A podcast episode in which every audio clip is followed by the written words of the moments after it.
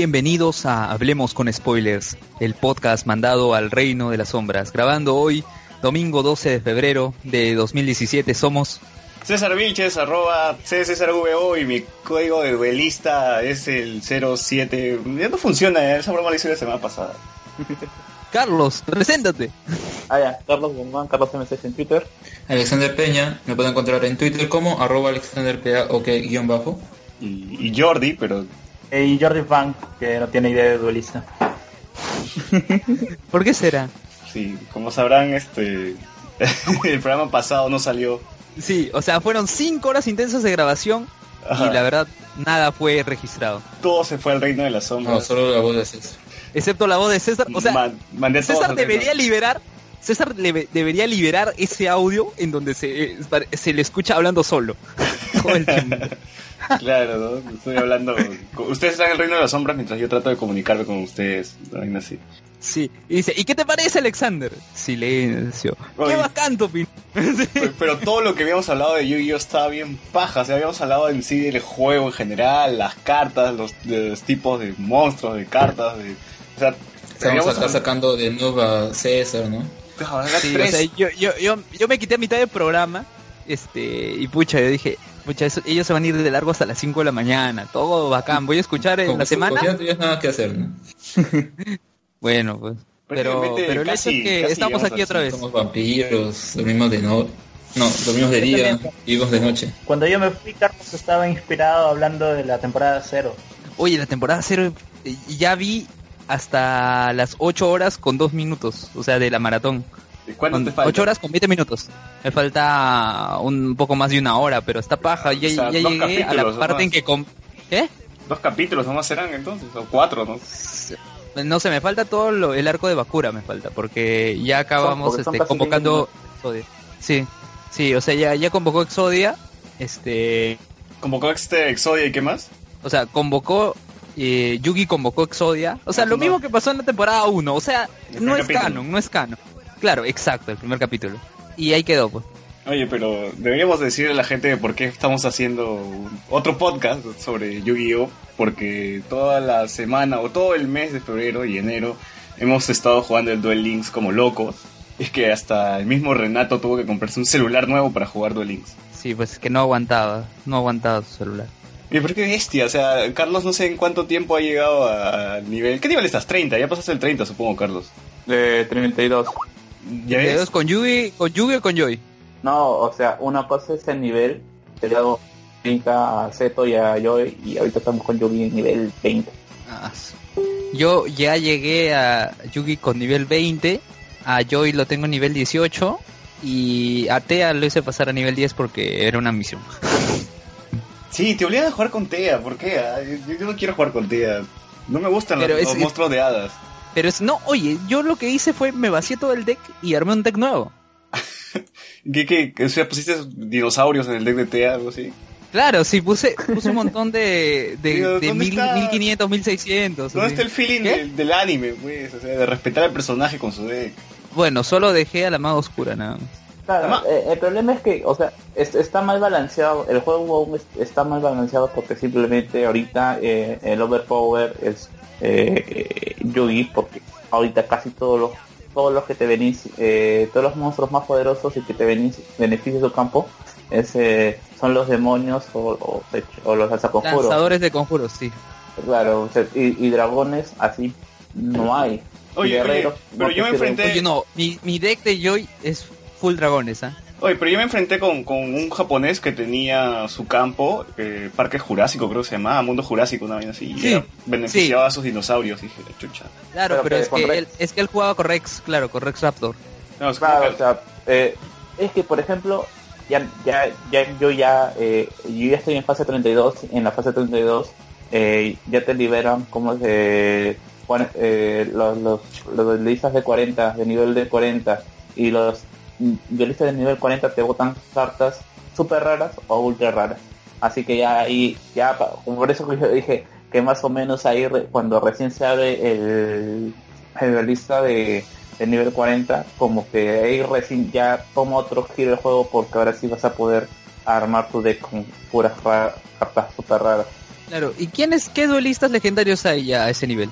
Eh, ahorita es- me faltas de los que aparecen, de los que aparecen en, en, eh, en esa pequeña intro que te hacen al momento de ins- instalar el juego. Solamente falta Orión, falta eh, ya, Yami Marik y Yami Bakura.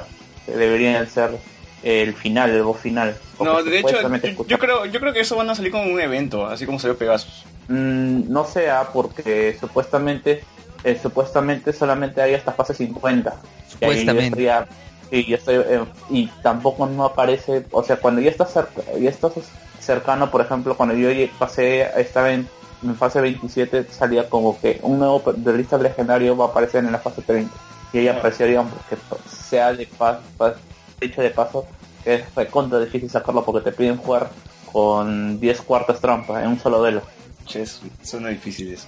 Claro, ahí- No ahí- suena, es difícil. Ahí ya. Yo lo man- dice, a la mierda, pues sacas pura trampa, nomás juega tu deck. Claro, o sea, es básicamente jugar con puras trampas y armar otra deck, pues, ¿no? Y para eso son los- slots que te dan extra, pues, para que puede un, un solo jugador tener varias decks que se, que se moldeen al- al- a la necesidad del juego. Chicos, si la U fuera una carta Yugi, ¿qué carta sería? ¿Si quién, quién? Ah, justo, Uh, justo, pero- eh, justo eso quería decir. Este, hoy me salió la esfera Kuribo como carta. ¿Han visto ese ¿Cuál? Kuribo en forma de pelota? Sí, la sí, esfera yo- Kuribo. Yo lo tenía en mi otro celular.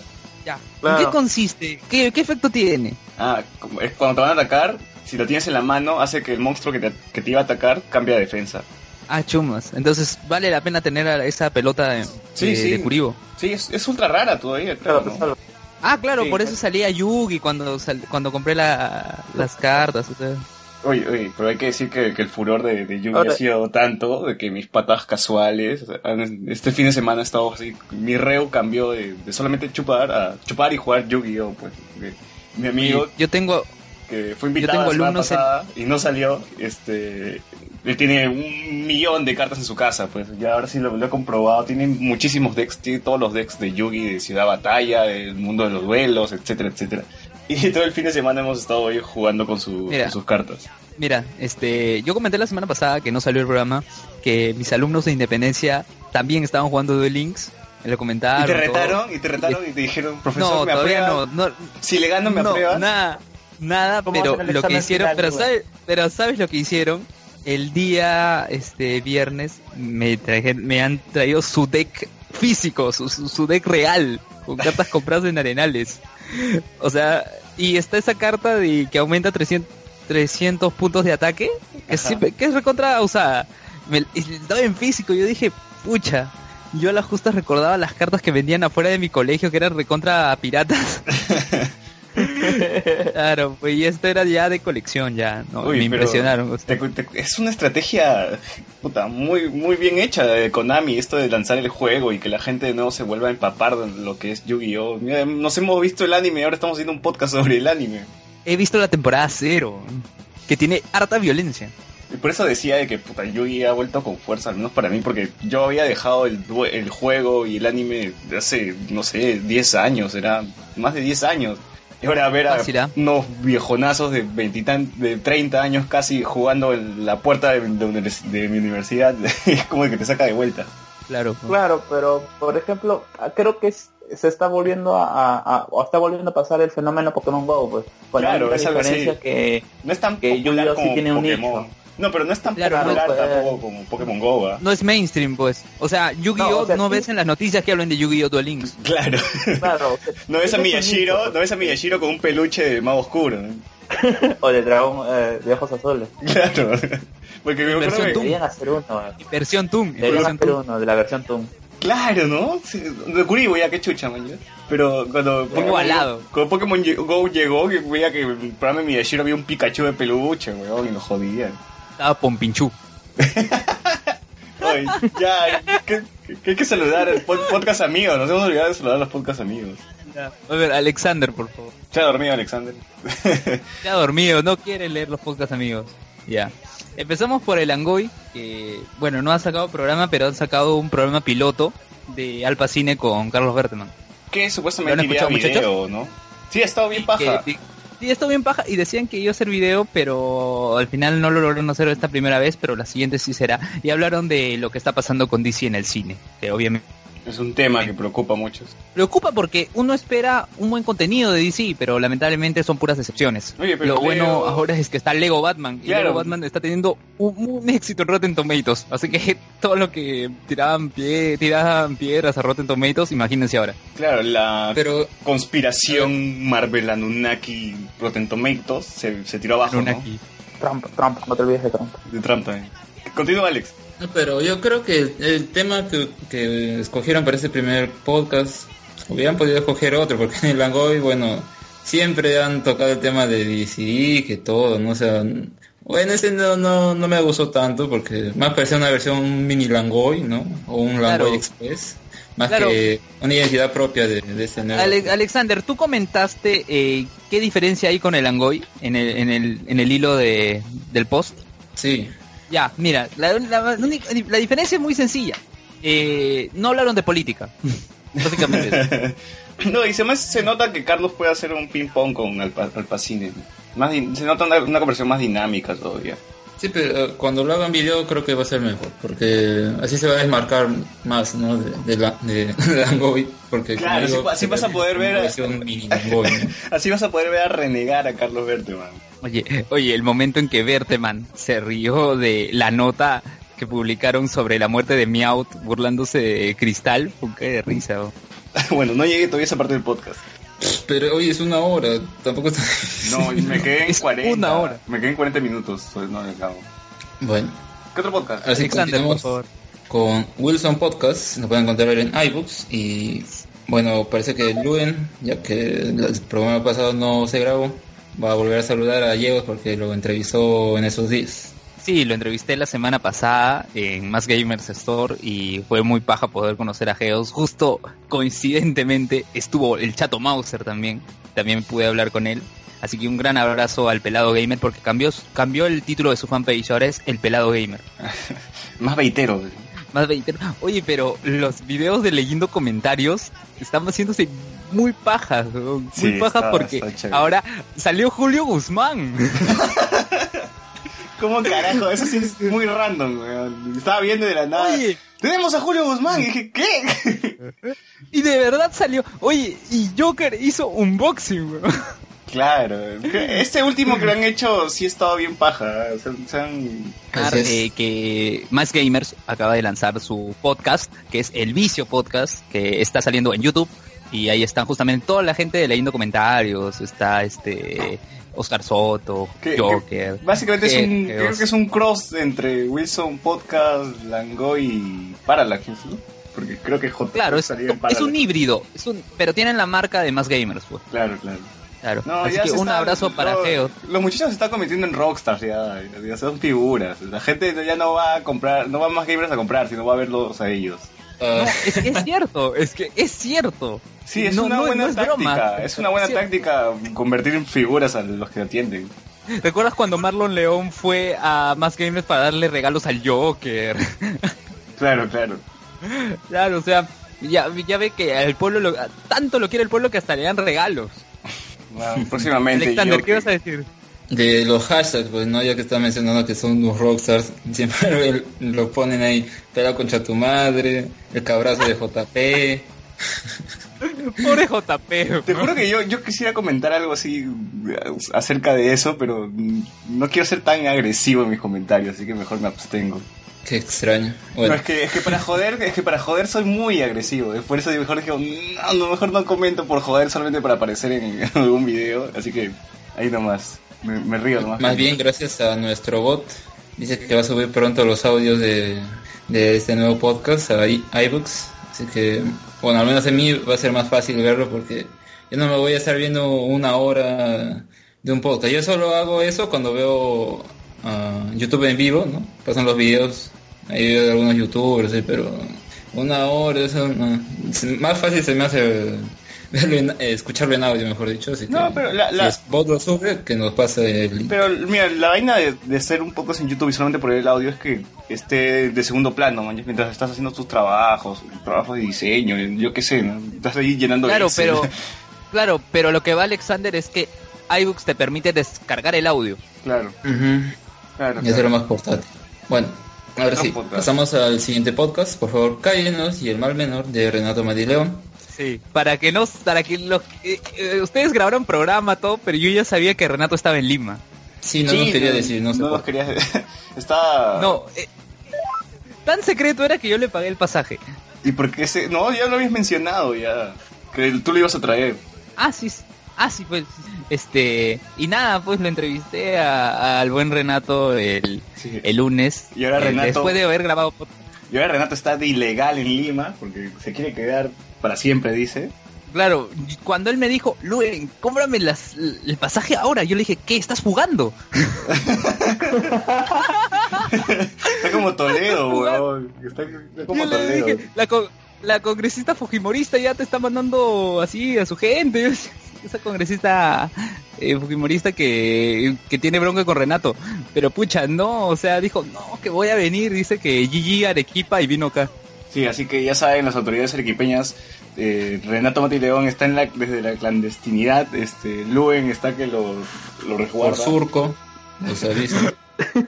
¿Cuánto es la Por recompensa por- por, por- por- Renato Mateleón? Sí, por este, cerca a la estación Plaza de Flores del Metropolitano. Claro, que ya Es el chulo de Arequipa. Le ha puesto búsqueda internacional. El Eh, Toledo, weón. Sobrio, o san, sano o sobrio, perdón, sobrio o ebrio, sobrio o ebrio. Sa- Sano y sagrado. Sano y sobrio, dije. Bien, ahora sí pasamos al siguiente podcast. El streamator cable. Lo pueden encontrar en SoundCloud, iTunes y en el Facebook de Vikiagos. Ale- Alexander, dime, ¿qué pasó? ¿Por qué llegaste a media hora de iniciado el programa? Cuéntanos la verdad. Bueno, como sabrán, yo vivo acá en Los Olivos y el podcast lo graban allá en Surco. Pues yo ya tenía todo planeado para, para llegar así. Dije, ah, ya salgo de mi casa a tal hora, llego a las ocho y media, que era la hora que nos íbamos a reunir, y normal. Pero ya saben el tránsito que hay en Lima además. Como yo tengo que pasar por este lado de Universitaria, que es del puente este que están arreglando, que ahorita sigue paralizado, parece, porque en las noches está todo apagado, no trabaja. Y pues ahí hay, hay, hay días, hay veces que tú pasas por ahí y sales rápido. Y otras que en esa ocasión demoras un montón y yo decía, Ay, por favor que no, que ese día no sea ese día. Y lamentablemente fue así, pues y por eso me, me demoré. Más bien estaba medio temeroso, ¿no? Tal vez llego muy tarde, ya terminó de grabar o ya no, ya no me puedo sumar. Por suerte no, había- no habían avanzado tanto, así que puede, puede estar en la segunda parte del podcast hablando sobre la serie de Troll Hunters, que por cierto, en, en esta semana, justo en el podcast comentamos, pues, ¿no? ¿Cómo sería la segunda temporada? ¿De qué, de qué hablarían? ¿Cuánto duraría? Y justo esta semana se confirma, pues, que va a haber segunda temporada, va a ser tercer capítulo, así que la voz de Anton Yelchin sí van a usarlo porque ya tenía material, ¿no? Así que como medio, ya estamos proyectando. Ah, ya, te, ya había grabado antes. Sí, ya habíamos grabado. Ah, sí, Anton Sí, Yelchin sí ya había grabado. Y nosotros también grabamos antes de, que se. Ah, sí, porque el actor, bueno, José Amados falleció. Este, es- eh, fue un miembro más del club de los 27, si no me equivoco. Y este, nada, pues Troll Hunters, vean, está en Netflix. Y un gran saludo a Roger Vergara Adriansen, que lo entrevisté el día viernes en Miraflores y fue, la verdad, muy divertido, me he entretenido con él y esperamos pronto un nuevo crossover con Habremos con Spoiler. Así que ya saben, próximamente Luen en Chicha Sentai. Ya, ya, ya verán. Próximamente, ya va a haber novedades, pronto. Luen será Chicha de Jora Sentai. Va a ser ese. No sé si. Hay, hay, hay tipos de argumentos en los que, por ejemplo, ocurren fenómenos, ¿no? En la ciudad, todo. Ah, extraños. Y siempre hay un periodista que, como que quiere descubrirlo. Claro, porque- Luen va a querer descubrir la identidad de los Power Rangers, ¿no? Eh, Yo voy a ser Ben, ben Urich, voy a ser. Pero solo espero que King, Kingpin no me mate nada más. Claro, tú vas a descubrir quién es el Chicha Ranger. Y, y en vez de Sordon, en vez de Sordon, que sea la cara de Tongo, huevón. Puta madre. Pago por eso. Pucha, ya se viene el video de Tongo, muchachos. Así para que para que manden a la gente al... Ya no Oye, tengo oye. que decir nada. eh, Vean Oye. el video de Tongo nada más. No, no salió todavía, ¿no? Supuestamente iba a salir hoy domingo, pero no sé. Ah, no sé tampoco. Falta editarlo tal vez. Claro.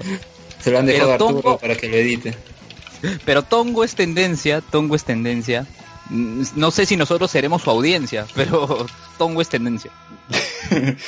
Sí, sí, y con eso ya Linkin Park está asegurado. Se, se asegura que Tongo va a telonearlos.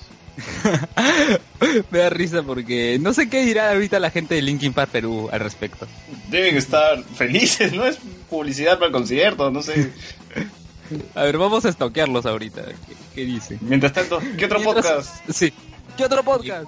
Mi vida con cómics de Samuel Moreno, que hasta ahorita también está como Toledo, no missing. Porque pero- no, ¿Hace cuánto no tiempo, sale el no, podcast, nada. ¿Hace cuánto tiempo que no sale mi vida con cómics? ah? Desde Doctor Strange. El año pasado. en- El año pasado, todavía. sí, por ahí. Después Samuel. Ya, bueno. Eh, no sé dónde, esté- dónde estará Samuel. Yo también, si alguien sabe dónde está, por favor avísenos. Sí, no, Este, no, abandones, no abandones a tus amigos, Samuel. Sí, por favor, este. Ya, ya estoqué a Linkin Park Perú y dijo, este. Vayan preparándose, puntos suspensivos, mentalmente. Oye, buena respuesta. Pintura, o sea, Linkin Park Perú se está jalando de tongo y tiene 1160 re- reacciones y 112 compartidos. ¿Y cuántos, cuántos, cuántos likes tiene su página? Ah, Linkin Park Perú, a ver, tiene. A ver, por acá está. Eh, generación- 25.785. Uy, más que generación Tokusatsu. Sí, pero es que es Linkin Park, pues, es Linkin Park. Necesitas que Tongo Sí. te haga, te haga un, un cover ¿no? para levantar la página. Pero, bueno, ya, ya ha hecho cover de Pokémon. ¿Se imaginan a Tongo haciendo cover de Yu-Gi-Oh! O de Power Rangers. De Power Rangers? Pero hay que hacer el pedido a Tongo. algún día. No, pero ¿qué cover de qué, weón? Yu-Gi-Oh no tiene letra, pues. La- No, pero, pero ¿te, imaginas a Tongo diciendo Yu-Gi? ¿Cómo que no tiene letra? Bueno, has visto ¡Es hora! ¿Te latina. imaginas, a To- ¿Te imaginas a Tongo diciendo ¡Es hora! De, de, de, de, de, de"? Compro por eso. Pucha. En fin. No sé. Bien, En fin. pasamos a Te Meto Combo de César. ¡Volvió! Que volvimos después de vacaciones. No sé cuántos meses nos hemos ido. ¿Tres, dos, cuatro? Uno. No estoy seguro. Más de uno. Pero sí, ya al fin con Legión. que justo ese, día, ese, ese mismo día del estreno lo, lo vi con mis amigos y grabamos de frente más el, el podcast. Claro, porque yo pensé que te ibas a ir al evento de IDAT. weón. No, ¿por qué? No, no, ¿por qué hoy día hoy el evento de edad? Oye, porque No hicieron dice, hasta fue Oscar Soto también. No, pues todavía no somos ese nivel para, para ir a, a los eventos. Pronto. Pronto esperemos. Ya, No, la verdad es que eso es lo que yo busco, ah, yo busco que me den Netflix gratis, no sé, una buena... Ese- mi plan futuro es eso, ah. ¿Y sobre Legión? Ah, Legión, Legión. Sí, una serie bastante fumada. No, no, no de verdad no, no esperaba tanta fum- fumadera en el primer capítulo. Pero va bien, va bien. No quiero spoilear el podcast, así que escúchenlo, está en YouTube. Eh, hablamos como más de... No, no, más de 40 minutos creo que hablamos de Legión. Y, Y volvió tu amiga, ¿no? sí, una mi amiga que estaba en los primeros podcasts hablando de Game of Thrones, eh, se- se- regresó para hablar sobre Legión. No creo que seamos los mismos todos los capítulos de Legión, pero eh, vamos a ver qué, qué se puede qué se puede hacer. ¿Cómo, cómo se llama tu amiga? Eh, ¿Por qué? ¿La quieres toquear? No, así no es, ¿eh? No. no, pero creo que es homónima de otra persona. No, es Natalie, Natalie. Salud. Es homónima eh, de la otra conductora de la guía escéptica. Y Ya, ya pronto llegaremos a eso y ahí César, no sé, diga, digo, Carlos va a decir algo. Y bueno, mi- mientras seguimos avanzando, Digamos. con- continuamos con Marvel Club Podcast. Nos pueden encontrar en su Facebook, Marvel Club, ¿no? Y Mi hermano Rocco. me, me parece que ha sacado un nuevo episodio. Este. Creo que sí. A ver, Pero no, confírmame eso. También tenemos a Nación Combi de Hans Rothgiser. Oh, Esta qué semana Sacó un podcast hablando sobre justamente Toledo y su Y situación. de la barba, weón, de la barba. ¡Qué barba! Hablaron de sus experiencias con su barba. ¿Por qué se dejaron barba? ¿Qué de bueno y de beneficioso tiene la barba? weón? El Un sexapil. tema, sexapil. sí. O sea, muy paja. Y para, para quienes no saben, yo también ya me he dejado la barba también. ¿Era barba? Te Pensé que estabas con la cara sucia. Ya, se te quedó el chocolate ahí. El chocolate, chocolate sublime. Y aquí está con nosotros que nos responda qué pasa con el Middle Club. Marc Cancan. Oli, ¿qué hacen, gente? Mark, ¿cómo está Anastasio Steel, tu otro yo? Ah, ahí tranquilito, con la panza llena, todo Claro, bacán, tú eres todo chill. Mark, para quien no sabe, feliz, Mark feliz. Habla pues. Ya. Ya, porque para quienes no saben, Mark es como Yugi. O sea, Mark, Car- Oh. Mark Kang es la versión de Yugi chiquito y Yu-Gi-Oh espacio Steel. Es- Eso es cierto. Claro, Él no claro. tiene un rompecabezas del milenio, pero igual se transforma. Oye, ¿qué tal, qué tal 50 sombras más oscuras, ah? Pucha, hasta ahora no. Mañana, mañana, mañana toca. Ahí pensé que él era el de la foto, ¿no? En el que está. ¿Vas a ir con tu pepino? No, él es. ¿Vas a ir con tu pepino o no? ¿Vas a ir, vas a ir con tu pepino a ver? ¿Vas a ir con tu pepino a ver la... la Ahí, ahí, Va a ser su ensalada. sus toques, sus toques. Voy a.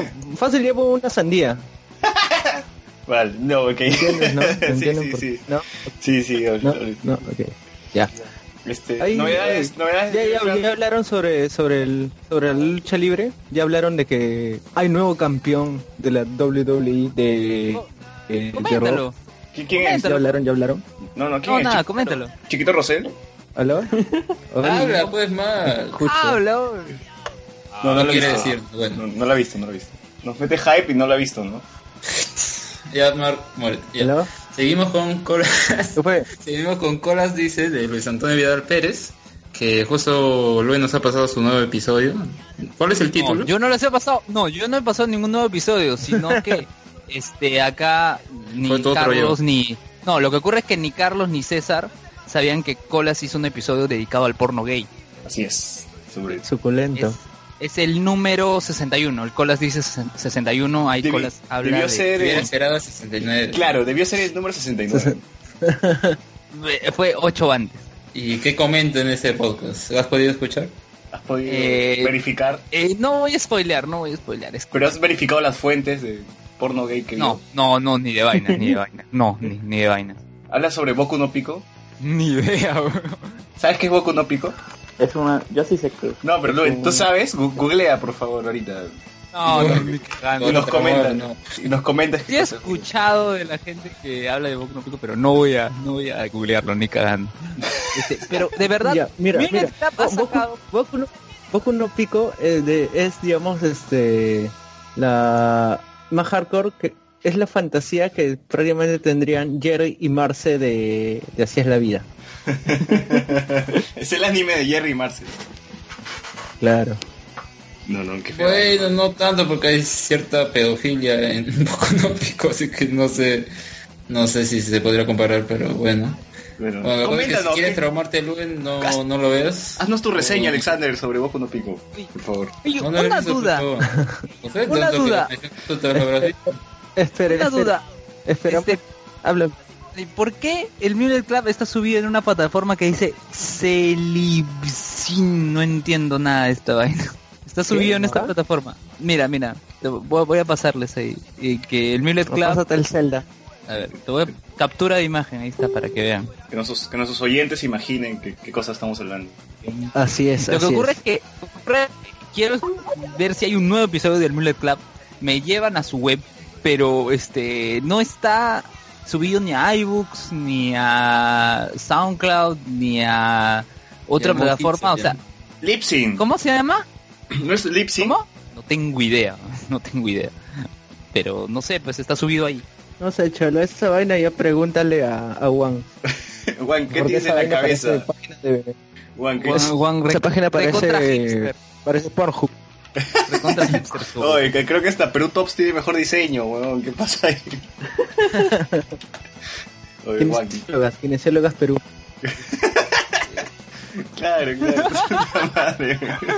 Así que Juan, ya Que pues. todo este tiempo que podría invertirlo en mejorar la, la página lo en editar y en entrevistar a la, a la gente, ¿no? Pues Oye, oye, y- oye, este, Mark, Mark, ¿cuándo van a hablar de lucha grecorromana, weón? Está. Probablemente pronto, probablemente pronto. Ya, ya encontré. Están en. ¿Qué es Lipsync? No sé, bro. Es este, cuando tú Ahí está alojado y- el mueves Club, la boca, Lips. pero en realidad está- Lip, lip qué? lipstick cuando cantas y mueves la boca más. librería, No, Lipsync dice acá. librería sincronizada, pecholo. Pucha, no sé, pero ahí está el Mulet Club. Sí, de No una sé, página pero ¿qué- bien hipster, ¿ah? Bien hipster, ¿ah? No ni, ni la había escuchado, pero a ver, lo voy a, vamos a comparar. Así que esperen próximamente, así que esperen próximamente el Temeto Combo en Next Videos. Con, con tu amiga, ¿no? Oye, ¿qué pasa? Pero sí, sí hay, una banda que se hizo famosa porque la escribieron en un comentario de un video porno de, de, de no me acuerdo si era RedTube o Pornhub, que habían escrito la banda, el nombre del, preguntaron qué canción era la que salía en los créditos del, del video porno y la banda se hizo famosa gracias a eso, Entonces sí, es un buen público. de verdad. Eso, es- eso es trade marketing, cholo. ¿Y, y cobraron con dinero o con canje? Con canje porno. Con videos, con videos, ¿no? Con videos, con membresía, membresía de Pornhub. Bueno, ahora sí pasamos al siguiente podcast, Polución Nocturna de Gunther Kramer. Lo pueden encontrar en iBooks. ¿Vas a entrevistar a Gunter Kramer, Ludwig? Mm, No. ¿Por qué Un gran abrazo para Gunter. ¿Por qué lo ignoras? Eh, quizás por falta de regularidad, ¿no? Pero este... ¿Está peor que, que, que mi vida con cómics? Sí, está peor. Pero no, o sea, no, tampoco para decir esto así tan alegremente, no. O sea, un gran abrazo para Gunther, que lo conozco personalmente y no, yo quiero que le vaya muy bien. No sé cómo va su proyecto de polución nocturna, porque él también está metido en un montón de cosas. Este, pero no, sí, un gran abrazo para él y yo sé que en cualquier momento puedo contar con él para, para este, el libro o para algún otro proyecto juntos. Pasaje 18 de Catalina Subirana. ¿Qué, qué pasó? ¿Por qué, ¿Por qué gemido? No, nada. Estaba viendo esta vaina del, De Xvideos. Está buscando, está buscando el, el video o sea, que- ¿qué, qué, qué tipo de cosas? No, nada de videos. Oye, Oye, Juan, ¿a qué, ¿a qué plataforma hipster has metido el Millet Cloud? bro? ¿Por qué? ¿Qué, qué, qué- contra- qué contraste? ¿Qué otros audios encontraste ahí? Ya, ustedes, ustedes, ustedes véanlo por sí mismos, chicos. Está li, Lipsing, Lipsing. esta vaina. No, no, pero Ya. ustedes escúchenlo por sí mismos, tendrías que decir. ¿no? Sí, escúchenlo por sí mismos. Y bueno, también entrevistaste a Catalina Subirana hoy día. Sí, fue hoy, sí, muy amable. Este, tuvimos una conversación ahí en el campo de Marte. Este, ¿Llegó a tiempo? nos moríamos de calor. ¿Qué? ¿Llegó a tiempo? No. No, imagínate que... cuéntalo. ¿Qué? Cuéntalo, cuéntalo de por qué no llegó a tiempo. O sea, de, de- de a qué hora iba a hacer la entrevista y terminó siendo a qué hora. No, no, mu- mucho. No sé, no quiero andar en, ese, en esos, ese tipo de asuntos, por favor.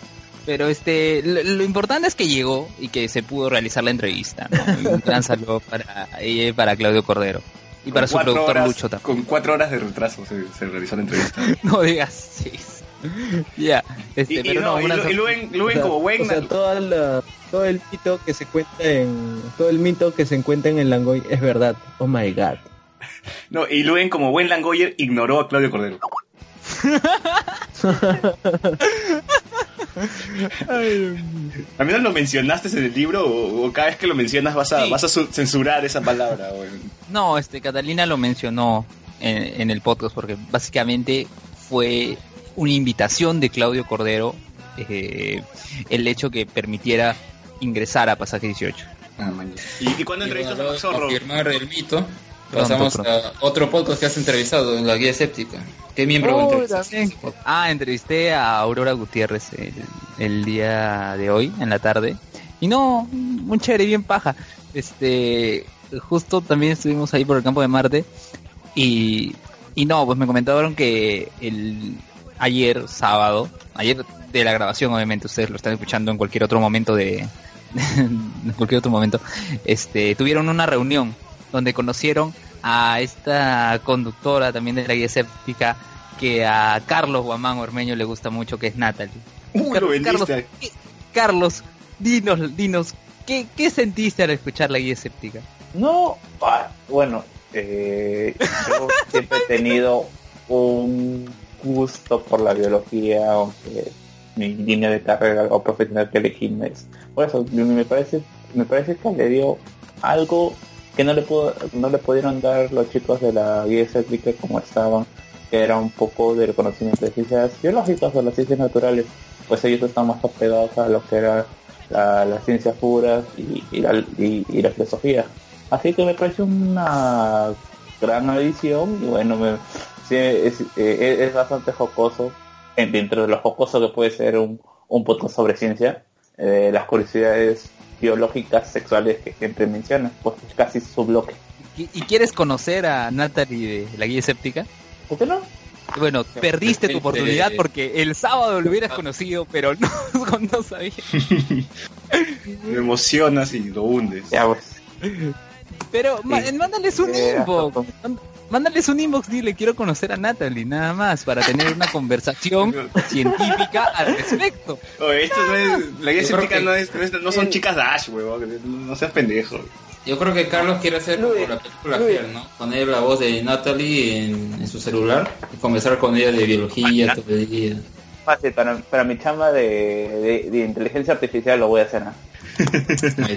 Tu, propio Siri, tu propia Siri. ¿Eh? Tu propia Siri. Claro. Ah, Si el software tiene a, a Dios como su asistente personal. La voz de Morgan Freeman. Ah, claro. sí, esa vaina. ¿Qué otro podcast? Podcasterios con Wizard Eh. Foco. Sí, un gran saludo a, a Soda, que lo entrevisté el domingo pasado. Tuve que hacerme el trip a los olivos, al distrito de Alexander. Tuve- mire, me su- subimos a dos carros, un mototaxi y todo, pero llegamos a, a entrevistar a Soda. Una gran conversa y ahí está a Fortunato, que no creía que lo iba a entrevistar, lo he hecho y ya pronto verá las pruebas eh, fotográficas al respecto. Y bueno, pueden encontrar el podcast en YouTube. Sí, han hablado en su última edición del episodio en donde nació el Bullpix de Alola. El blanco. Bueno, del episodio de la semana de Pokémon, ¿no? Como todos Así los- es. Así es. Continuamos con Podcast Infinito de Conversaciones No Nerds de Luis M. Santa Cruz. Lo pueden encontrar en iBooks y en su Facebook Podcast Infinito. ¿Alguien escuchó el nuevo episodio? No, ¿de qué era? ¿De que le chupaba la pinga y mi Adams? Una vaina así. Yo sí. Lo yo peor de todo- Yo sí lo hago. No, no, no. No, lo peor de todo es que en el podcast donde dijo eso, eh, También se fue Reina de los Hombres. borró. Se borró porque tuvieron que volver a grabar. También fue mandado al Reino de las Sombras, así es. Madre, ¿por qué? ¿Qué está pasando? Hay una epidemia, hay un virus que contamina todos los podcasts. Y bueno, también saludamos a The Geek Planet, Cancha.p, Revisa Libertalia, Shueisha Yekan y bueno, eso creo que es todo por los saludos. Ver, espérate, no nos olvidamos de ningún otro podcast. Este. Tú eres el entrevistador, tú, tú conoces a todos. Todos son tus Claro, amigos por- ahora. por- claro. no, claro, por eso justamente estoy estoy haciendo la consulta. No nos estamos olvidando de alguien. No, no. Seguros. Todos en la- ¿Por qué? En cinta, pero A no ver. quieres entrevistarlos, así que no son. A los podcasts de fútbol peruano, pues muchachos. Entrevístalos, Claro, pues, pues, tienes que Y entrevistarlos. primer- ¿Cómo, era- cómo era El este? jugo peruano. Claro, fútbol de, ¿cómo era? Fútbol de primera, Fútbol de segunda mano y a lo largo y ancho, de, de O chalaca.com. fútbol. Carlos, tú estás entusiasmado, ¿quieres hablar de, de- ¿quieres hablar del clásico? No sé, Carlos. pues, no es un monólogo. No sé si César está No, pero escúchame, suficiente- No, tú, di- Pues- Carlos, tú solo dime, ¿quieres hablar del clásico sí o no? No, pues tú eres hincha del. No, pero dime, ¿sí o no? dime, ¿sí o no? Por mí normal, ¿ah? Ya.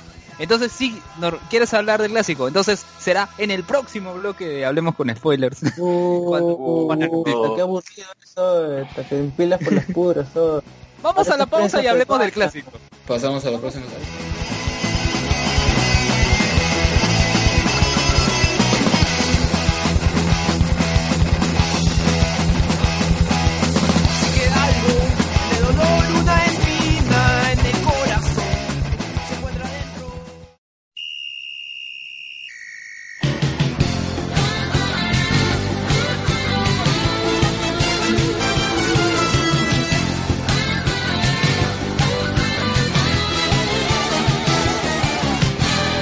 Pongan atención, pues se acercan ya son haces del fútbol y te sorprenderán.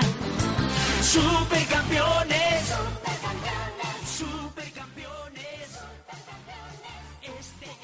Y bien, esta semana, como noticias coyunturales, o bueno, de deportes, ¿no? En este caso ha sido el clásico entre, como ya sabrán, Alianza y la U, en el que ha ganado Alianza por dos goles. Y bueno, acá Carlos ¿Cuál, eh, quiere darnos su comentario futbolístico. eh, ah, aguántate, Alexander. Más respeto. Alianza le ha ganado al Real Madrid peruano. Esa no me la esperaba. Sí. sabe, o sea, eh, es un acontecimiento. Esto va a quedar grabado en los anales sol. No, no, Los eh, anales. bueno, ¿qué se puede decir? Anales, porque le hemos dado analmente. Oigan, a, a propósito, ese meme de justo de Don Ramón eh, corrigiéndole al chavo cuando el chavo lee diciendo el, la U es el Real Madrid del, del Perú. Es demasiado épico ese meme. ¿Y cuál es la corrección? La U es lo más ridículo. El hazme reír. El Almerdir del Perú. Pero yo sí tengo un tema aparte. O sea, hace tiempo de que no voy al estadio y en, en una semana dos, puta, dos, dos partidos para, ¿Están? de- para dar vergüenza. Ahí está, pues. La salvadera. Y ya llegó la saladera. Sí, oye, yo fui ocho años después de, de la Libertadores, de hace ocho años, la plaga la redundancia. Fui al, al Monumental para ver la supuesta clasificación de universitario, pero me choqué contra la realidad que estos huevones hicieron un Entonces- papelón monumental. Ya te dije. Entonces, Ya acá te- César Vilches lo saló. César, regresa, regresa a tu casa temprano. Tú no me hiciste caso. ¡No! Ya, ya iban 2-0 y yo le estaba diciendo César. Con tú- 2-0 clasificábamos, weón. Tú, tú has jugado fútbol. Deja tu fanboyismo por la U y acepta que están jugando hasta el terno. Y dice, ah, no, que todavía podemos que el segundo tiempo. Sí. Ya. Ahí está, ahí está, pues tres, que, que Pero- podrían verse tranquilamente cinco y- o seis. Tienes que aceptarlo. Ha, Oye, tenido, pero- ha tenido un de palos. Eh, Pero, pero César, tú has jugado no solo en la U, has jugado en la San Martín. Ve al lado de la muela, abraza la muela y celebra el triunfo 2 a 0 sobre Cantolao. Eso fue hace mucho tiempo, tenía 12 años, 13 creo, ya ni me acuerdo de cómo era la universidad San Martín por dentro. Pero, mira, podría ser Rage. ¿Tienes tu camiseta? No, no la tengo. De la UCI la conservo todavía, pero podría ser Rage, pero ya no, no, no, quiero hacer mucho hígado, pues, o sea, ya la cagaron eh, contra este equipo paraguayo que tiene solamente 8 años de fundados, creo. No, Deportivo Caquetá. Caqueta. y luego perder contra Alianza de esa manera, cuando el primer tiempo casi todo era de la U y tenía un equipo con más ritmo, porque Alianza recién, recién era su primer partido competitivo, ¿no? Y no, no me esperaba que en el segundo tiempo de verdad eh, llegaran los goles de Alianza. Ojo, y que han perdido con una alianza que. Han, han Sí, perdido con una alianza que juega mal. Juega. Así es. Sí, o sea, que no sabe lo que juega. Claro, hemos perdido peor, contra porque los chambelanes del Quino, pero bueno. No, no es jodas. Han perdido contra el alianza de Beigorrea. No fastidies. Ah, Eso, eso te indica el- lo mal que está Chale, y lo mal que, y lo que tiene que salir de ya del, del club, weón. Ah, pero es que Chale es un, es, es, es un técnico que hace una papurreta. Él no, no tiene perfil, juega lo que le salga. Ahí yo tengo mi, discrepancia, o sea, a mí me parece que no cumple el papel de técnico en la U. Él es el motivador, el que lo sacó y el que deberían darle las gracias de que la U siga en primera es a, Pajuelo, que era básicamente el que, el que le hacía el enfrentamiento táctico. Yo Claro, pensé que ibas a decir dio a la- Puma. No, mira, se ha notado la, Ah, no. la, la cagada de Chale se notó más. No, al Puma solo dice la U es la U. La cagada de Chale se, se mostró más en este partido por la Libertadores que por- con el partido de Alianza, creo. ¿ah? O sea, subestimar al equipo paraguayo, no poner es- de- desde el arranque al, pan, al pana Tejada, sacar a Manzane, a Ma- Manicero. No, de verdad. Y, y además guardar al Loco Vargas para la Alianza, porque supuestamente era más importante el partido contra Alianza y ellos ya sentían que estaban clasificados en el Libertadores. A mí me pareció también una recontracojudez. Y qué, y, No, y es- qué lo mal que es la- bajó el loco Barbas. Como- Solo. O sea, qué pési- en qué pésimo estado Eh, físico está. Sí. No, y, y Sí, lo pero la peor es que, o sea, pero- lo, peor es que es, es lo, es lo que dijo Chale.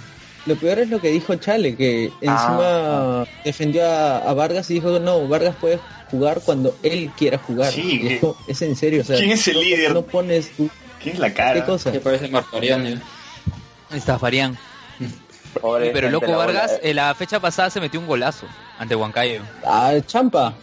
Pero fue No, golazo. o sea, Champo. es, es lo único que está haciendo. Acá contra Alianza también tiró, no, ha estado desaparecido. La verdad es que yo tenía mucho miedo porque eh, eh, estamos jugando en Alianza con, con el refuerzo Aguiar que ha tenido una para de cerca de seis meses y se notaba la ausencia, pero gracias a Vargas que quitaron estas cosas, eh, la, la ausencia de Aguiar, bueno, Aguiar desapareció hasta el gol que metió, de ahí jugó más, pero Vargas de, en, en gran porcentaje es artífice de esta victoria aliancista. Sí, no, y la, verdad- y la verdad es que también se, se nota que el equipo se descontrola, pierde los papeles. o sea, ya al- a los seg- el segundo gol vemos que le sacan tarjeta roja a este huevón de... ¿Cómo se llama? Ya se me fue el nombre. ¿no? El venezolano. Figue- Figuera, Figuera, Sí, Figuera. y un- en, una, en una acción bien estúpida. Y, y que Rodríguez también pudo haberse ganado la roja Pero- por ese pisotón.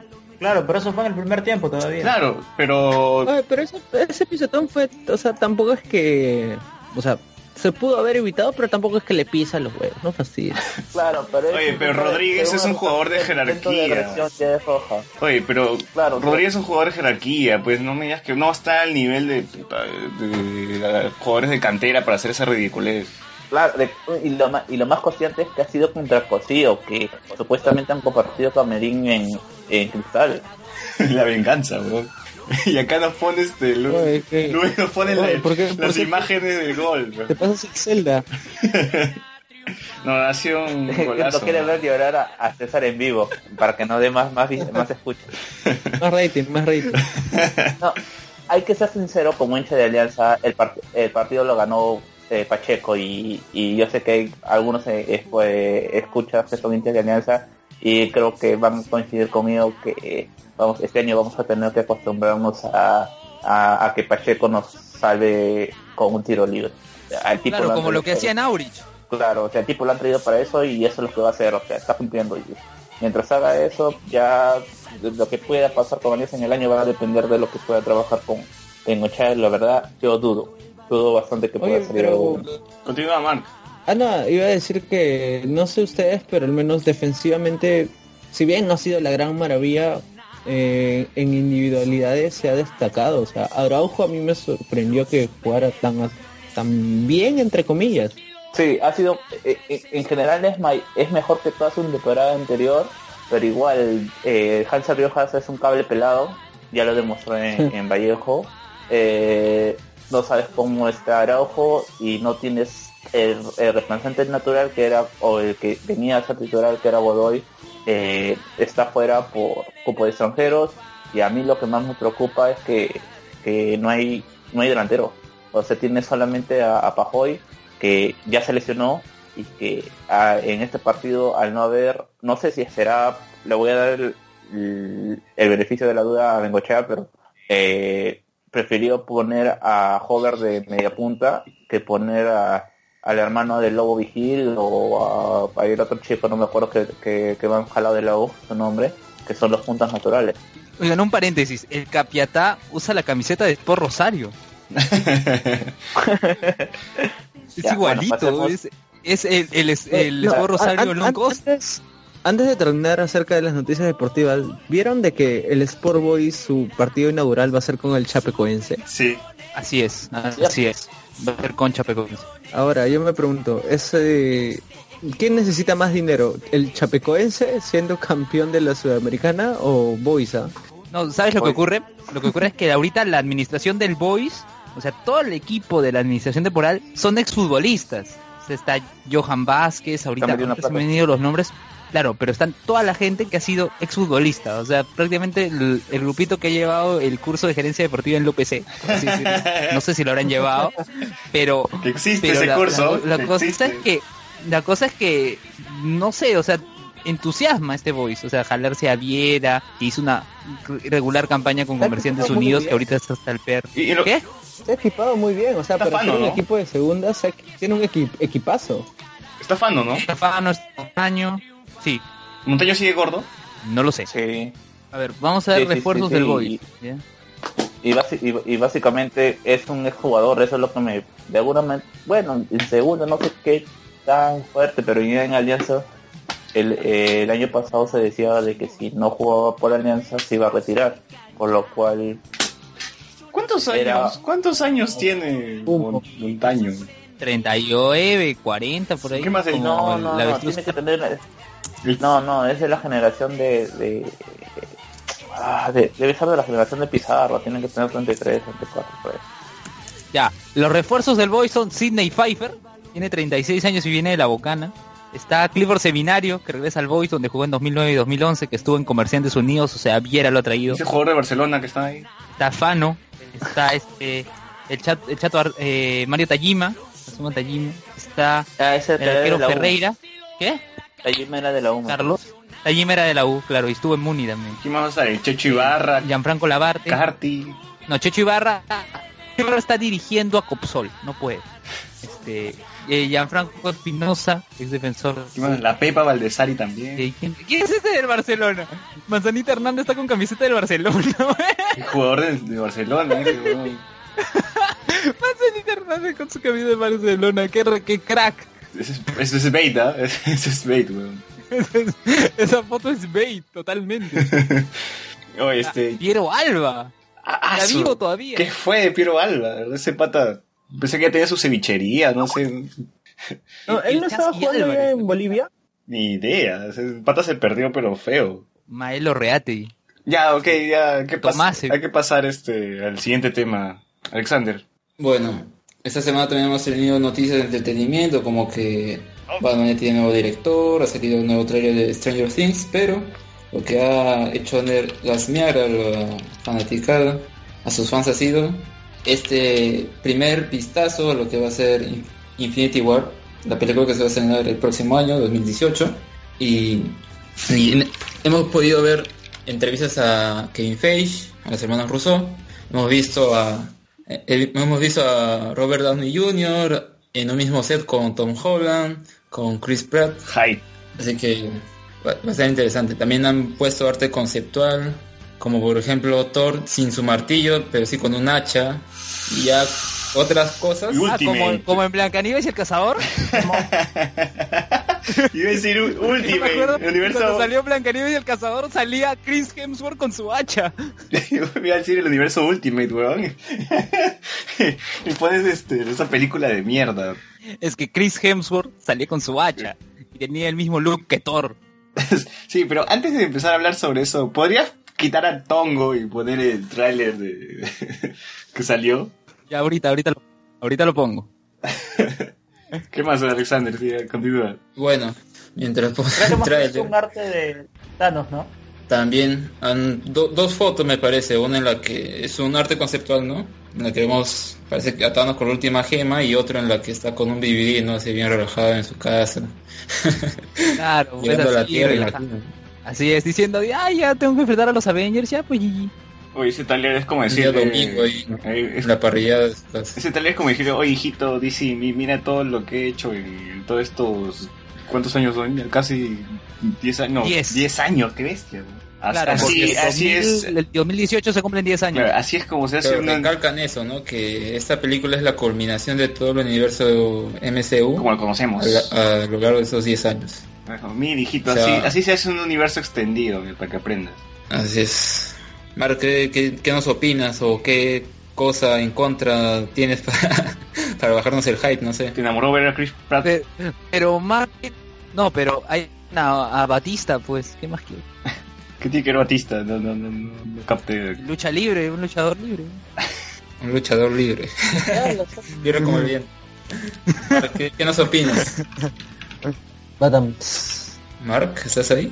¿Qué fue? ¿Qué fue? ¿Qué fue? Tu opinión acerca del tráiler de Avengers Infinity War. Tráiler, teaser, este... No lo he visto. Ah, Lo estás viendo. pues. Lo estás viendo ahora. Oye, esa... Ah, pero en, real- en realidad No te hypea. Está cerrando los ojos, no quiere verlo. no, no, Quiere llegar no, virgen no, a la no, no de la ver. Así es, virgen. Oye, pero ese arte conceptual estoy de, de, de Thanos ya tiene la cara de Josh Brolin, ya. Esa, esa quijada, esa barbilla es, es Josh Brolin como tal. vez su cara no me parece más, no, más bien ese, se parece al de los cómics, no, no veo que No, y eso es, eso es bueno, y eso es bueno. O sea, que, que la cara de Josh Brolin se adapte de esa forma a la cara de Thanos. Está muy bien. Ahora, también veo otro arte conceptual que es Tony Stark con un montón de armaduras en una especie de laboratorio extraño. Y también si se dan cuenta en este set que, que tiene pantalla verde, hay unas cosas así como una especie de ruinas, ¿no? Ujú. Y en Age of Ultron, a Tony Stark había visto, mucho había tenido una visión en donde se ve a los Avengers tirados en una especie de ruinas, ¿no? y la gente está asociando eso, pues que al final esta, este sueño, esta alucinación fue tal vez algo, una especie de visión del futuro que le, que le indujo Wanda. la Bruja Escarlata. Tal vez vemos muertes en esa película. Pero se nota ya parte de eh, esta ruina donde estaba Thanos, donde estaba sentado Thanos. Parece que ese ya puede ser, el enfrentamiento final puede ser ahí. Parece. O sea, la cosa que va, va a cerrar varias de esas cosas, pues, ¿no? Lo que sí vamos a ver es el crossover, por así decirlo, de los guardianes con los Avengers. Eso sí, de- van a estar así, ellos así de espalda contra espalda contra los contra la- co- con los bichos que, que lance.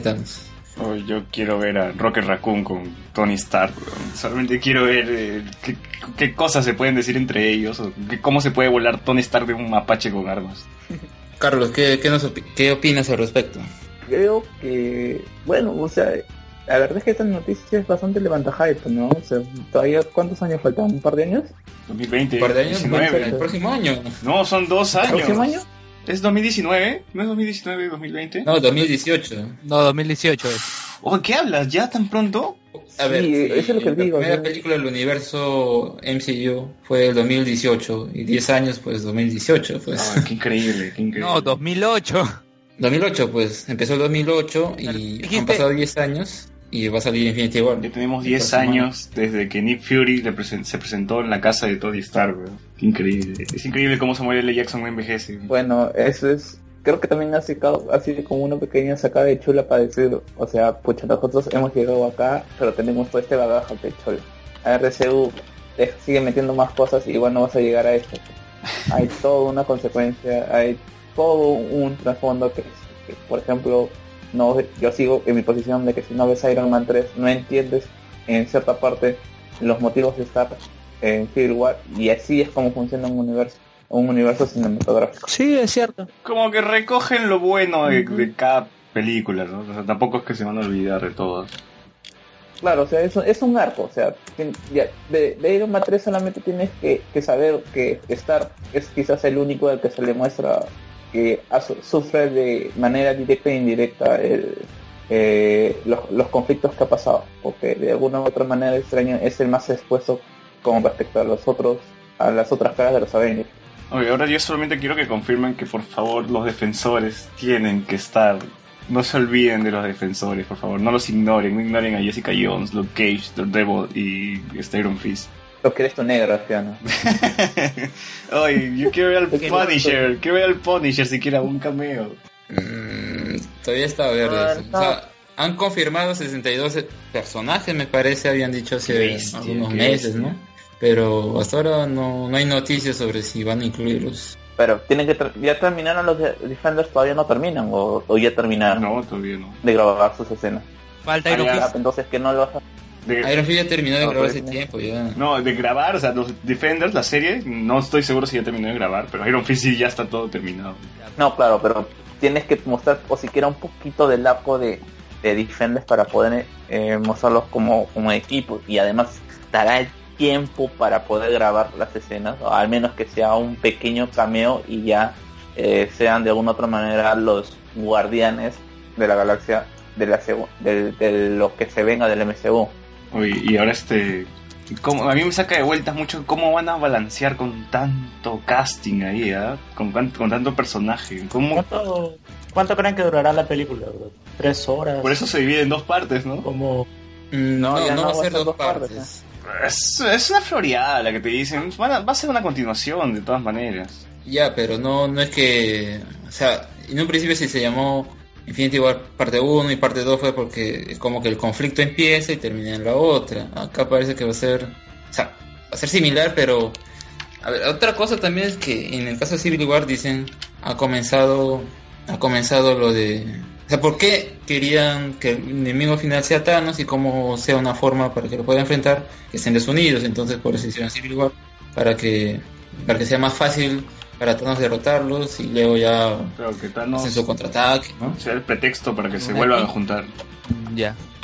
Bueno, ¿algo más de Marvel o ahí lo dejamos? No, no, no. Que Toledo aparecerá en Infinity War. Claro. Ah, y yo quiero decir algo. No di mis spoilers de ceviche de tiburón. Bueno, los di la semana pasada, pero no Medio se escucharon. ya, Manuel Gold, Manuel Gold no prepara el ceviche de tiburón y Gustavo Bueno tiene una escena antes de los antes de que inicien los créditos en que ya amenaza con una segunda parte. No. Así es. Y Dayiro, no, Dayiro no, es lo no mejor de la peli. De ayer es el. No, yo escuché ¿Qué que es insoportable en la película. Oye, pero Pietro Civiles sí cum- cumplió un buen rol. ¿Cuál, cuál, ¿Cuál rol? Si la película es, es un... Ya. Un sancochado. Así es, exacto, un sancochado. En vez de un Pero- ceviche de tiburón, terminó un Un sancochado. sancochado que ni con ají lo pasa. Sancochado de tiburón. Claro. No, o sea, peor Mira, que el es una sancochado mala de película, PPK. pero- Es una mala película, pero a pesar de eso sigue siendo mejor que bastantes basuras. Pucha, pero contra qué casa, casa, casa sea, contra, contra qué cosa lo quieres comparar. Ah, No pucha, sé. varias de tontero. No, ¿Han visto, ¿Han visto el tráiler de 11, 11 jugadores, 11 futbolistas? que va a ser Ca- No sé, macho. Calichín 2. O. Calichín 2. No se macho. Tanto que Carlos quería Calichín 2, ahí está. Claro. Cali- Ca- Toma tu calichín. ¿Has, has oído de la iniciativa 11 machos? De ahí a. Al final de Calichín. Claro. ya, este. Oye, ¿El imagínate... Calichín muere al final o no? Imagínate que sale eso, No, no, no pero que el que el que diga eso sea Pietro Civile como mandatil. El dragón, ah, yo lo veo más al dragón. Claro, dragón, o huevón. al- o al, al, al jefe de dragón, eh, a su maestro del dragón. El chino, chino, el No chino. sé de dónde lo habrán sacado el líder. Ya, pago, pago, pago igual. Pago, huevón. Yo también pago. En chino, ¿te? El Avengers Lorcho. Oye, deberíamos de- darle de- eh, deberíamos darle estas ideas a a, A Miyashiro. A Miyashiro. sí las hace. No, a Miyashiro, cholo. Claro. Y porque él si las hace, sí se la cree y va a decir, oye, ¿verdad? ¿Por qué no he hecho mi, mi universo? Y va a empezar a hacer esa- esos guiños y sí, te juro que él sí los va a meter. Oye, oye, pero este. Ese pata que sale en 11 machos no es Calichín ni cagando, ¿no? O sí es. No, es este, Idea, jugó pues, con no él el el- mismo equipo. no- Pero en el trailer no menciona su nombre. ¿Cómo se llama? Tiene el, el mismo look de Calichín, weón. No, no, se está refiriendo. No, yo no lo he visto, así que no podría decirte ese. Ya, ahorita lo pongo, más. ahorita lo pongo, ahorita lo pongo. No, pues tengo que escucharlo con audio. Solo, no, no. No, no se puede, no se puede. Ya, pero te vas a dar una idea. Te vas a dar una idea. Este, nada más, algún algún comentario más. No, no, ya hay que pasar al, al tema central porque es un montón. Ah, verdad. Ah, verdad. Una cosa. ¿Cortaste o no? No, todavía no, todavía no. continúa.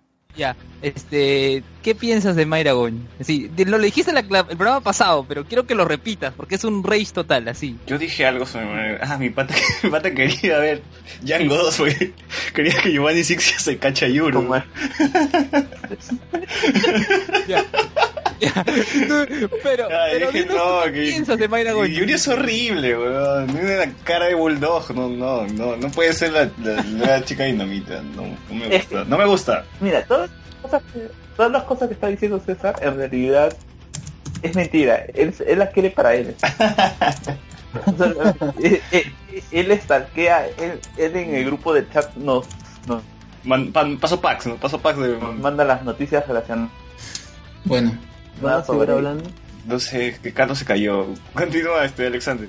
bueno, creo que ya comentamos las noticias. Nadie más quiere agregar nada. No, no. No, Bien. que ve, no vean ceviche tiburón. Sigue en cartelera Ok. todavía esa vaina. Sí, y estaba en todas Está arrasando. Es, es la es la película más taquillera de esto de este mes. Y soñador, este año y soñador, weón. Señor de madre. Sí. Uy, cuenta, cuenta, cuenta, cuenta. No, sí la Claro, como Marco estábamos comentando ahí que, que creo que habías dicho que es la nueva intocable, ¿no? Sí, que el problema es que Creo que Adrián Saba. críticos- Adrián Saba es el niño mimado, pues ahora. Ah, no, no, no, no es por eso, sino que porque es un cine bastante diferente y no es comercial, por ello mismo tratan de darle un impulso, pero es un impulso de manera equívoca, porque, o sea, sí, tiene algunas cosas que en el papel podrían haber funcionado, no lo niego, la película en sí, como te plantea al principio, podría funcionar, pero más allá de la fotografía, nada más, y eso que hablando de fotografía como como lo que estás viendo, no como la planeación de la cámara ni nada, sino que se vea bonito. o sea, después de eso no resaltan nada más. O sea que visualmente sí está, sí es correcta la película, o sobresaliente. solo como foto. Es sobresaliente. Ah, man. Es buena, pero, Pero- con una mejor historia O sea, hubiera sido mejor. O sea, si hago un videoclip, Ah. uso escenas de la película. Sí, fácil, ¿ah? Imagínate un, un videoclip de turista con, ese, con esas imágenes. De Ceci Monster versus Donkan. Ya, No, también, una- ya, chol. Ya. Una cosa más, un, tra- un spoiler más de Ceviche Tiburón. Este, Lucho Cáceres y Gianfranco Obrero solo tienen una escena. Y Michelle O Soifer. sea, los promos... Ah, qué asco, le hicieron cantar este esa canción que no hay tiburón que te coma, horrible, pero al final Oye, cantó esa- y Dajiro, Dajiro lo hizo mucho mejor que Michelle ta- definitivamente. Ah, verdad, no. Yo, me, yo pensé que te referías a cuando están los tres ahí pavazos en, en el carro cantando. No, la sí era un cague de risa, no, pero yo me esa, refiero esa- cuando esa Michelle escena sí fue got- No, lo de, lo de, lo de Michelle Soifer fue diarrea auditiva. Claro, por- pero por eso colocaron a Dajiro cantando al final, porque de verdad, después de escuchar, Y a ver si hay que pasar a Yu-Gi-Oh! es hora de... de- de- De pasar al tema central.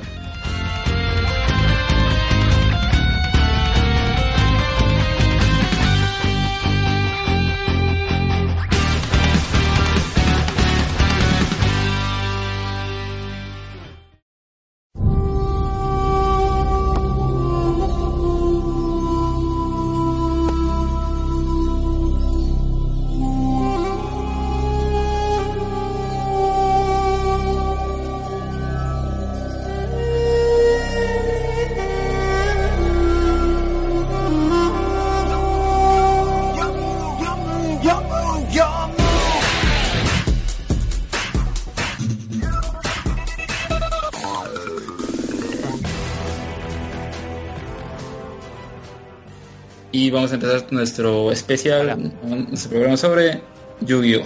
¿no? Cómo lo conocimos, cómo empezó este fenómeno en Perú. Y para eso he invitado a alguien que está en el medio desde los principios del juego, Juanjo. Juanjo. ¿Cómo estás? ¿Qué tal? Muchas gracias por la invitación. Juanjo, ¿tú cómo conociste Yu-Gi-Oh? Antes de, de iniciar a- al origen de, de la serie, ¿cómo lo conociste?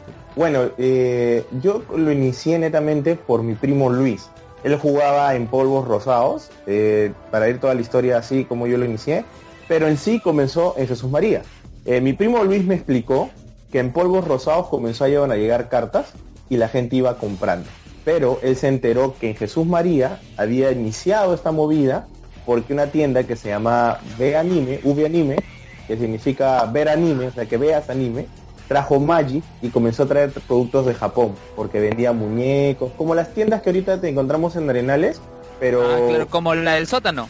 claro, como la que puedes encontrar en el sótano de las variedades de tiendas que hay, por no mencionar nombres, porque hay un montón ahora de tiendas, y, en- y en este caso vendían muñecos, miniaturas, eran fanáticos de anime, eh, daban proyecciones, a lo estilo Sugoi, pero un poco más antes que ellos salgan. Estoy hablando algo de 2007, 2006, no me acuerdo, o 2008, entre esos tres años es. Ya se había estrenado el anime acá en Señal Abierta. Sí, creo que sí. No vi, eh, le estoy sincero, soy de los pocos que vi el anime después de mucho tiempo que ya estaba jugando. Yo, Pero ya cuando- ¿viste la temporada cero o no? no, temporada cero yo me he enterado, pucha, no por decirte recién, pero hay- hace unos pocos años que había temporada cero. Yo, Porque- estoy, yo estoy haciendo mi maratón de eso. Mira, el Porque anime, llegaron- el, el anime se estrenó en el 2001. Sí, sí, eso, eso, eso sí tengo, tengo un poco entendido, pero yo me enteré que existió esa temporada cero porque una vez llegaron, por donde yo estaba jugando en esos tiempos, en Jesús María, las cartas Bandai, las blancas. Y ahí me dijeron que esas eran las Ah. cartas antes de que Konami las tenga. Son las cartas blancas que tienen los, lo- como los monstruos, que no se separan por colores. Tengo algunas que conseguí porque uh, fui a, a la ELU, eh, donde encontré esas cartas y un amigo em, me hizo comprar a un chico de ahí, muy barato, ¿para qué? Pero todas dobladas, maltratadas. Y las tengo en un folder guardadas simplemente porque son cartas muy antiguas. Pero no sé si están cotizadas. Me han dicho que una que otra está cotizada, pero no muchas. Eh, en ese caso, como les estaba contando en la historia, comenzó en anime, eh, comenzaron ahí a abrirse los, las leyendas de Blue Eyes, ¿ya? Sobre la historia de ellos, eh, sobre lo que era la saga de Yugi. Y todavía yo no comenzaba a jugar, pero yo sabía que estaban ya jugando ahí porque mi primo me dijo, está cerca a tu casa, yo vivo por Lince, puedes ir caminando, ¿no? ¿Cuántos años tenías Y- en ese tiempo, por lo menos? 16, 17. Ahora tengo 31. Wow. De bien cartas, sí. Eh, ¿Y, y, y tú ahorita a qué te dedicas? O sea, ¿cuál es tu profesión actualmente? Duelista este, mi- no, no. Administrador de negocios, técnico en administración de negocios internacionales, pero trabajo netamente en lo que es el blog de tecnología perusmart.com. Ah, interesante. Ah, está bien, está bien. Negocios internacionales. Manja, con Sí. nos conectas con el con el mundo con el mundo de los duelos. Sí, netamente, netamente no, no lo ejerzo, más lo que hago como un poco de periodismo así, de bloguero, y es lo que, con lo que me gano la vida. O sea, eres colega de Luen. Y- algo así. Claro, colega. Pero, ¿dónde estudiaste administración? En Cibertech, ese es técnico, no, no, no, no es, no es carrera universitaria. Ah. Sí, Y- ¿Ya, ya, ya cuánto tiempo llevas con Perú Smart? Llevo desde el 2010, desde la formación del grupo. Llevo buen Una, pregunta, sorry, sorry, sorry. una pregunta.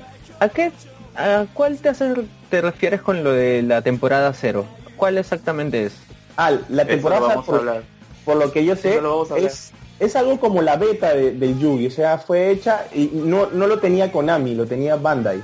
Pero ¿te, re- te, re- te refieres al juego en sí o a las o al anime? No, escucha, El ani- hubo un anime anterior al, al que nosotros conocemos que fue un fracaso en Japón y, y no terminó siendo canon para el siguiente anime. Se, se, se, se deshicieron de esa temporada y volvieron de- desde cero a hacer una reboteada. Claro, y además tenía mucha violencia. Mucha violencia. Claro, era bastante... Sí, oye, el, fuerte, he visto un capítulo dos. el abuelito de Yugi era más, este, era más mañoso. Quería ¿Cómo contigo. era, era- Dark? A mí no me parece que tuviera tanta violencia esto, porque si, por ejemplo, comparamos con Saint Seiya, donde todos los personajes salían todos ensangrentados, de verdad Yu-Gi-Oh! temporada cero, de verdad le queda muy chico. Así- además, si se dan cuenta varias veces que los personajes sufren heridas y todo, pues no se ve ni sangre o lo dejan fuera de pantalla, o sea... Pero sí se ven recontra moreteados. No voy a decir que no se ve así. Y, Ay, pero- y si suponemos es que también quieren franquiciar, si quieren franquiciar también, o sea, necesitaban regularse un poco el anime, supongo, ¿no? Sí. No, pero pero, si comparas- compraron, pues, en la versión. No, ya, pero que continúe el amigo Juanjo con, Juanjo, con- con la historia. Pero si, si comparamos un poco con Sanseiya, creo que es por el público ambientado, ¿ah? porque Sanseiya es un poco más eh, adolescente, creo que iba, iba- iba el, el tema, más que lo que es Yugi, que de verdad va para pequeños, desde creo que es de 8 o 6 años, creo, ¿no? De 6 años a 8 años más. Es la, yo lo sé al revés, Lucina, porque creo que el sistema de juegos es un poquito más complicado para, para, para niños, para la gente, para el público infantil. En cambio, la trama de Senseiya de por sí era bastante simplona. Bueno, eso, eso, eso también puede ser uno de los puntos. Pero de por sí la temporada cero, yo lo que tengo entendido, fue hecha por Bandai, un fracaso. Parece que Bandai no supo llevarla a, a que el público japonés, que es bastante exigente, ¿no? Eh, tenga un afín con ellos. Y eso que ellos están acostumbrados a jugar cartas, creo que desde, desde que nacieron, creo. Y, y son ya creo que ludópotas de por sí, ¿no? Y, y, y ellos este, no, Sí, no jugar. Y, y, y Konami ha sido el que cogió el juego de cartas y él es el que ha sabido explotar. Y eso que tuvo un gran error, ¿saben? El gran error de Konami, ¿no? ¿Cuál? Eh, lo que pasa que el momento de que ellos han querido sacar el juego de cartas fuera de, de Japón, licenciaron a Uperdec. Uperdec un tiempo tuvo el derecho de Yu-Gi-Oh en todo lo que era Europa, Latinoamérica y, lo que viene a ser Estados Unidos. Y hubo un problema, algo del de, no me acuerdo bien, 2011, 2012, se puede encontrar algo sobre eso. Konami gana el juicio y retoma el, el rumbo de, de Yu-Gi-Oh! Es ahí donde nacen los sincros, las invocaciones sincros. Ya es temporada Konami. Porque antes era licenciado de Upper Deck, se los cuento porque yo en un momento del 2010, esa época, no tengo muy bien las fechas, este, llegué a, postular para juez eh, de, de lo que era Upper Deck para poder en los torneos juecear. En este caso para poder dar veredictos, todo eso. Pero de ahí como Konami yo ya me había, me retiré como cuatro a cuatro años, que comencé a estudiar y, y me retiré bastante de las cartas y de ahí ahora que retomé y, casi- y ahora Konami continúa continúa con el con lo que es el, el dueño de la, de la franquicia no Pero tú ibas a ser como el señor referee de Medabots. claro así. Aparecía de la nada, ¿no? Era- como jugador, como jugador eh, era muy bueno ser juez, eh, netamente porque te llegaban cartas, eh, premios y regalos eh, que tú podías vender. Hay que, hay que ser sincero a veces porque las cartas no solo es que tú quieras jugar, también quieres sacar un beneficio, ¿no? Un provecho. Y Claro. llegaban cartas que eran regalo para jueces, que aún lo sigue haciendo Konami. pero Na- Konami tiene una política de no dar dinero, da premios. Es, es uno de los pocos juegos de TCG, de Trading Card Game, que no da premios directamente en efectivo. Eh, te da price cards, o sea, premio, cartas de premio que se valorizan caro o alto, netamente por el por cómo conseguirlas. ¿Cuál es tu carta Y- más rara? Bueno, cartas más raras es bien difícil de decir carta. eh, en sí, uno se acostumbra le- por la serie, ¿se acuerdan que los ojos azules, ¿no? El oscuro, ¿no? Eh, el, el plumero, el Harpister Duster, el Rayeki, eh, Los dioses egipcios. los dioses egipcios. En sí, en Yugi hay cartas carísimas que son de colección, ¿no? Pero no tengo yo en específico una carta que yo diga, wow, esta es carísima, ¿no? O sea, la más rara que tengo. Pero sí, sí mantengo o tengo el deck que ahorita se juega. O sea, se le puede decir el tier 1. eh, en Yugi le, le dicen tier 1, tier 2, tier 3. eh, dependiendo cuántas veces se lleva el top en diferentes torneos, tanto internacionales como locales, ¿no?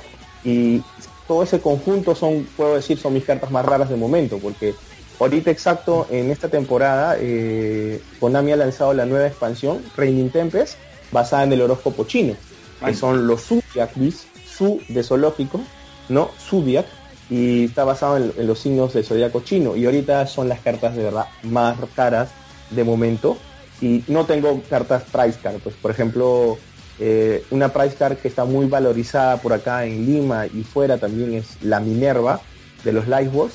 El valor ronda ahorita de los 1.500 dólares, ¿no? Y, y en Perú hemos tenido gente que se ha ido a Colombia, lo ha ganado y, y la ha podido vender acá a unos precios bastante altos, ¿no? Esas sí son cartas un poco más raras. ¿Y tú has jugado esa- el esa- videojuego el videojuego de Yu-Gi-Oh Power of Chaos? No, eh, yo si soy sincero, soy de los pocos que no, no, no, no soy muy afán de los videojuegos de, de en sí de cartas, te soy sincero, hasta de Yu-Gi-Oh, este, soy más fan de los arcade, Kino Fighter es mi, mi juego favorito, y no, no soy muy Entonces, fanático de ellos. mm, ni siquiera, ni siquiera has tocado la aplicación de de Yu-Gi-Oh! Duel Links. Sí, sí le he tocado porque le he hecho un análisis eh, y le, o sea, mostré cómo jugarla antes de que, de que llegue a, a Latinoamérica eh, para jugarla. He estado jugando un poco, pero lo que pasa es que Duel Links al jugador regular de Yugi no le gusta, te voy a ser sincero, no le gusta. ¿Por es qué? otro tipo de juego. Es que juegas tres cartas, tres, tres cartas de monstruos, tres cartas atrás. No es Yu-Gi-Oh, es un Yu-Gi-Oh adaptado para jalar adeptos. Si, Claro. si fuera un Claro, Yu-Gi-Oh es un poquito más casual. Sí, si fuera el Yu-Gi-Oh convencional, eh, te digo que muchos de los jugadores eh, eh, competitivos, eh, los que sí juegan, jugarían bastante porque podrían probar sus decks, eh, probar jugadas, ¿no? Ver qué tal le, va, le sale la mano, lo que, lo que hacen todos los jugadores. Eh, hay, acá algo que les voy a con- contar. Eh, por ejemplo, si tú eres un jugador competitivo o te gusta jugar, en- como, como puede ser, y te gusta jugar bastante con tus amigos esto, normalmente te sientas una mesa con tu baraja, deck, te sientas, barajas y comienzas a sacar tu mano de 5 y ves, me tocó esto, está esto, o sea, me está tocando bien, comienzas a barajar y, y te das cuenta cómo tu deck va fluyendo frente a lo que te puede tocar, ¿no? Y tú te vas adaptando las jugadas. Algunos, no- algunos tú los ves y se molestan entre ellos y le dicen, oye, ese este autista que está jugando, pero ya los que conocen ya saben cómo es. Y no lo solo lo hacen los que juegan Yugi, los hacen los que juegan casi la, la infinidad de TCGs que hay, ¿no?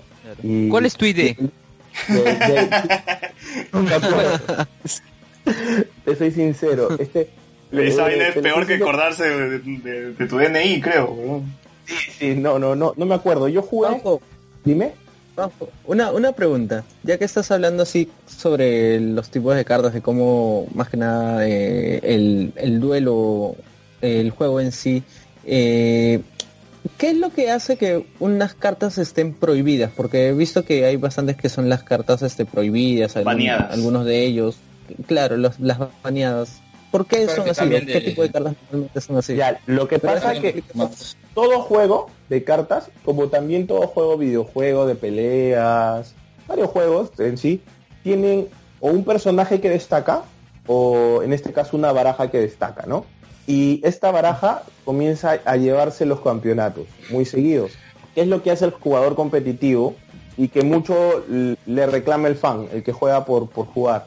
Eh, es como una guerra. Si tú te vas a la guerra, te vas con tu mejor arma, ¿no? Claro. O sea, tú no vas a, pe- a pensar de perder y que te maten, ¿no? O sea, tú llevas lo mejor y comienzas a llevar lo que está más ganando.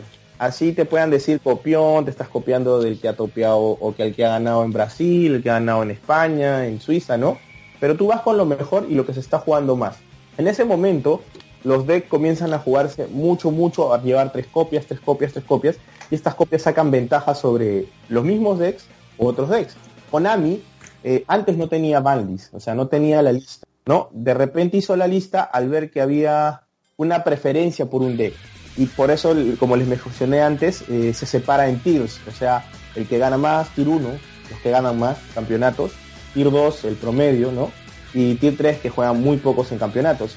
Y el, el odiado, o el que no se quiere que haya, que Konami siempre hace por eso las banlists, es el tier 0. El tier que tienes que jugar, porque si no juegas ese, no ganas. Eh, es, es conocido como el tier 0. En este caso, como comienzan a ganar mucho, Konami que dice, bueno, vamos a quitarle velocidad. Y comienza con limitar cartas. O sea, de lo que puedes jugar 3 por baraja, te dice solo puedes jugar 2, ¿no? Y de ahí te dice solo puedes jugar 1. Pero si Konami nota que esta única carta crea una desventaja frente a decks, o ya tiene un cierto tiempo que se viene jugando, por decir, 4 o 5 años, o un año, ¿no? La banea y ya no se puede jugar para aperturarle y para dejar que otros decks que van saliendo tengan ventaja de nuevo y se da un ciclo de bannets ilimitadas. Al, en sí, al jugador no le gusta esto, porque tú inviertes, o, mm, se le puede decir palabra invertir, o gasto más bien, de un deck competitivo, una baraja fuerte para poder tú ganar, ¿no? Y tener premios y llevarte cosas.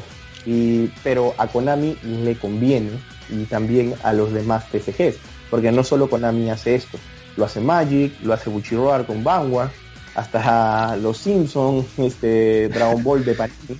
Los Simpsons tienen un juego de cartas. Sí, hace muchos años tenían, no sé si ¿Qué, otros TSG conoces? Bueno, yo he jugado a lo personal el de Bandai, el Dragon Ball, en B anime lo jugué hace años. Este último de Panini lo estuve jugando, pero ya lo mató Panini, parece que no le ha pegado. Eh, Magic, no, Panini, Panini lo, lo tuvo esta último. Hubo torneos en Estados Unidos. Eh, Panini es el que, el que tuvo esto, se, ha quedado, se quedó hasta la, expansión de los androides. Acá algunos estuvieron jugando, era un poco caro. Eh, he jugado Magic, que me parece el mejor juego de cartas, uno de los mejores juegos de cartas. Si no lo juego es porque también es un poco más fuerte el gasto ahora. ya.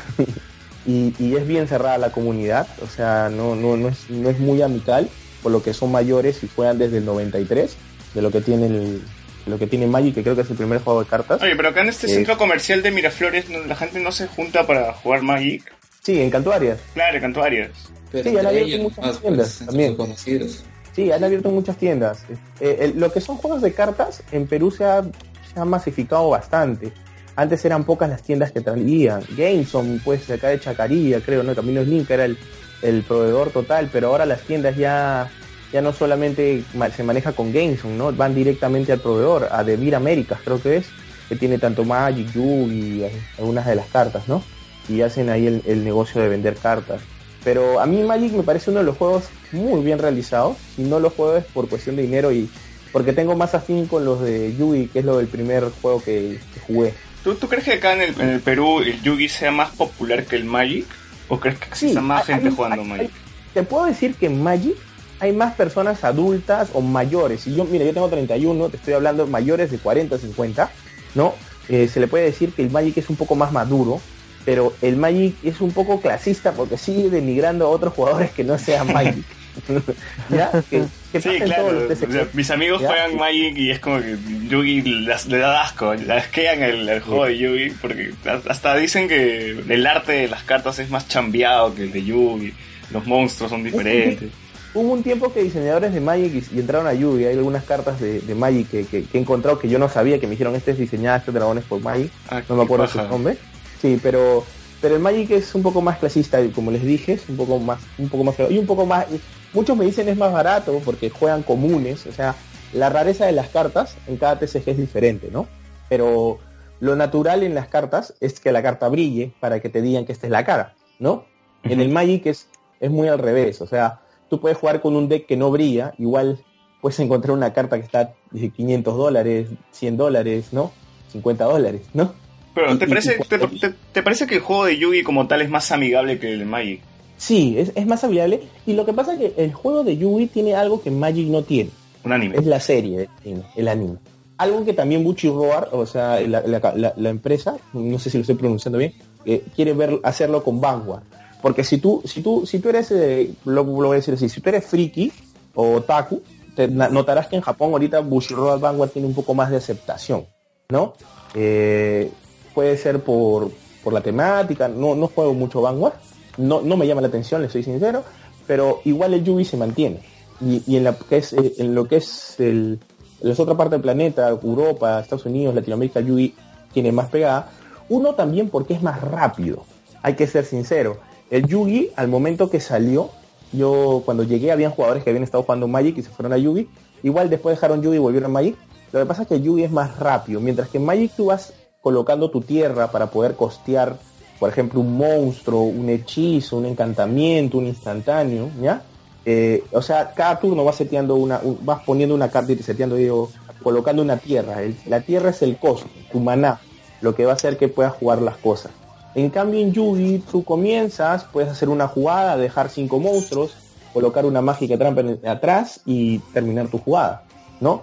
Y si el otro, el oponente tiene una excelente mano, puede hacerte borrarte todo el campo, borrarte todo tu pack que te protege y, y ganarte de ese turno, ¿no? Se hace bastante acelerado y más rápido. Y eso creo es algo que gustó desde un principio el Yugi. Y también es algo que, a los jugadores de Yugi hizo también que no les guste, porque era muy fácil acabar el juego.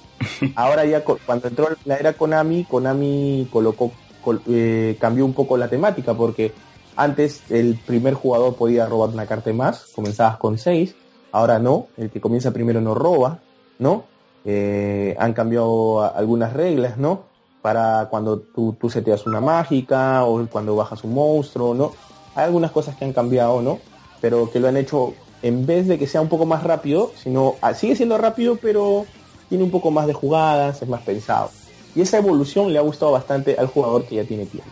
Y Juanjo, a ver, como para poder terminar el, ese aspecto del juego, ¿no? En Lima, en Perú. Cuéntanos un poco sobre los torneos. Por ejemplo, hoy día ha habido un regional. ¿Cómo, Sí. cómo ha ido evolucionando? ¿Cuándo empezó? ¿En qué consiste ello, básicamente? Mira, ¿cómo empezó? Eh, eh, tengo el gusto de haber estado en, en los primeros torneos que, que se realizaron en Lima. Eh, siempre les cuento a los chicos que, que conozco, los nuevos, o, o, o- o chibolos, como les digo, este, eh, deben de estar felices porque ahora el Yugi tiene regionales, continentales, torneos afuera, se codean, ¿no? El Perú es muy bien visto. Eh, antes eh, no había nada. Cuando yo jugaba, jugabas por los patas hasta que una tienda se animó del shopping center, ¿no? A hacer legal. Eh, hubo torneos, pero no se masificó. De ahí la tienda Battle City de, Surco tomó esta batuta y comenzó a, generar los torneos oficiales regionales, nacionales. También lo hizo Shadow Duel de Arenales y ahora, bueno, se mantiene Battle City como la tienda que genera estos torneos y regionales.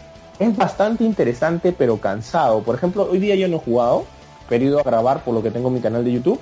No, Eh, grabo los deck profile, o sea, los decks que han jugado los ganadores. Y como los conozco, me ayudan, les grabo, colaboran muy, muy bueno conmigo, les agradezco siempre mucho. Y ahora, por ejemplo, Perú es muy bien visto porque hemos tenido tanto un campeón mundial, no en una categoría mayores, en una categoría menores, Mijail Flores, pero eso ha hecho que nos vean como, como se le puede decir, una cantera donde salen buenos jugadores. También tenemos a Gerardo Delgado, que ha sido campeón continental del año, el año 2015, ¿no? Y representarnos en un mundial. Hoy día exacto él es el que ha ganado el regional. Eh, ya se le conoce que es de peso. Cuando, Y- cuando y- mencionas cuando mencionas regional, siento que está involucrado también gente de provincia.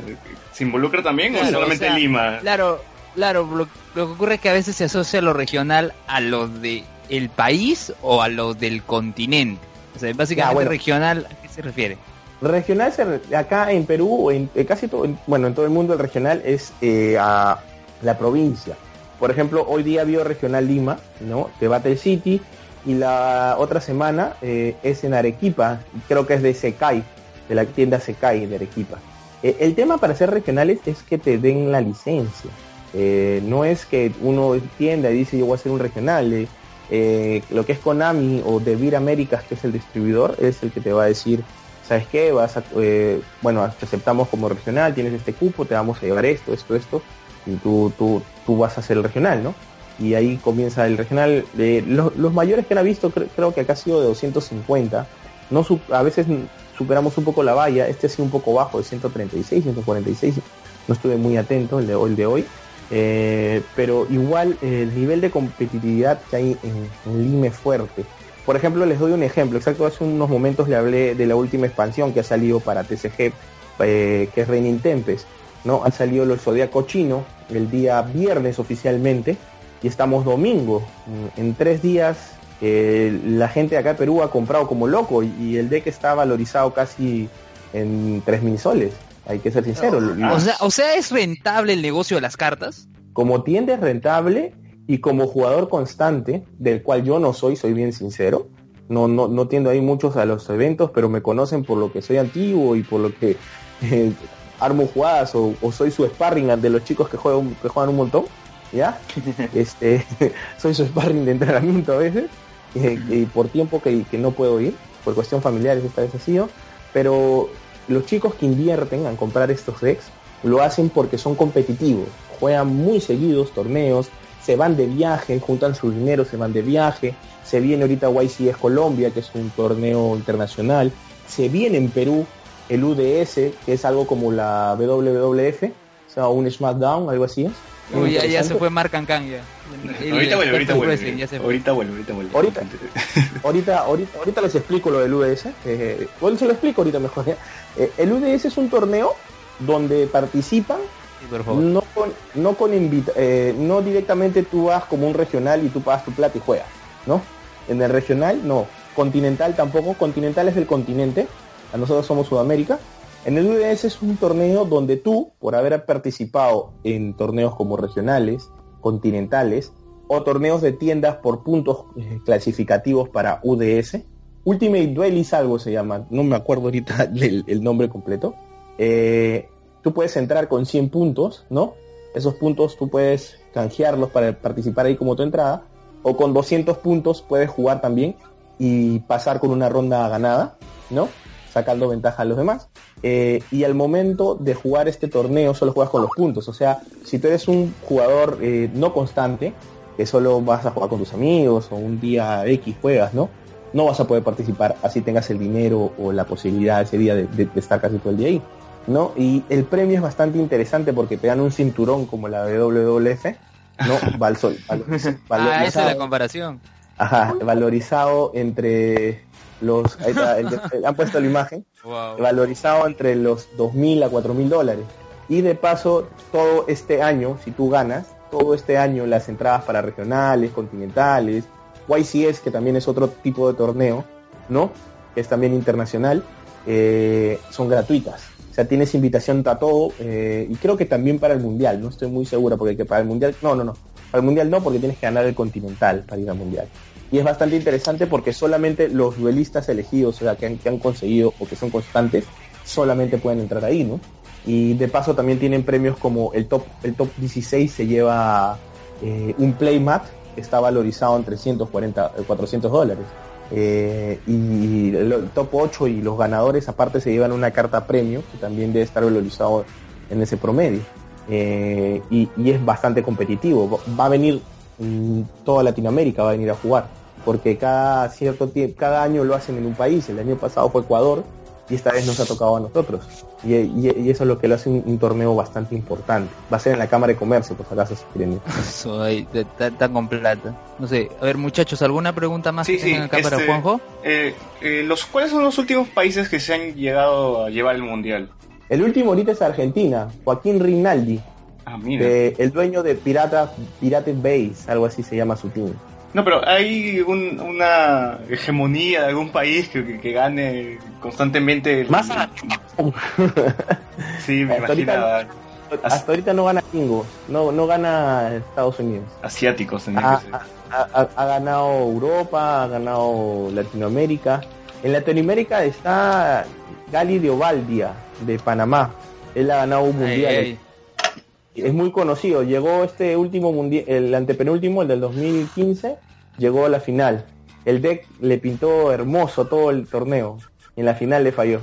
Eh, Wow. como decimos los jugadores, siempre, siempre hay un, un momento en el que el deck te tiene que fallar, ¿no? Pero la cosa es en las rondas. Pero le falló en la- Oye, en oye, la- en pero la final. ¿hay una forma de, de- de- de ver esto? ¿Lo transmiten o algo así? Sí, O es- sea, es- ¿hay streamings? sí, la, En la algunos tecnología- eventos hay streamings. Lo pasan por No, YouTube. En, lo- en los más importantes, como son los YCS, fácilmente también hay en el UDS, eh, y lo que es continentales también a veces lo, o mundiales lo transmiten. ¿Algún canal en Lo- especial? El, el canal en especial es el de Yu-Gi-Oh oficial, el de Europa y tanto el de, el de el de Estados Unidos. Y también están en Twitch, también. eh, ahí están también ellos. Eh, de ahí de ahí ellos comparten y todo. El, el- el que también es bastante bueno seguir, si eres fanático de Yugi, es el, la página de Facebook de Europa, el oficial. Es Yu-Gi-Oh Europa oficial, algo así. Eh, es creo que tiene mejor interacción que la de Latinoamérica y también que la de Estados Unidos. Tiene constantes temáticas para mostrar cartas, juegos y muestra bastante eh, sus, sus entre- los que entrevistan eh, tienden a, a- a tener mucha, muchos videos, suben cosas, la hacen muy pero muy interesante. E hicieron el Mannequin Challenge con todo, con todo un, todo, casi todo un estadio lleno en de Yugi. Es muy, muy bueno. ¿Qué tal, ¿Qué tal el reto? Sí, de verdad, de verdad, fue, fue muy bueno, fue muy bueno. Creo que salió en las noticias de CNN o algo así, porque fue muy, muy, muy, muy bueno el Mannequin Challenge que, que hicieron. Y es bien recomendable para seguirlos. Eh, otras páginas que pueden seguir, bueno, pueden seguir mi página, Ready for Duel. Sí, a ver, ¿No? por favor, tu cherry, tu cherry. ¿Cuál es tu Seguir canal? No has- dicho tu Ready canal. Sí, por favor. No, no, no, no soy tan grande. eh, tengo poco, tengo dos, eh, un año, dos años casi en, en esto de lo de YouTube. Yo entré No, netamente- pero ya está un buen tiempo ya. Yo entré netamente por mis amigos.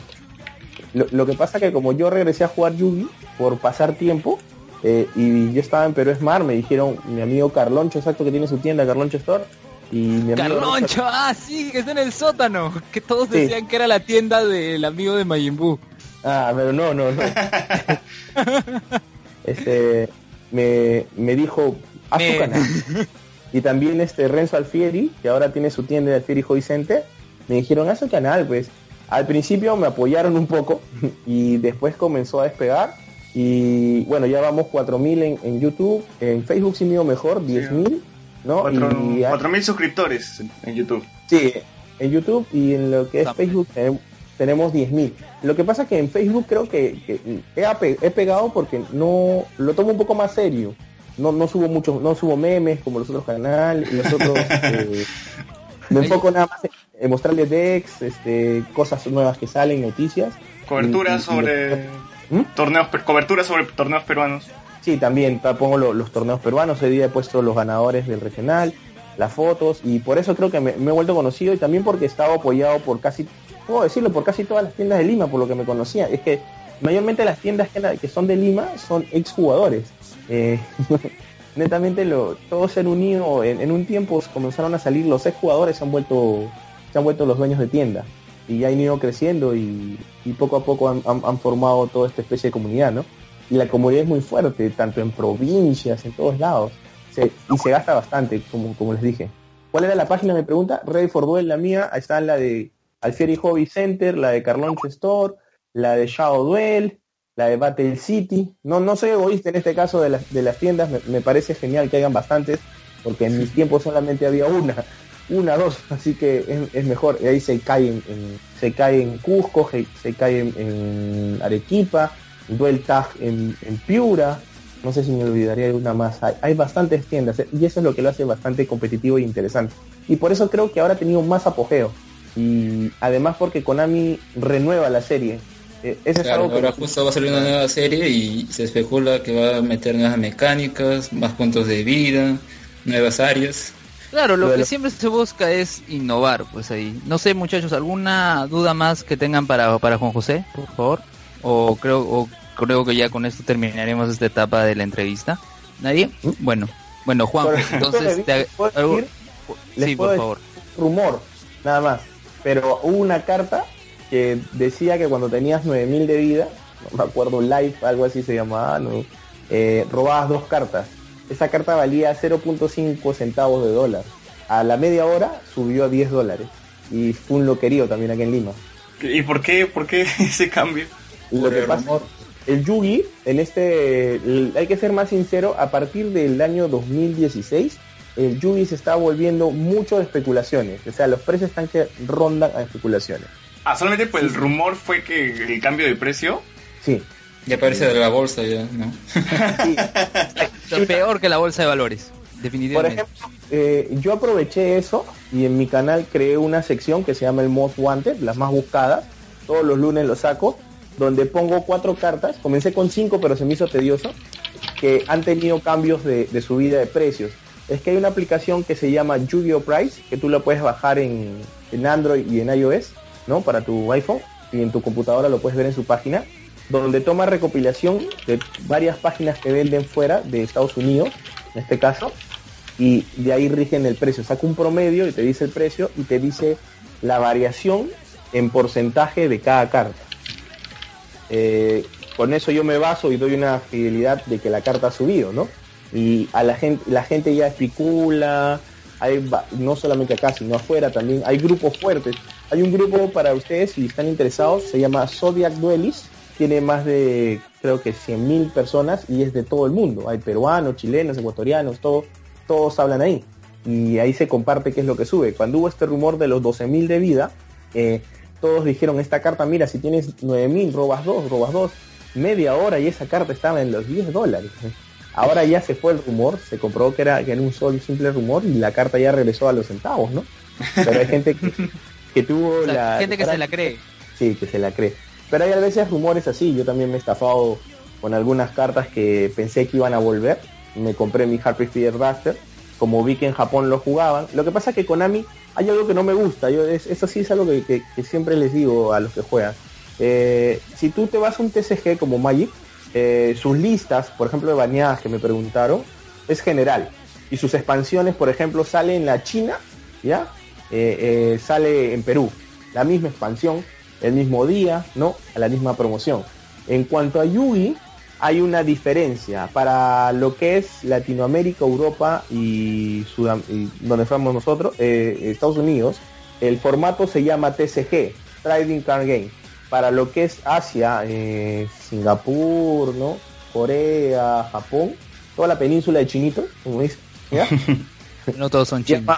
OCG, Original Card Game, algo así. Original, el juego original.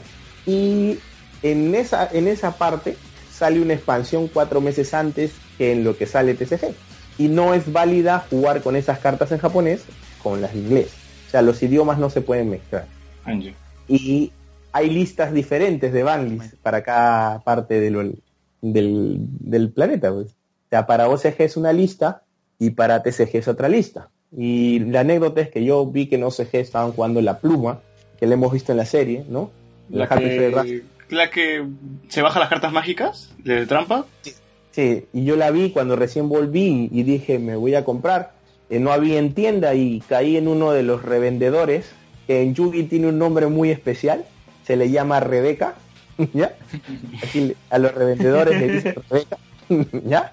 Eres Rebeca, cuando te ven vendiendo cartas te dicen, oye, ahí hay un Rebeca, está revendiendo, ¿no?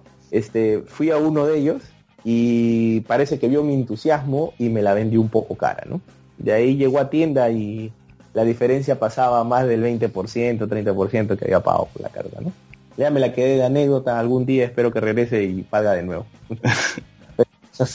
esas, cosas suceden cuando tienes dos listas diferentes, pues no la especulación hace que pienses que pueda salir ahí, ¿no? Que pueda volver y, por ejemplo, si hubiera vuelto la carta, ahorita el Happy Fair Raster ronda los 10 dólares, si volviese estuviera por los 20 a 30 dólares, porque es muy jugada, y eso que solo se puede una, y cam- cambia mucho el, el- el juego. Es una carta que, Bueno. que te da ventaja. Bueno, ¿alguna, ¿alguna duda más que tengan muchachos para Juan José? No. ¿Alguno? Creo que hemos hablado Bueno. ya suficiente sobre el juego en, en general. Bueno, bueno, Juanjo, muchas gracias de verdad por haber estado aquí con nosotros. Este, te agradecemos eh, por, por poder compartirnos esto, porque nosotros no, la verdad, no tenemos conocimiento al respecto ya de la movida de del ju- juego de cartas, el trading game aquí en el en Lima y te agradecemos de verdad por habernos conseguido esta entrevista acá para hablemos con spoilers. No, no sé, pero no, muchas gracias a ustedes. eh, Les agradezco más bien que toquen este tema, porque la comunidad lo que quiere es crecer. Y ya hemos crecido, pero aún queremos que ya se expanda un poco más. Es lo, lo- lo mejor. Por eso les digo que no tengo ningún problema con todas las tiendas. y Por eso las mencioné casi todas las que se podían. Porque creo que todos queremos que el juego sea más popular y tengamos mejor cobertura de total de todo el juego. Y anime Claro, por- ¿ah? Claro, aportando ahí nuestro granito de arena a ver con, con esta parte de- del podcast. Gracias de verdad, Juanjo, por, por habernos acompañado y, y no, esperemos volverte a tener pronto por acá también. Muchas gracias a ustedes. Muy bien, hemos tenido a, a Juan José, Lu- a Juanjo, Ludueña Rincón de Perú Smart, que nos ha comentado ahora respecto... me, ha, me ha salido el periodista, muchachos. O sea, no sé, ustedes también, César, que es de arquitectura, Carlos, que es ingeniero, se han vuelto, se han vuelto pequeños periodistas acá. Hablamos con spoilers, es, es este un semillero, un semillero de periodistas. Sí. Bueno, ahora pasamos a- primero a la- lo que es la temporada cero, que Carlos creo que estaba entusiasmado de poder hablar. Carlos, ¿qué, qué te ha parecido esta? Porque tú lo has visto en maratón también, ¿no? Mm, Yo lo había visto hace varios años y le he vuelto a ver antes de que estuviera esta, esta, este video maratón que hay en YouTube. A ver, Carlos, a ver, antes de empezar a hablar de la temporada cero, quisiera acotar ahí algo porque bueno, en el programa anterior que grabamos y que al final no salió, había, César había preguntado, ¿no? ¿Qué fue primero, el anime, el manga, el juego?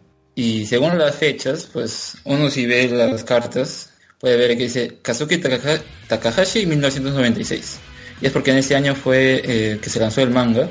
Lo que primero fue el manga y justamente esta temporada cero es lo que retrata ese intento de historia de Takahashi, que es un niño que está solo, no tiene amigos, y entonces a través de este rompecabezas milenario obtiene un poder que poco a poco lo ayuda a tener amigos de paso, y que esta entidad es experta en todos los juegos, ¿no? Y en uno de esos juegos, en el manga, fue que salió este juego de cartas. Si recordarán ese episodio en el que aparece Kaiba, Oso dice, "Ah, es un nuevo juego, un duelo de monstruos, y usan una, un mat o un campo bien extraño, ¿no? Porque dice, ah, tengo mi dragón, lo invoco en la zona de agua, tengo mi tal cosa, en- lo invoco en la otra zona, ¿no? Y es porque ahí el juego era como medio... Eran los Experimental. primeros inicios del juego, pues, ¿no? Y luego que este capítulo se volvió tan famoso fue que le llegaron varias cartas a la editorial, la Shonen Jump, y es a partir de ahí que progresivamente Takahashi ya lo llevó el camino del manga a lo que es el juego, lo enfocó más a eso. Y fue ya cuando empezó este me imagino que vieron esta primera adaptación y terminó ya empezaron con Yu-Gi-Oh! Duel, Mas- Duel Monsters y más Claro. bien en el año 1998 que fue estrenado esta temporada cero que se llama Yu-Gi-Oh! a secas ah, fue esa de 27 capítulos al año siguiente fue que empezó el juego tal cual el primer set los primeros structures y ya por los 2000 fue que empezó el, el anime Yu-Gi-Oh! Duel Monsters Duel Monsters perdón que es el ya lo que conocemos acá en Latinoamérica como Yu-Gi-Oh, ¿no? La adaptación de, de 4Kids. Como sea, yo me imagino que vieron la oportunidad de hacer negocio vendiendo juguetitos o cartas en este caso y no la desaprovecharon, ¿no? al contrario, lo, lo masificaron y total tendríamos ya un anime completo acerca del duelo de monstruos. Cosa que en la temporada 0 no era así, sino que se enfocaron más en los juegos de azar en general, las cartas, el casino, como monstruos encapsulados. ¿Qué otros Claro, juegos? sí ah? O sea, lo que yo vi es que Yugi hasta usaba casinos para, para jugar sus juegos oscuros y su hueva. Claro, monstruos encapsulados también había.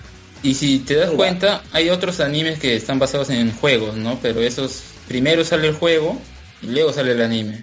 En ese Vida, caso es Vidaman, distinto. Bakugan, Beyblade, Medabots, no Digimon. sé si... Medabots, no sé si... Digimon.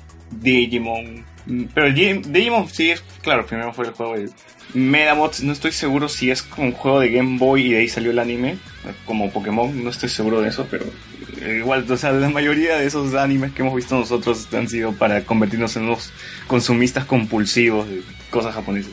¿Tú veías Claro, Vida, más bien el manga es lo que salió primero y luego ya... O sea, acá como que la historia de Yugi es diferente, pues, ¿no? Del juego de cartas de Yu-Gi-Oh! es distinta... Y eso que lo hace peculiar también respecto de otros productos sucedáneos de, de los juegos. Solamente para César, ¿tú responderle la Luen, sí, sí, sí llegué a ver Vidaman. ¿Qué te pareció Vida, man? Ah, no, no lo recuerdo muy bien, pero era como un Beyblade solamente que con canicas y me gustó. Claro, o sea, tenías-. Era ¿Cómo? como tu Bomberman, pero tenía su... su- Claro, tu Bomberman con canicas Claro. y, y tenía como que una bestia encerrada, ¿no? Porque ya sabes, y estos juegos siempre tienen algo escondido detrás, no son simples jueguitos. O La era Fox Kids, monte, ¿no? Si te acuerdas, porque... O sea, ellos estaban ahí parados. Yo me acuerdo más o menos, ¿no? Estaban en el 13, en Red, Go- en Red Global. Estaban ahí parados, tenían su muñeco este, lanzaban las canicas y era como medio monce, pues no, no chocaban y ya pues ganaba. O sea, de verdad era, bien confuso. No... Como historia de verdad era, era peor que, las otras, pero muy olvidable. En ese tiempo tampoco es como que le prestaba mucha atención, o sea, ya veía Vidaman porque daba después de Beyblade, creo, después de, de, de Med- Medabot, porque había, había como que en las 4 de la tarde, 3, 4 de la tarde en Fox Kids tenía su tanda de animes. Y, y Vidaman era el último, pues era como que ya que se quede ahí mientras hago la tarea Y- o algo así. Sí, Pero si te das cuenta es más recordable de los otros, pues, ¿no? Videoman que es más olvidable. Claro, nadie se acuerda de Vidaman, definitivamente. Claro, este, de Bey- Beyblade, ya que mencionas, o sea, lo de los trombos también fue un furor. Claro, yo sí recuerdo haber tenido mi Beyblade y, y- y jugaba con mis amigos, con el campo, todo. Lo lanzabas Pero- a ver si sacaba chispas. Ah, Había, vendían, vendían. Recuerdo que vendían unos con sus con un aro especial que si lo lanzaban salía chispas. Y, no, eh, Sí, la era, gente- era de metal, ¿no? La gente hizo un negocio. en lo oscurito para que se viera la chispa. Yo me acuerdo así lanzarlo y que se metiera debajo de mi cama para que chocara contra la pared y se viera pues las chispas, ¿no? Claro, sí, era muy paja. Pero continuemos con Yu-Gi-Oh! A ver, Carlos, coméntanos sobre la temporada 0. Ya, mira, bueno, eh, para hacer la aclaración, mm, bueno, yo no sé cómo habrá sido de las cartas, pero eh, eh, en cuanto a datos, esta primera temporada cero, mal llamada porque es una temporada aparte, fue producida por Toei. Mm, Entre las similitudes que tenemos con la serie normal o la, a la que vimos, es la presencia de los personajes principales. Eh, tenemos a, a Yugi, tenemos a la contraparte, que en un primer momento se llama Yami Yugi, eh, a Joan, Tea y Joy, más al, al adicional de Mijo, que viene a ser una chica para que Tea en este sol, básicamente. Pero Tristán ya era el Era- acompañante. Claro, o sea, después eliminaron a, a, a mi hijo y, y así se quedó ¿no? Claro, pero yo hice la comparación en el programa, chicos, sí. Yo hice la comparación en el programa eh, que no que no salió, en el que mi hijo era la weki, pues de mil oficios. No me había olvidado eso. Tenía tenía todas las características, de verdad.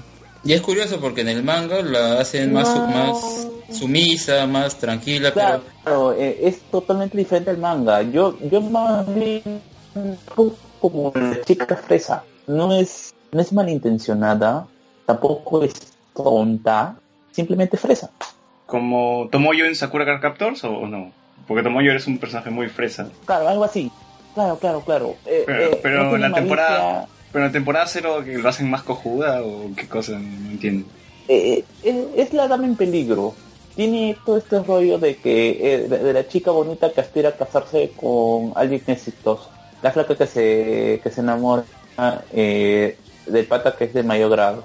O sea, tiene La, la flaca que espera un príncipe azul, entonces. Claro, o sea, tiene en realidad esta primera No. serie cero tiene todos componentes de una serie escolar actual, con el adicional que lo que se desarrolla en este es- eh, en este anime escolar son la teoría de los juegos o eh, poner como eh, trama adicional a la trama prin- principal que vendría a ser las situaciones del colegio, como pueden ser la presencia de bullies, la presencia de, de profesores de alguna otra manera que pueden ser algo re- estrictos o abusivos también, eh, las peleas de los estudiantes por ganar derechos y, ah, y que normalmente todo este tipo de problemas se resuelven con un juego, como, en la vida, como en la vida real.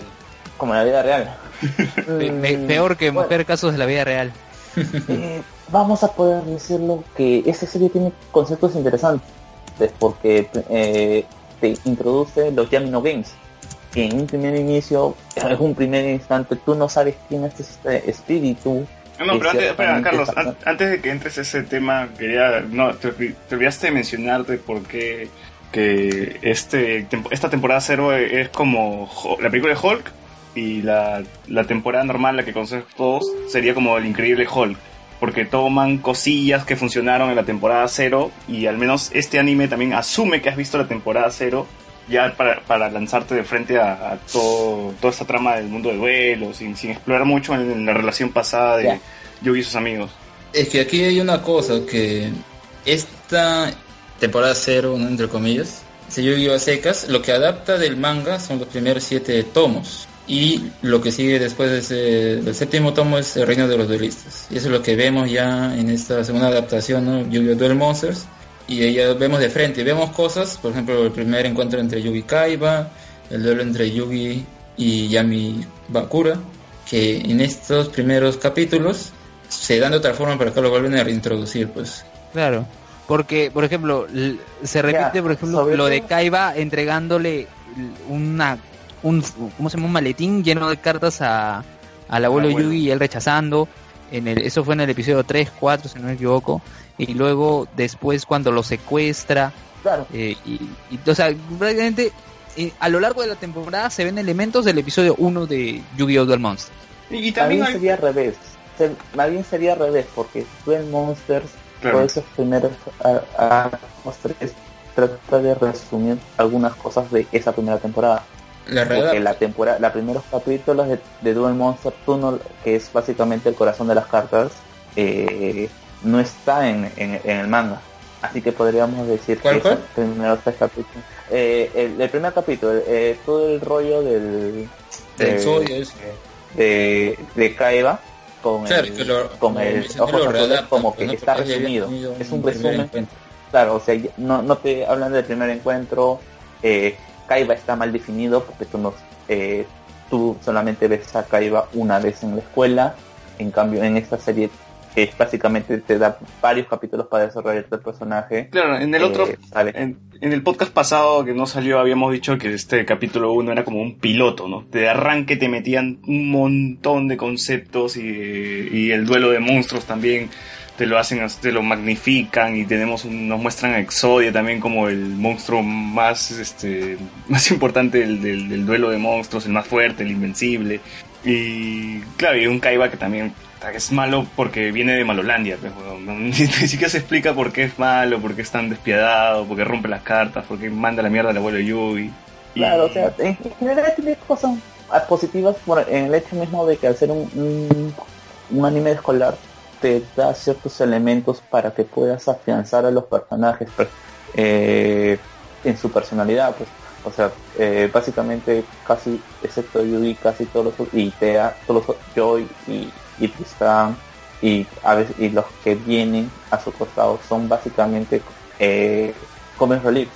Mientras acá sí te definen, por ejemplo, el, caso de Joy, si bien es cierto en la serie regular, nosotros conocemos simplemente que está separada de su hermana y de su mamá, y que su mamá de alguna otra manera se, lo llevó solamente a su hermana, en cambio acá te ponen el adicional de que el, el- papá es borracho, que no ha tenido, eh, eh, Joy no ha tenido muchos amigos en general en su, eh, en su vida escolar, que de alguna otra manera se explica por qué Joy es agresivo con Yugi, no por las maneras, no por las razones incorrectas, sino simplemente él quiere ayudarlo de la manera ruda a superar su trauma o sus debilidades que se acentúa en esta serie, como es el hecho de que Yugi es bien solitario, lo cual tampoco no se ningún, en ninguna de las dos series se termina de de- determinar porque es de mucha más baja estatura, no se define que tenga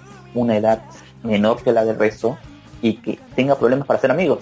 Tal vez tiene una Eh, enfermedad, tú no, le pones- no puede Bueno, crecer. No, pero- Carlos. A veces los protagonistas, bueno, pues son solitarios, porque simplemente son solitarios, ¿no? O sea, no es que, o sea, así como en la vida real, pues no, No hay, hay- gente no hay un trasfondo, no hay un tras- retraída, pues aquí es el caso. Claro, no hay un trasfondo Claro, más, cambiado, simplemente por- porque le gusta. Pero, No, Carlos, es que por ahí ejemplo- hay una, claro, hay una cosa que Luen va a mencionar, que es, que es el hecho de que Yugi sí se comporta como un niño más en esta serie, pero Claro. nunca te dice exactamente de que sea, un, ¿cómo se llama? Un niño. Pero es que eso se ve claro, por ejemplo, en la escena en la que están en el parque de diversiones con Tea y le dice, quiero dos entradas de estudiante, ya, un estudiante y uno niño. Y le dice, yo no soy un niño, ¿no? Pero, pero tiene todas las actitudes y, y físicamente parece un niño. Este, pero yo lo que iba, por ejemplo, ya que mencionabas a la hermana de Joy, en, las, en la temporada cero no, no tiene ceguera, dice que tiene una enfermedad, pero no se dice cuál. Le- le metieron su drama pues, ¿no? Sí. la siguiente temporada.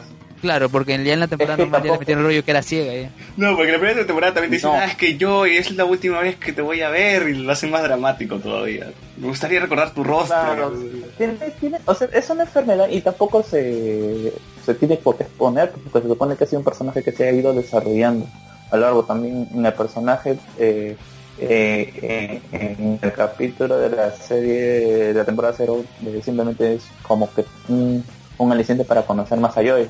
Claro, uy, pero en ese episodio Joy se enamora de una enfermera y no se supone que la enfermera debe haber estudiado mucho más tiempo y debería este tener mucho más años que Joy.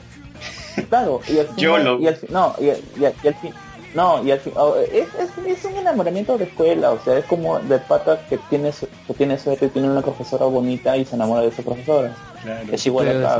es legal, y es legal seguro. ¿no? Es- sí. Claro, o sea, y supuestamente acá es una enfermera joven que le trata bien a su hermana, que está Claro. y que y que cuando tiene este problema de, de, de- de los pandilleros se lo cura. Es normal que se pueda llegar a enamorar, que es un amor platónico y que puede ser en colegio y al final termina des- destrozándose porque se va a trabajar a otro lado. O sea, Eso con el doctor.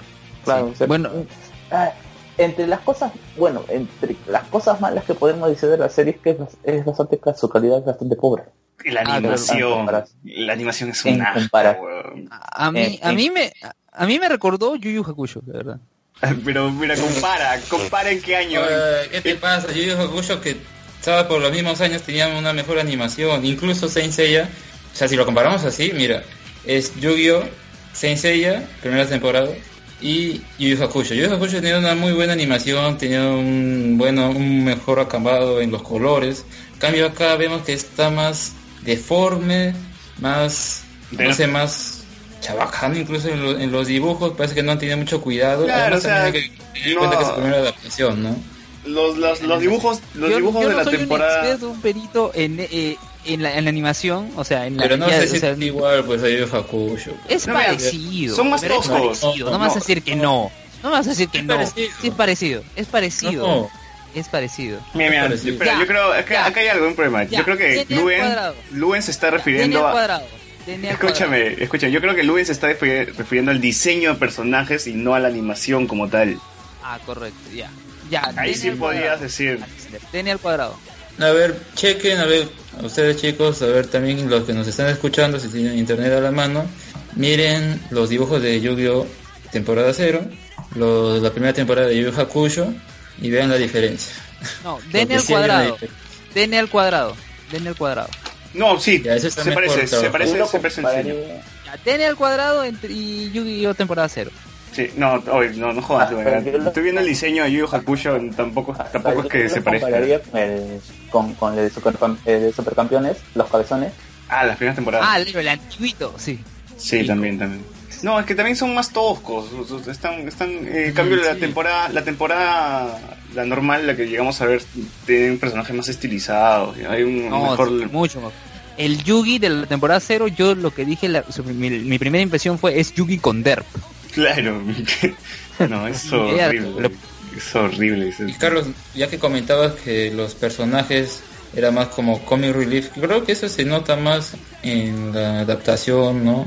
De 4Kids, que le mete los diálogos, ¿verdad? Así a la mala, pues, ¿no? Es cualquier cosa. Yo creo que es también como comentamos al principio, que como el juego es para niños de 6 años a más, pues querían enfocar el anime a, seis, a, a niños de 6 años. No, ¿no? abrir, abrir el target, abrir el target, el target más, ¿no? O sea, niños que ya sepan sumar, ya está. De ahí para adelante todo. Claro, pero o sea, y eso es un poco lo que chirre ahí, pues, porque te das cuenta, y creo que Carlos también ha visto la, el remaster, ¿no? Sobre todo, los diálogos de Kaiba mencionabas tienen mejores, mejor un sentido, ¿no? No es como que decías, es como están haciendo sus berrinches, nada más, sino tiene, tiene un sentido, pues, ¿no?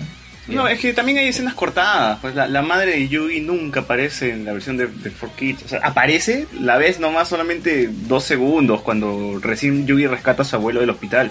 Pero no tiene ningún diálogo. Ni siquiera mencionan que es su madre. En cambio, la versión japonesa sí tiene un papel como madre de Yugi. La excluyen, pues, la, la, la, repelen. Bueno, borran. muchachos, ya, ya, bueno, muchachos, este, nada, decir que vean Yu-Gi-Oh! Que la pasen bien y este, quédense pues hasta las 5 o 6 de la mañana. Y ojalá no se borre el podcast, más te vale. Pues esperemos que no. Sí, pero mira, si se borra, sube el audio con solo tu voz, no me importa, pero Súbelo ahí, monólogo, monólogo mon- de César y lo completas con Loquendo ya, para que se vea algo ordenado. Ok. Eh, ahora- entonces Ya, hay que hablar de la, de la temporada 1 como tal. ¿Cómo, ¿Cómo llegaron ustedes a conocer el anime de Yu-Gi-Oh? ¿Tú, Mark? Por María Pía y Timoteo. Ah, ¿tú no la, Canal vi- 4. ¿tú no la viste en Y le, Nickelodeon? y le habían... No, cholo, yo soy pobre. A mí, acá, acá venía Operación Duna. Y te cortaban el cable, ¿no? subían a tu poste y... Claro, cholo. Pobrecito. Yo, yo, yo he visto los chicos, yo, yo he visto los chicos del barrio o coraje así pirateado, cholo. Agarraba mi o cable sea- y lo metía acá nomás, tu VHS. al frente. Tú, tú- Al- tú- al tú te ponías triste cuando venía el operativo Duna. Así es. Ya, pero ¿cuál fue tu primera impresión así cuando viste Yu-Gi-Oh? y dijiste, ¿qué es esta huevada? Fue chévere porque, o sea, me acuerdo que, o sea, a mí, a mí de por sí me gusta la historia. Historia universal, historia de Perú, todo eso. Y me acuerdo que lo primero que me llamó fue porque, especialmente ver toda esa onda de, de egipcio, y yo dije, pucha, será algo así como Carmen San Diego, ¿no? O sea, yo en mi ignorancia ignora- ignoradora, ¿ya? Y este, mi vieja, para esto, este, en mi casa son un poquito, este, bueno, no son un poquito, ellos son evangélicos, mi hija, ¿ya? El Y este. oh, y claro, y era como que veían esas cartas y eran, eran monstruos y me fastidiaban. Y a mí, encima que o hay sea, yo normal, demonios. pues, y encima que hay, encima que hay monstruos demonios todavía. Claro, y encima, encima que dicen que van a enviar tu alma al lado oscuro y toda esa vaina, pues. Ya te imaginarás. Pero lo chévere era que Timoteo y, y María Pía lo presentaban de una forma tan chévere. Es que Timoteo lo continuaba, lo, lo contaba, le metía humo, tanto humo, sea, te, te hypeaba tanto por la serie toda la semana, ponte, te decía este con María Pía. Y no se olviden que este miércoles se va a estrenar esta nueva serie en Canal 4 y bla bla bla bla bla bla. Y tú veías los avances, se veían chéveres, pues. Y especialmente por esta vaina de, de jugar con cartitas y venía el faraón. Pero yo no recuerdo bien. Sí, ¿Es, chévere. ¿Es la serie de Yu-Gi-Oh! en Canal 4 se transmitía todos los días o solamente fines de semana? Porque Manepiti montaba los fines de semana. ¿no? No, no, no. Había, llegó un momento, no me acuerdo si eran ellos, estoy casi seguro que sí. Ellos tenían una en la tarde, como Claro. que la- los chivolos llegando del colegio Sí, sí. ponían, se ponían a ver tele después de hacer la tarea. Creo que y estaban en, ya pues, Creo que grababan en el, a las 5. en el vecindario de Chavo, creo, ¿no? O estoy equivocado. No, No, era no me acuerdo. El, profe- eh, eh, el profesor Otto y Timoteo nada más. No, no, no, no. Era, Eso era María Pía y... Creo, No, eso no, fue no, después, o sea, eso fue después. No, María Pía y, y Timoteo tenían su programa de los sábados y Timoteo tenía un bloque de, de- de dibujos. Básicamente era de dibujos nada más en las tardes, Ajá. antes de abastelar. Ya. No, pero yo te estoy hablando de de- la época donde era R con R. Sí. Ala, cuando No, no, el ya va a 5, cuando daban el 5, Raúl Romero. O, no, no me acuerdo si era en el 5 o cuando recién estaba empezando a vacilar. Ya, por Creo eso, que yo me acuerdo que era, es- Está, claro, o sea, Y- tenían su, su temporada, su temporada de, de que eran, en realidad pasaban dos, dos, tres dibujos, pero nada más, Sailor Moon y, y, y- Y Dragon y Ball. Eh, Dragon Ball y, Yu-Gi-Oh nada más. La vieja confiable. La bloque. vieja confiable. Recuerdo No, que claro, o sea, era, era, era solo una, una pequeña parrillita, por así decirlo. yo recuerdo que en algún momento llegaron a transmitir hasta Naruto, pero ya Claro, ¿Ah, sí? sí, en las mañanas cuando Timoteo tenía su, su programa ahí sí con el profesor Otto. Claro, en las mañanas lo pasaban, creo que sí. Yo veía, recuerdo que ese tiempo recién me enganché con Naruto, lo vi en el canal 4 y luego Cartoon Network lo pasaba al Ah, mediodía. ahí sí fue al revés para mí, porque primero creo que lo vi en Cartoon Network o lo había visto antes ya en que lo vendían en Pueblos Azules y me compraba los DVDs, pero sí, ahí fue distinto. Ahí más bien en Canal 4 ya, ya vi que lo habían pasado último, pues, porque ya habían pasado por cable, por, ya lo vendían Claro. japonés y todo. Ya, pero no, Al no, contrario de Yu-Gi-Oh! que no nos vayamos, primero no vayamos. vi el, el anime en, en señal abierta y luego ya cuando tuve cable lo vi en el cable. Ah, Yo en mi caso, por ejemplo, yo sí recuerdo que veía muchísimo Nickelodeon en las noches y justamente habían anunciado este nuevo anime y, te pasaban escenas del opening y tú veías monstruos, dragones contra caballeros, payasos, zombies y magos y decías, ¿qué chucha es esto? ¿Qué clase de combinado? ¿Qué clase de Pokémon? ¿Qué clase de Digimon es esta vaina? Y así fue como... Yo recuerdo que el primer capítulo lo vi a las 8 de la noche en Nickelodeon 8, 9, no creo que fue una repetición porque las pasaban en la tarde en Nickelodeon. Y no, pues para qué, o sea, el primer episodio me enganchó totalmente. De ahí, de ahí un mes después veías a todo el mundo en mi colegio jugando cartas, tanto que los profesores tenían que quitarnos las cartas para no, no estar distrayéndonos en clase. Claro, decomisado. Decomisado, el auxiliar ahí, cualquier chivolo con cartas te lo lleva. Nadie podía jugar. No, lo que era tan chévere era de que si no tenías plata para comprarte las originales, que casi nadie tenía, o al menos en mi coles tu plancha, tu cuatro, planchita. cinco los... Claro, te comprabas tu plancha de azul y te venían como 20, 30 así tu planchaza y tú te lo tenías que recortar. A cortar, ¿no? Oye, pero no sé si en ese Ya, tiempo y- ustedes ustedes han llegado a jugar con recortables, figuritas recortables, que vendían también en los Claro. mercados, que eran buenísimos. Claro. Dragon Ball. Yo Como mencionaba en el programa anterior, ¿no? que a través de esto, de, de cortar ahí tus planchas de Yugi, al menos ahí ya tenías pulso, pues, ¿no? Porque más que, más que como te enseñaban en iniciar a cortar con la tijerita, al menos aquí ya...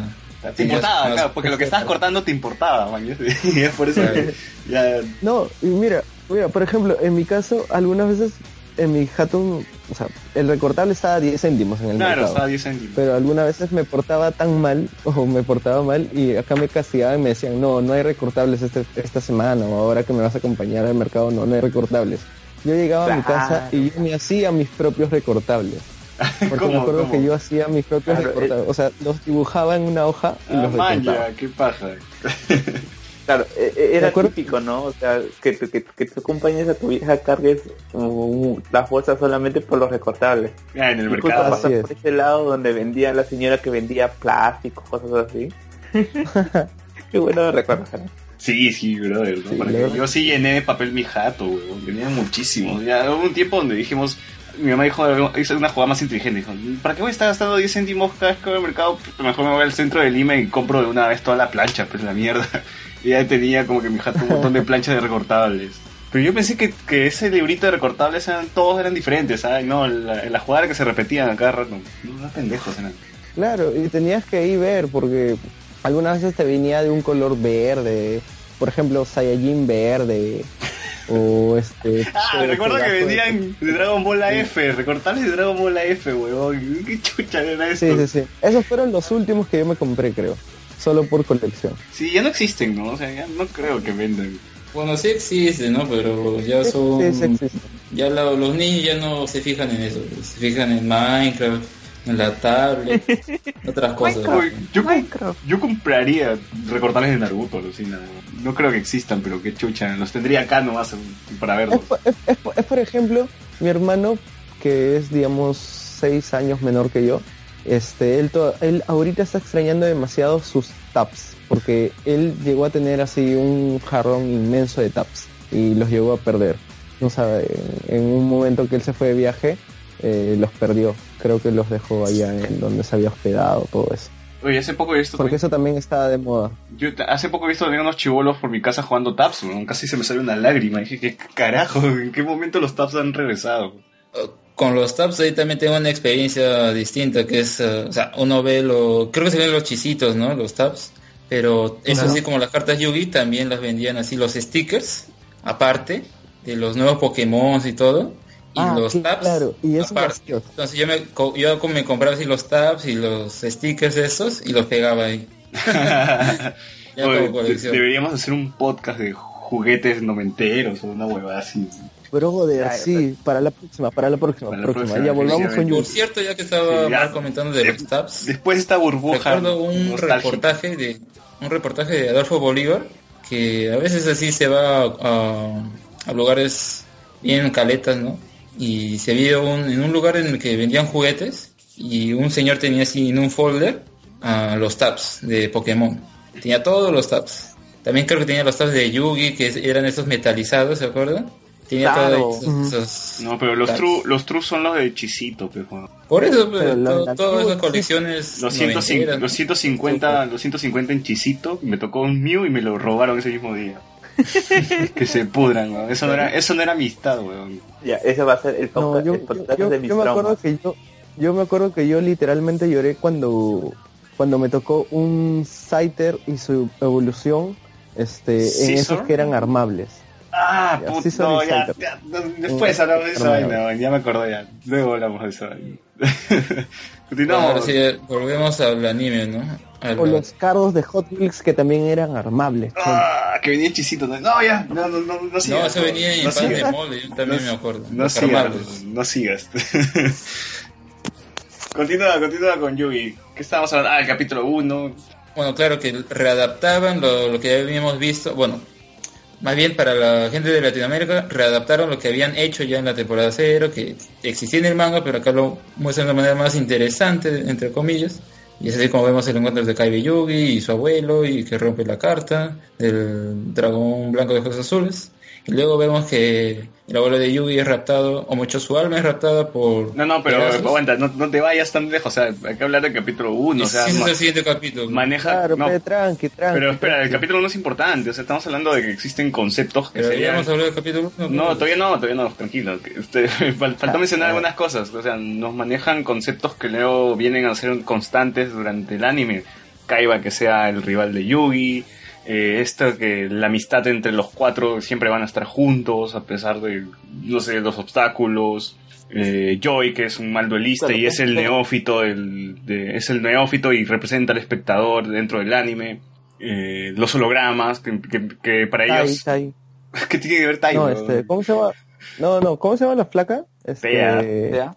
Tea, Tea, ahí está, Tea, con Ts. Ya ella también que, al menos en el principio parecía como iba a ser el, el reencuentro amoroso entre Yugi y ella, pero después Claro, te das cuenta que era mucho mayor que Yugi. Estaba en el mismo salón, weón, tampoco... y bueno, pues déjame Oye, continuar, déjame continuar. Yugi parecía un chulo. Déjame continuar Ya. antes de burlarnos de, de Yugi. Y este tema de que Yugi tiene un artefacto súper raro en su cuello y, y que cambia de ser un niño a ser un adolescente y nadie se da cuenta. O sea, nadie se percata de que tenía zapatillas Nike y luego cambia a usar botas de Renzo Costa. Y... Y nada, nada, entonces nos, nos muestran también el juego como tal, cómo, cómo se juega. Esta, eso habíamos dicho en la anterior reseña de que, el anterior podcast, perdón, del, de Yu-Gi-Oh! de que toda esta primera parte del anime es un tutorial general del juego y que no necesariamente siguen las reglas del, del juego como tal, sino que se van más al- al- a este tema dinámico, a este tema que sea más vistoso, ¿no? Para atraparte, enamorarte de- del juego. Pero bueno, en tal, en tal caso no sería tutorial, pues, ¿no? Pero ahí, al respecto, hay otro motivo por el cual esta primera temporada, ¿no? De Reino de los Duelistas es como un YOLO, pues, ¿no? Si te das cuenta de las reglas y todo. ¿Por qué? Porque esta temporada, o mucho, con, con respecto al anime, al, perdón, al manga, esto lo habían sacado en 1998, todavía estaban los tomos de este, de este arco, ¿no? De los reinos de los duelistas. Y en ese tiempo todavía no había salido las cartas ya con reglas y todo. Recién al año siguiente, al 1999, es que ya sacan las cartas, sacan las reglas. Y para esa época el manga ya termine el- arco por ahí de del reino de los duelistas y ya empieza el siguiente. No, pero así a pesar de eso sigue este siendo... primer arco de, de, de los Duelistas es un YOLO y ya a partir de Ciudad Batalla ya empieza a tener forma, pues, ¿no? Incluso ahí ya que Kaiba le pone las reglas y todo lo demás. No, pero a, pes- a pesar de eso, aún sigue siendo una especie de tutorial, o sea, cómo se juega. Tienes monstruos de trampa, tienes, perdón, tienes cartas trampa, cartas mágicas, tienes monstruos más fuertes, monstruos más débiles, modo defensa, modo ataque, puntos de vida. Bueno, destruir tu carta mágica con tu monstruo. Ah, así eso sí, eso es un YOLO. No es- es, claro. es un YOLO, pero eh, es una forma de que el anime se, se vea más, vistoso. No, es que, o sea, no, es que en sí el, el, el anime era un, uno de demostración del juego. Claro. Yo no lo veo, bueno, al menos yo ahora que me doy cuenta. A ver, ah, ins- instruyanme. ¿El anime salió antes que el juego o después? A ver, como lo había- estaba mencionando, el anime, esta versión Duel Monster que llegó acá como Yu-Gi-Oh, ¿no? Estamos hablando en esta parte, salió a principios de los 2000 en, en Japón y ya posteriormente salió en América y el resto del mundo. Pero antes había ya sido el juego en 1999, que como menciono se instaura ya las reglas, las cartas oficiales, incluso las cartas que habían sacado antes las vuelven a sacar, pero ya con, con las reglas, pues, ¿no? Entonces el, el anime funcionaría simplemente como un... No publicidad, pero era como que algo para poder enganchar con el juego a las Sí, personas. porque en el manga, o sea, lo adaptaron como en el manga, pues no, si en el manga era así que tiene el, el esto, el otro, los, si te das cuenta también los puntos de ataque a veces los monstruos eran totalmente distintos, no, no eran exactos como es, no sé, 1500, no eran 1345, por ejemplo. No, y esas Claro. cosas lo sacan del manga y lo adaptan tal cual. Es ahí ya en Ciudad de Batalla que lo mejoran. No, pero como que los números son diferentes porque supuestamente el, el campo de duelo hace le, le da un bono, ¿no? Y, y es arbitrario ese bono, nunca te lo explican cuánto es, simplemente sube los puntos de vi- de- del monstruo y ya está. Estuve viendo hace un tiempo otra vez eso de Reino de los Delistas y me acuerdo de este duelo entre Joy y el chico que juega zombies. Y decía, le sube tanto de porcentaje. Entonces yo le saqué así las matemáticas y sí, pues era el porcentaje tal cual. Ah, ¿no? entonces Por sí ejemplo, así. 1500, 30, le sube 30% de poder, decía. A ver, lo saco y sí, pues era el número que ponían ahí en pantalla. O sea, ¿Te das cuenta? Y- Yu- Yugi te enseña los porcentajes, weón. Un profesor de matemática debe estar feliz, feliz, feliz de que su alumno vea Yu-Gi-Oh!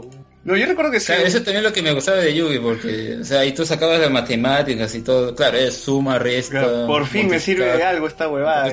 Tan complicado, ¿no? No es álgebra, pero al menos ahí estás en contacto con los números, ¿no? Claro, claro, creo que ah, hay algo que nos hemos estado olvidando, creo, el duelo de monstruos. Ah, de la trama, no hemos contado, no hemos empezado a contar la trama. Bueno, ¿Quién de, es Pegasus? claro, Pegasus es el enemigo de ese primer arco, ¿no? Claro, porque después de que Yugi venciera a Kaiba, Kaiba era el número uno, el campeón mundial y toda esta cuestión. Pegasus lo que quiere es tomar la compañía de Kaiba y además tener este el artefacto de milenio de Yugi. Para esto crea este campeonato en una isla apartada donde para que Yugi vaya se lleva el alma de su abuelo y es así donde empieza las aventuras de Yugi y sus amigos para regresarle el alma a su abuelo. Las locas aventuras de Yugi. De Yugi, cartas locas y, y sus amigos. Yo, por ejemplo, yo, yo pensé que, digamos, el dueño completo de, de Kaiba Corp era Pegasus. No, no, eh, Pegasus es el creador de las cartas, mientras que Kaiba era el que creó los hologramas. Claro, yo, yo pensé que era, era Pegasus también, el, digamos, el eso. Y ahí, digamos, ¿por qué Pegasus quería, quería este, reunir todo- todas las esferas del dragón? Porque, aguanta, muchacho, aguanta, vamos, vamos por partes, vamos por partes. La primera parte del anime, ¿de qué estábamos Ah, ya, hablando? El torneo, el torneo, el torneo. y primero hay que decir que, que en, para poder vencer a Kaiba, eh, Yugi utiliza por primera y única vez, reúne a todas las partes de Exodia previamente. Y Kaiba, y ahí empieza la depresión de Kaiba, que también es forma parte, es algo fundamental. Emo Kai- Emo Kaiba. Emo Kaiba, claro, que ya no quiere, ya no quiere jugar ni nada por el estilo. Y es ahí cuando Yugi también pensaba que con Exodia iba a ser el, el, puta, el invencible en, en el torneo de Pegasus, pero acá llega el chico insecto que se, que se lo- que manda a la mierda todas sus piezas de Exodia. ¿Ah, sí? ¿Cómo? ¿No te acuerdas? Está en el barco y luego entra y, y arroja las cartas de Exodia al mar. Lo que pasa, eh, lo Ah, que ¿verdad? pasa es que se, lo que se supone es que, eh, hay que hay que saber de esto también es que se, se pone la premisa de que el abuelo es eh, dueño de una tienda de juegos y que es básicamente el que le enseña a Joy también a, a- a jugar más que Yugi y supuestamente Yugi y Joy están viendo los torne- eh, el torneo regional, el torneo japonés, en donde están eh, Insectoraya o eh, Weevil y Red Rap y de alguna otra manera Yugi sí ya los conoce, dice, "Ey, ellos son los mejores duelistas de Japón, excep- eh, eh, exceptuando a Kaiba, que para ese momento ya había sido derrotado por Yugi y se había entrado en total retiro. Creo que en el anime lo ponen que, que el chico de los insectos y el otro de los dinosaurios habían tenido un duelo en la televisión, ¿no? Lo habían Sí, pasado. sí, por eso Yu- Yugi y Sí. Joy están viendo ese duelo. O sea, es de ahí que los conoce, pues. Y Yugi dice, ah, este muchacho es, Pero- muy- es estratégico, ¿no? Y siempre tiene un plan bajo el brazo. Y justamente su plan fue arrojar No, las cartas de sí, Exodia al mar. Cuando, claro, cuando los, habla Yugi de ellos, ya sabe quiénes son. Y por eso cuando están en el barco, en el barco también eh, eh, Will se dirige hacia él como, como que si fuera un amigo. Y por eso Yugi no tiene ningún problema en decirle, mira, ah, eh, las cartas de Exodia, pues. Mira, con esto te voy a ganar, ¿no? Claro, pues ese es de Yugi bastante confiado. Y ya pues eh, muestra, nos muestran un- en un primer plano que Weevil es un tramposo. Claro. O sea que siempre va, a- va a sacar, buscar sacar ventaja de la situación, a pesar de que es un duelista decente. Y también nos muestran las motivaciones de Joy a por qué quiere entrar al, al campeonato, que es de que su hermana la ciega, nos meten ahí un drama súper coreano, ¿no? De que Joy es la última vez que te voy a ver, tu rostro, y me voy a olvidar de ti, y no tengo dinero para la operación, y bueno, ya eso es el principal motivo porque Joy se infiltra al barco para, para ir al, al- al reino de los duelistas. Y Tristan Claro, que tendría más sentido. Claro, que tendría más sentido. Claro, que tendrías más sentido lo de Joy, sobre todo si hubiera visto la temporada cero. Ya, pero nadie va a ver la temporada cero cuando empezó. Claro, o sea, ya lo que nos explican es esto, nada más, que Joy necesita la plata Claro, para poder ser más simple. pues. Mientras que Tea y Tristan ya son polizontes porque porque Yolo, pues, ¿no? Quieren estar con sus amigos, le llega el pincho a su familia. Claro, que te metan que su padre su, y su mamá están separados. Me parece que sí lo tocan, pero bueno, también ya tanta censura, después también lo habrán censurado así en, en el diálogo original japonés lo decían. Así que no me extrañaría. Carlos, con- continúa con... No, o sea, a lo que me dijiste es, ojo que, que, que Joy está molesto con su mamá, ¿ah? Pero ahí no, ah, claro, sí, Ahí- porque se me separó ahí- de mi hermana, dice, me separó de Serenity. arco que no se llega, llega, llega a desarrollar de todo completo, pero hay un resentimiento de, de Joy mi mamá que sabe que Joy no la quiere ver. Sí, pero eso en el manga también no lo tratan tanto. O sea, también estamos pidiendo que, o sea, pudieran haberlo tal vez dado más argumento, ¿no? En el anime, cambiarlo algunas cosas, pero yo creo que prefirieron trasladarlo igual, ¿no? Y pasarlo así. Ah, Joey quiere curar a su hermana, punto. Y ese es el motivo Claro, que tiene que entrar al torneo. Claro, eh, eh, te lo plantea como que es el tipo corazón de oro, pues, ¿no? Y al final funciona.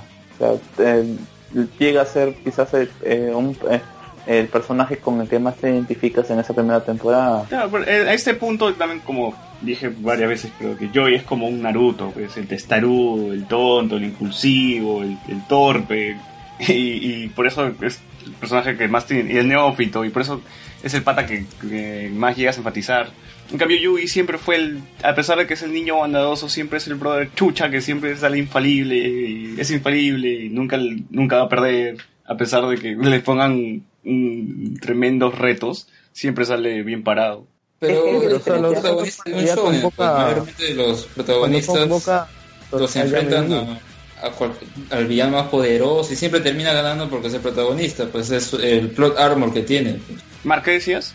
que, o sea, normalmente cuando ganaba era porque con este llamaba el espíritu de Yame Yugi. Tramposo. Solamente por eso. Tramposo. Claro. Dos, dos cabezas Es claro, mejor es que, una.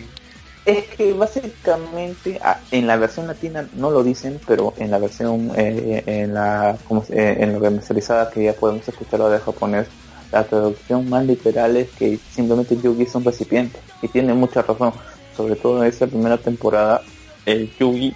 El Yugi. Otra vez no fue Carlos, ahorita sea su conexión. Ya, pero otra cosa, eh, en estos capítulos vemos a Yugi enfrentándose contra Mako Tsunami, Weevil Underwood y Red, no, Red Raptor no. Pero en esta parte de- de- del anime los duelos son como Pokémon, como las mechas en Pokémon, que si está mojado la el agua conduce la electricidad, que si vuela es más difícil los monstruos de tierra, que no, no, no recuerdo qué otras tonterías sacaron de- de- solamente para hacer más dinámicos los duelos, porque en verdad no es así, solamente si tu monstruo tiene más puntos de más puntos que el otro va a ganar. Más puntos, también el tipo de monstruo, ¿no? Por eso funcionaba mucho las áreas, ¿no? Decían, la isla tiene diferentes campos y pues si este marco se iba para el lado que era el mar, ¿no? Y por eso su campo también tenía este, este hábitat, por así decirlo. Y el, el chico que tenía la baraja de zombies se fue a esta arena de duelo que estaba en un cementerio, Cementerio. en una cueva. Claro, claro, claro. Y también teníamos el primer duelo de Joy, que contra Mai. También se nos presenta Mai, este personaje femenino, que es la waifu de, de Mark. ¿No es tu waifu, Mark? Sí, Forever. Claro que sí, cómo no. Hasta ahora, Forever.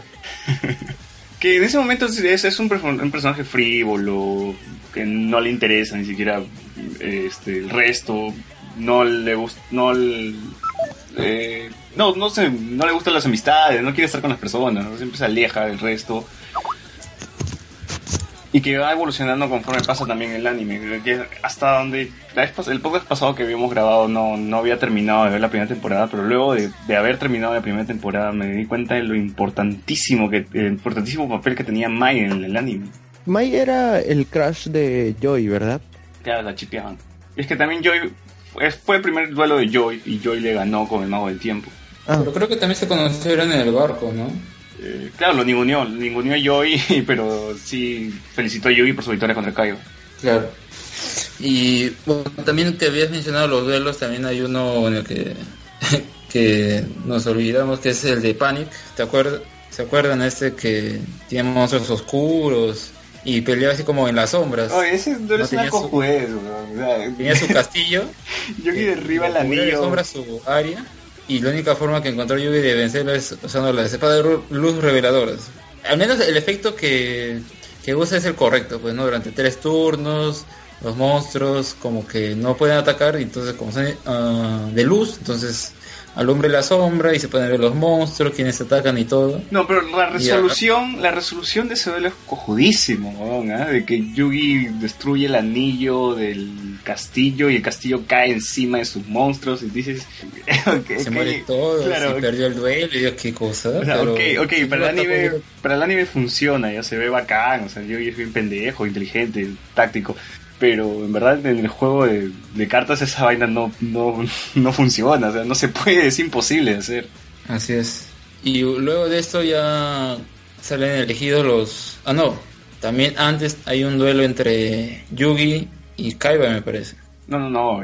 Antes de eso existe este duelo doble que tiene Yugi con, con Mm. Joy versus un par de gemelos en un laberinto raro que justamente ya empezamos a ver variaciones del, del mismo duelo de monstruos, ¿no? Ahora es en un laberinto, después fue con dados, eh, no, sé- no sé si, si hubo otra variación dentro del, del, del anime, no, no recuerdo hasta ahora porque solamente he visto la primera temporada.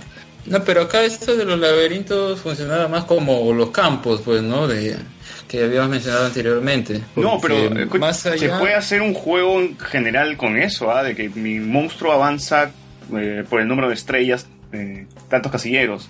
Y, tú, y si Sí, tú... pero era más como rol, pues, ¿no? No sé, a mí esa temporada más me Claro, rol, ¿no? claro, claro, es como rol. Es un capítulo, son, no son dos capítulos nomás, pero funciona de puta madre. ¿ah? Yo podría, podría hacer un juego en- entero de eso. Mm, Sí. También, sí, también es interesante. Estos personajes, los hermanos Paradox, luego salen, me parece, en capítulos ya más posteriores o finales, como un cameo. Y en otra en otra serie, creo que en Yu-Gi-Oh! Vuelven a aparecer. También enfrentándose a los protagonistas.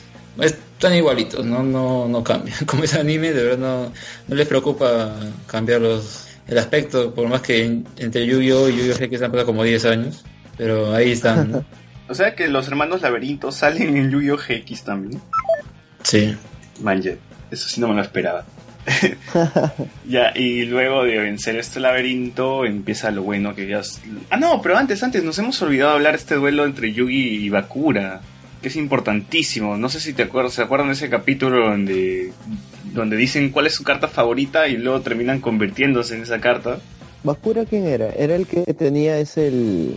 El, El cabello blanco y también tenía la, la sortija del milenio. ¿La sortija o era el... Es el collar? Es un collar, pero el- el- le dicen en el doblaje la sortija del milenio. No, nunca supe por qué. Porque no es una Bueno, sortija. sortija o el collar, ¿no? El collar, el anillo. No, el collar es el de otro personaje. El anillo o el, la sortija, pues. Pero es principalmente porque es circular, nada más. No, no es que sea un anillo literal, pues, ¿no? que te pongas en el dedo. Yo me acuerdo que en las cartas falsas había esto, eso del anillo del milenio. ¿no? Claro, las cartas eran monstruos, digo, los, los objetos del milenio eran monstruos. Y tenían puntos de vida, pero desorbitantes. Esas cartas, de hecho, eran bambasas. Una pregunta. El Black... la- ah, yo una vez tuve una carta de Black Exodia. ¿Esa era de verdad o era fake? ¿Cuánto tenía de El poder? Necroexodia. Sí, es, Existe.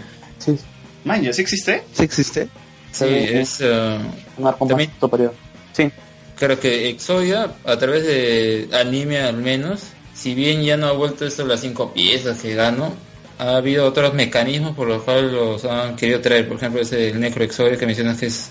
En el anime lo usa, claro, ya más adelante, el padre de Kaiba. Y en GX hay un personaje en la tercera temporada que usa este, este deck, como que lo tenía secreto, ¿no? Y si bien tiene las cinco piezas, usa otro mecanismo para poder invocarlo y todo. O sea, es como ahí un tema, pues, ¿no? Que tiene el anime y de vez en cuando lo sacan. Ya en los últimos animes no, no lo han vuelto a sacar, pues también. GX y Yu-Gi-Oh! Yu-Gi-Oh! y la segunda temporada de tienen más correlación. Ya en los posteriores ya esto se pierde, ¿no? Y ya no vuelve a salir Exodia.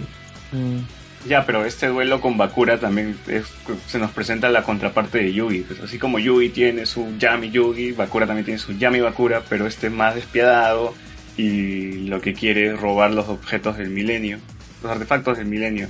Y ya Pero se yo no lo llamaría despiadado, ¿eh? O sea, Oye, le arrancó el, le arrancó el ojo sin, ¿no? le arrancó el ojo sin asco a Pegasus, weón. no, Yami Bakura. Por eso es Yami Bakura.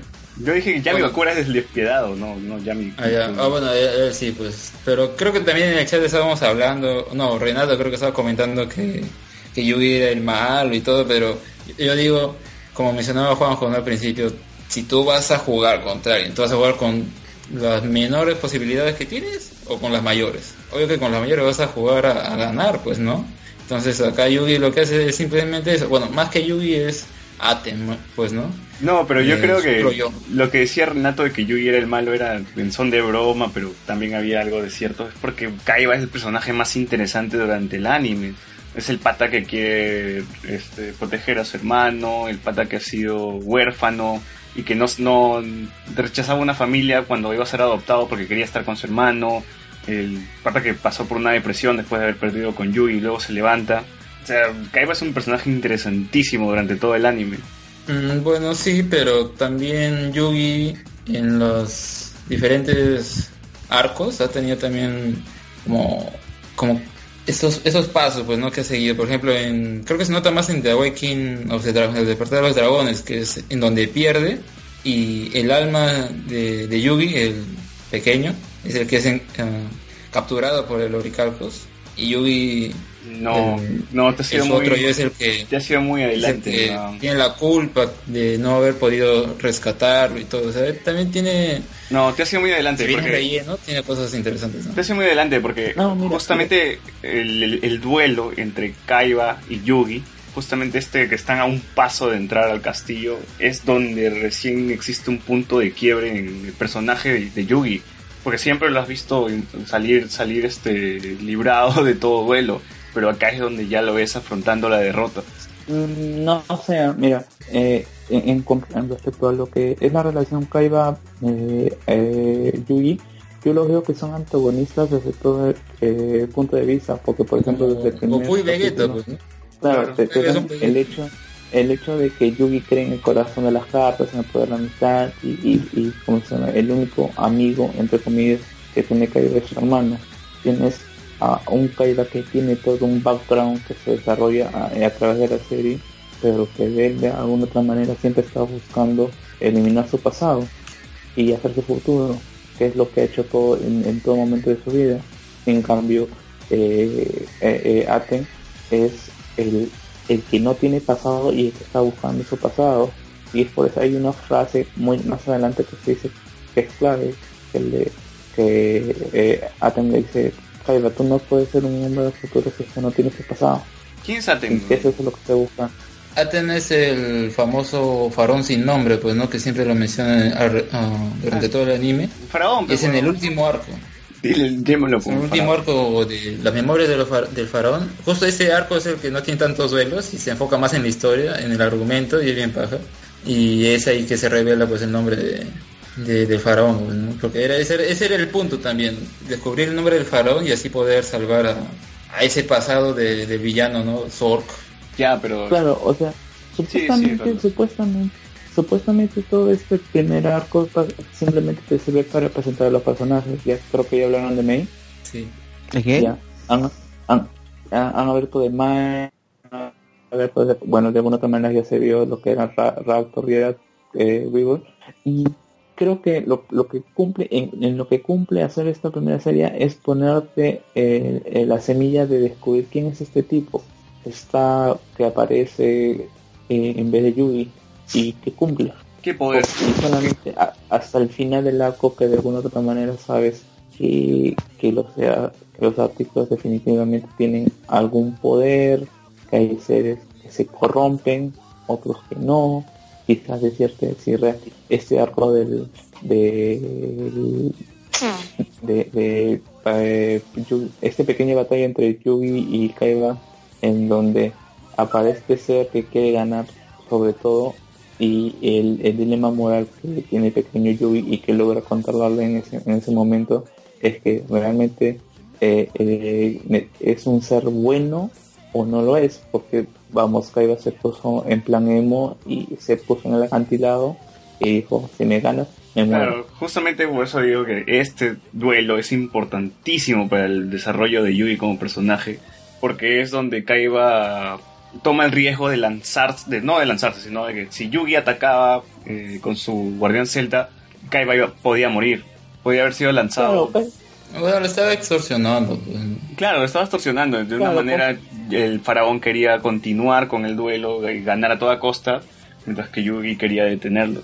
Claro, y, y, y más que el quiebre de la, acepta, la aceptar la derrota, yo lo que creo que, que ahí hay es el hecho de que Yugi le Teme. tiene temor a este ser. Es claro, Claro, tiene miedo del mismo. Tiene, tiene miedo del mismo, Claro, de lo que puede hacer.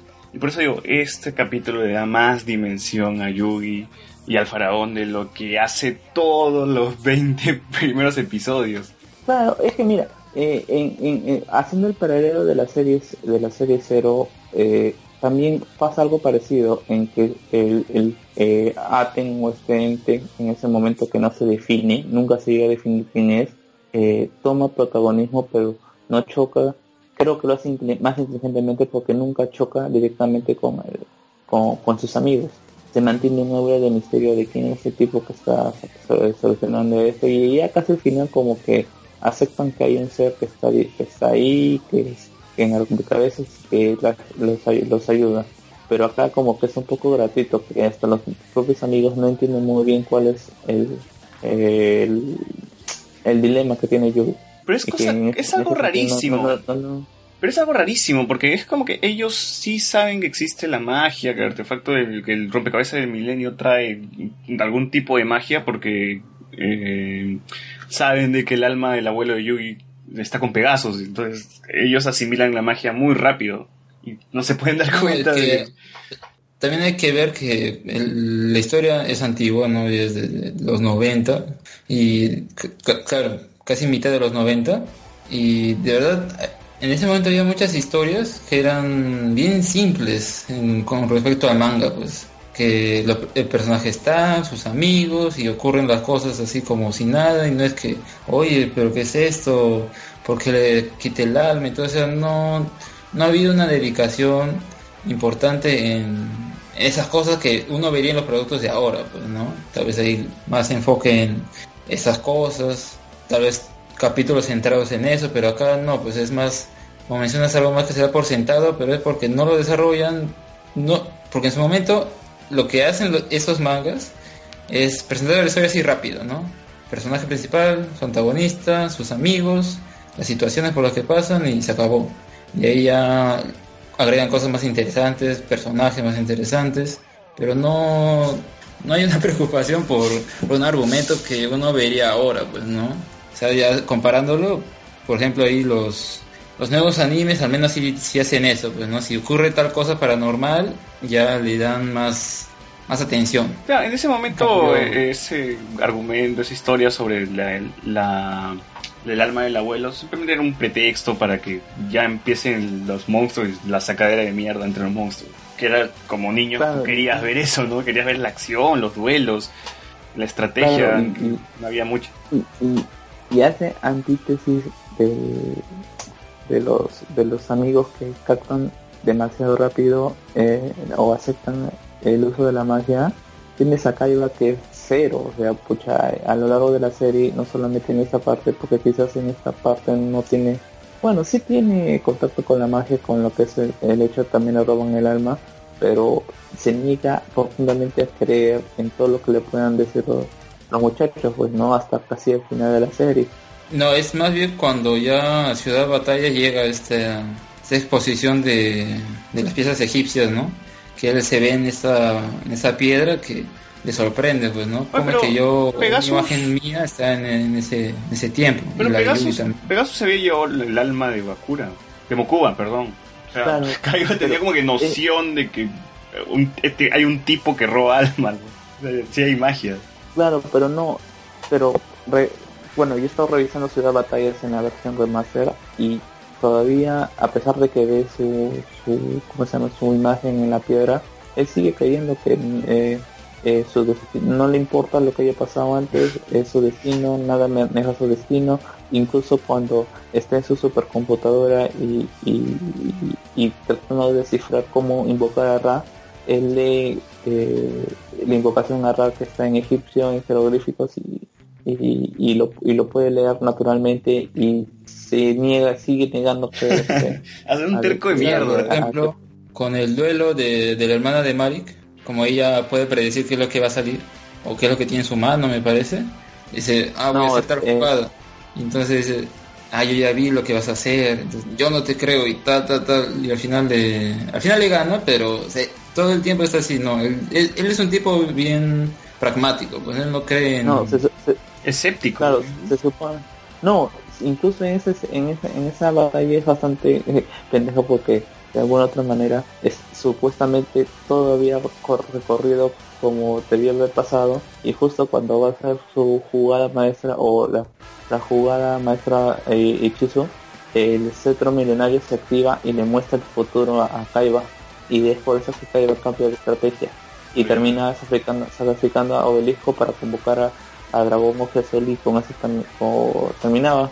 Oh, pero no, no te vayas muy adelante, eso lo hablaremos en otro Claro, podcast. o sea, Ahorita eh, estamos en... vemos- vemos- claro, acá comienza una característica que va a ser constante en Kaiba, que va a ser eh, eh, el, ah, el, eh, el miembro de la guía escéptica. O sea, no un escéptico por Claro, que lo que no quiere reconocer es que está, que su destino, quiero o no, está enlazado al de Yugi y ha estado enlazado desde el pasado, ha estado enlazado con las cartas de, del dragón blanco de ojos azules.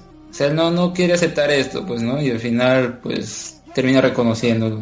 Pero ya pasando, Claro, esa es la frase de, la frase de- citando a Mauser, ¿no? Esto ya ha pasado antes. y ahora sí pasamos a los duelos finales, pues, ¿no? Pero antes, antes, antes de de los pasar, duelistas. antes de pasar a los duelos finales, acá vemos también el, el importante papel que tiene Mai en la serie, porque ella es la que Yugi cuando perdió con Kaiba per- perdió la mitad de sus estrellas y la posibilidad de, entrar al castillo, porque Kaiba se las ganó.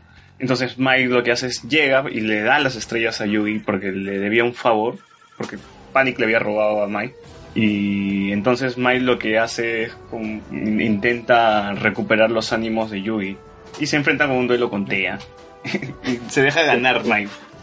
Claro, y cómo se, co- que- y que es un personaje bastante carismático, es bastante entretenido hasta ese último arco de los dragones, que ya no ya, ya, ya aprofundaremos más en ese, en ese arco. No, no, pero yo, yo quiero resaltar o sea, la evolución de, de Mike, que deja de ser un personaje frívolo a ser un personaje que ya lucha por algo. Claro, sí, es muy bacán, pero dije, toda esa, toda esa evolución se va a la mierda en, en, en- en los dragones. tiene muchas contradicciones. Ese arco tiene muchas contradicciones, sobre todo en esa parte de Mike. No, pero es que, el- bueno, sí, sí, pero eh, en- al menos en este arco es paja porque Mike le regresa el espíritu de lucha a Yugi, tiene- llega a ser un apoyo moral más grande de lo que fue Tea. Al menos cuando tiene un Claro, duelo con, tiene un duelo con él y va, va, va en ventaja, eh, estaba dudando y iba perdiendo. Pero ya, los duelos. El primer duelo que era de exhibición era el campeón versus el creador. Justamente así se llama el capítulo que es Pegasus versus Kaiba.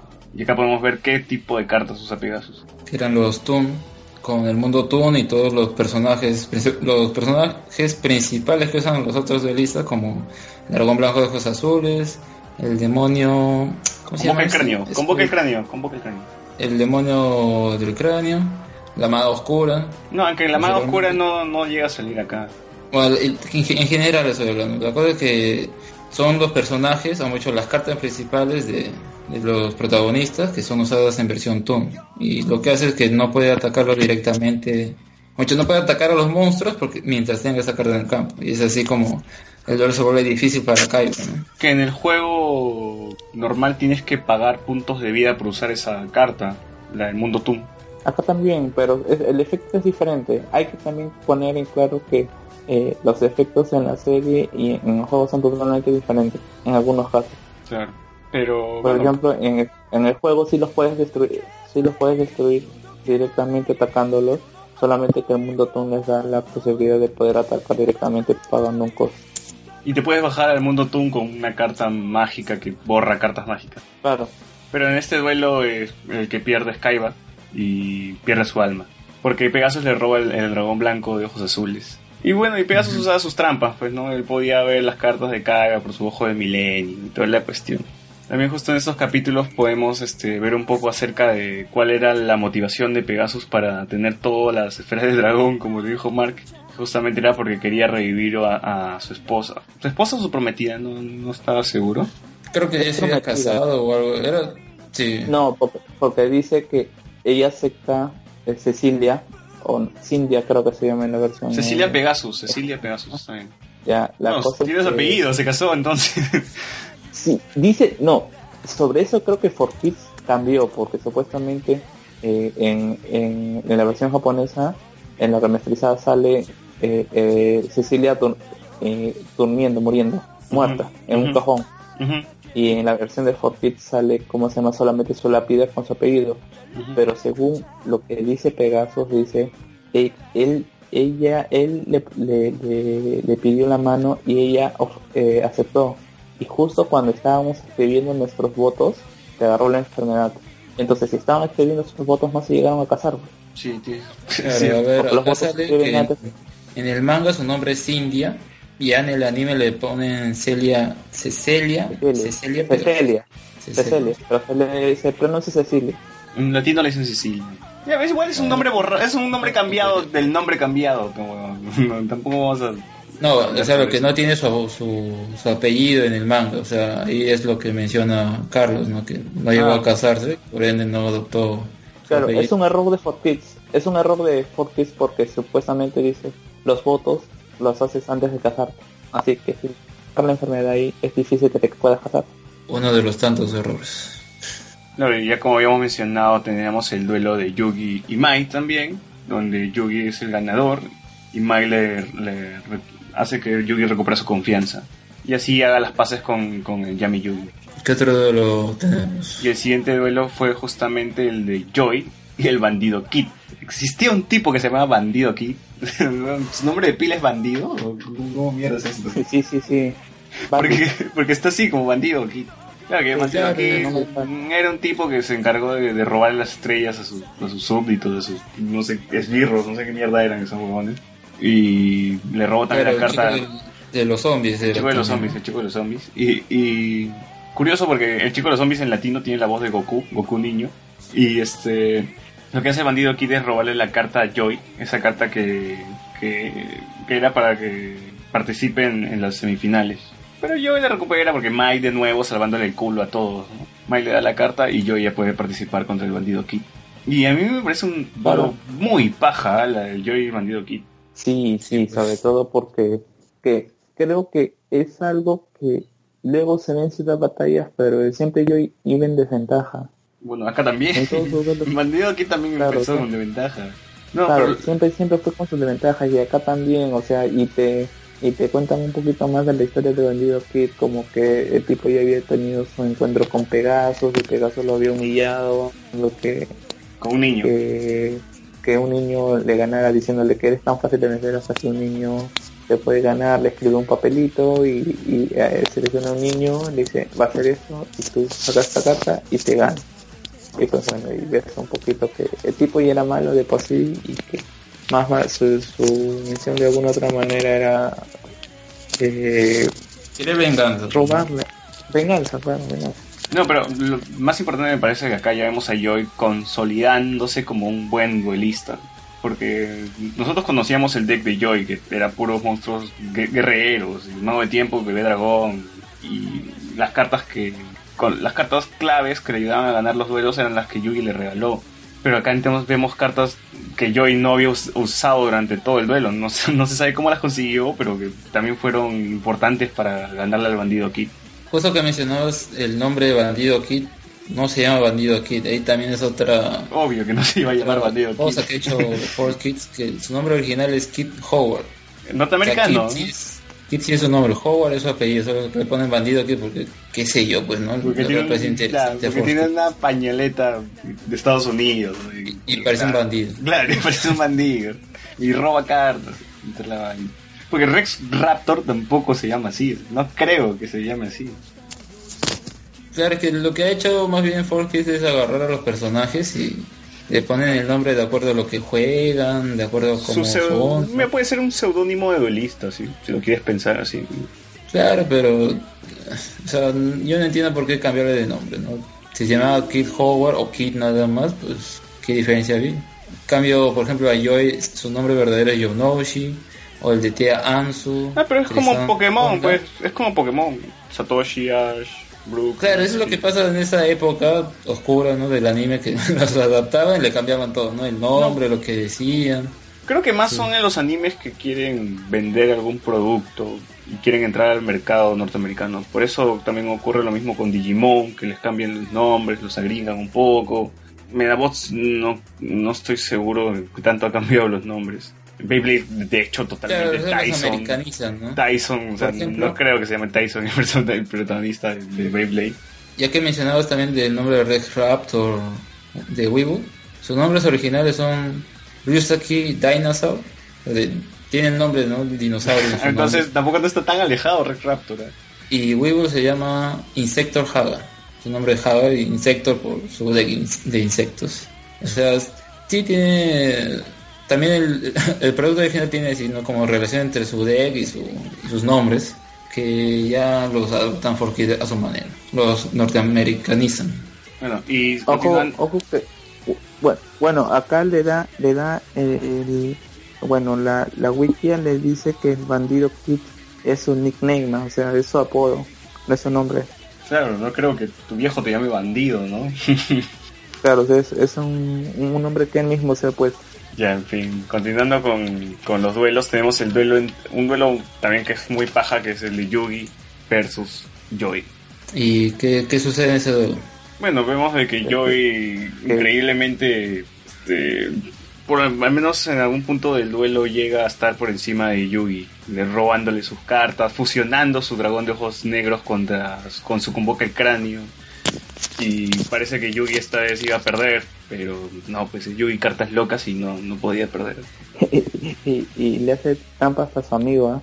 Aunque bueno, eh, como dices, convoca al cráneo calavera, al dragón cráneo calavera, que es una carta que no debería tener, porque se, sup- se supone que eh, al ser una carta fusión debes tenerla, Claro. y que Yugi y, y, y Yugi también hace un, eh, un juego que ya que, que supuestamente le había funcionado a Joy en otros en otros duelos que era básicamente usar el mago de tiempo para destruir a su monstruo.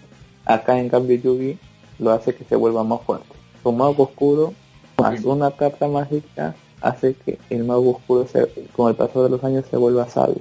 El sabio oscuro. y el sabio y termina y termina ganando de nuevo con trampas Yo creo que es una jugada inteligentísima lo que hace Yugi porque si sabe que Mago Oscuro es una de las cartas que Joy suele utilizar para que se salve el culo en cada duelo clave, me imagino de que él también Yugi tenía una carta que pues, que, que contrarreste eso, ¿no? El, que, que lo que pasar el tiempo no te vuelvas más débil, sino más fuerte. Porque se supone de que debes tener esa carta del sabio oscuro en tu deck para que para jugarla. sí no, pero o sea, no acá hay- tú activas el mago del tiempo, no es que, ah, lo cambio al este y le pongo al, al más viejo. no, no es tanto así, pues no hay, es otra forma de invocarlo. La cosa es que, por ejemplo, ah, creo que anteriormente había hecho con su dragón, el bebé dragón, y lo vuelve un dragón más viejo. Esa es una carta de fusión, mientras que el mago oscuro sabio es una carta normal de efecto. O sea, es totalmente distinto, ¿no? Como... No, sí, por eso digo, cuando usan con el mago del tiempo, tienes que tener el, el dragón milenario en tu baraja, si no, no lo puedes usar en el duelo. Por eso digo que quizás Yugi también tenía ese monstruo del sabio oscuro. Claro. ¿Y acá quién gana? Yugi haciendo trampas de nuevo. Y Joy pierde y cree que había perdido las esperanzas para curar a su hermana, pero no iba a ser así. Pues. Yugi lo que iba a hacer era compartir el premio con Joy, darle el dinero para su hermana. Y bueno, Yugi ya había ganado. Hasta ese punto ya Yugi había ganado con Joy. Una cosa que hay que decir de que en la versión gringa de 4Kids, antes de que Yugi y Joy se enfrenten, hay una, hay una escena de flashbacks con una canción gringa, como que recordándonos todo el camino de Joy y Yugi hasta ese momento. Una especie de videoclip. Me pareció súper raro, ya no, no me puedo comparar con la versión japonesa, no, no he tenido la oportunidad, pero estoy seguro que eso, ni cagando, está en la versión ponja.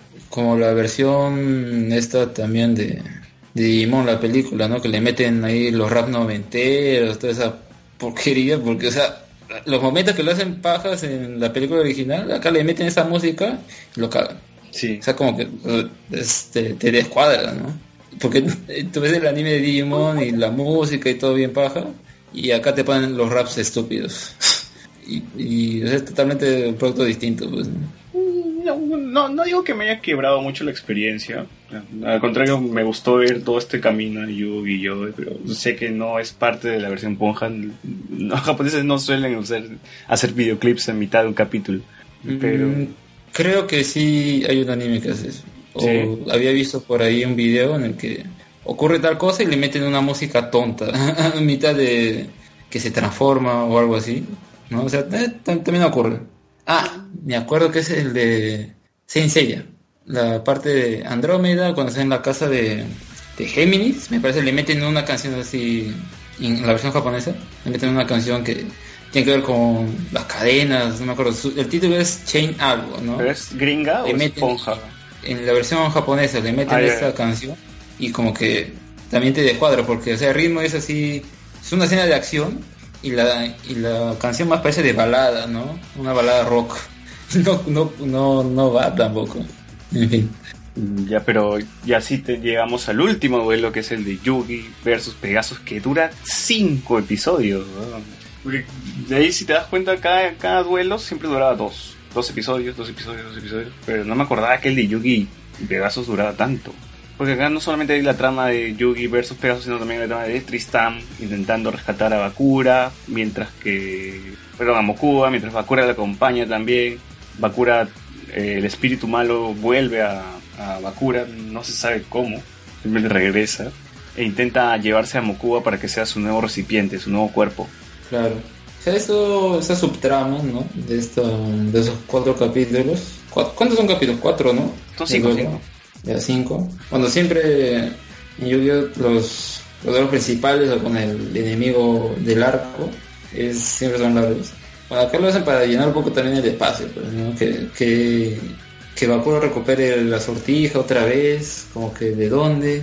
Y bueno, al final ya cuando lo lanzan la sortija al, bosque, ya como que terminó. ¿no? regresa de nuevo a su cuerpo y fue como ah, y son las incongru- las mayores incongruencias del anime las encuentro acá sobre todo esta parte donde Yugi se enfrenta a Pegasus y Yugi no sabe cómo mierda Pegasus puede ver sus cartas o, o sabe antes qué cosa va a tirar y yo digo aguanta cuando Yugi perdió el alma de su abuelo él también tuvo un duelo con Pegasus y él descubrió cómo puede cómo vencer a Pegasus en- cuando usa su ojo de milenio entonces acá Yugi No fue vencida. ¿Cómo? No fue vencida. Fue- no, no lo venció. Fue No, empate. no, claro, fue un empate porque justo en el último segundo se acabó el tiempo. Pero entonces pero si ya, si ya hubo un capítulo donde Yui eh, descubre la estrategia de Pegasus y sus artimañas, ¿por qué aquí de nuevo tenemos ese proceso de Yugi intentando vencer a, a Pegasus en su propio juego?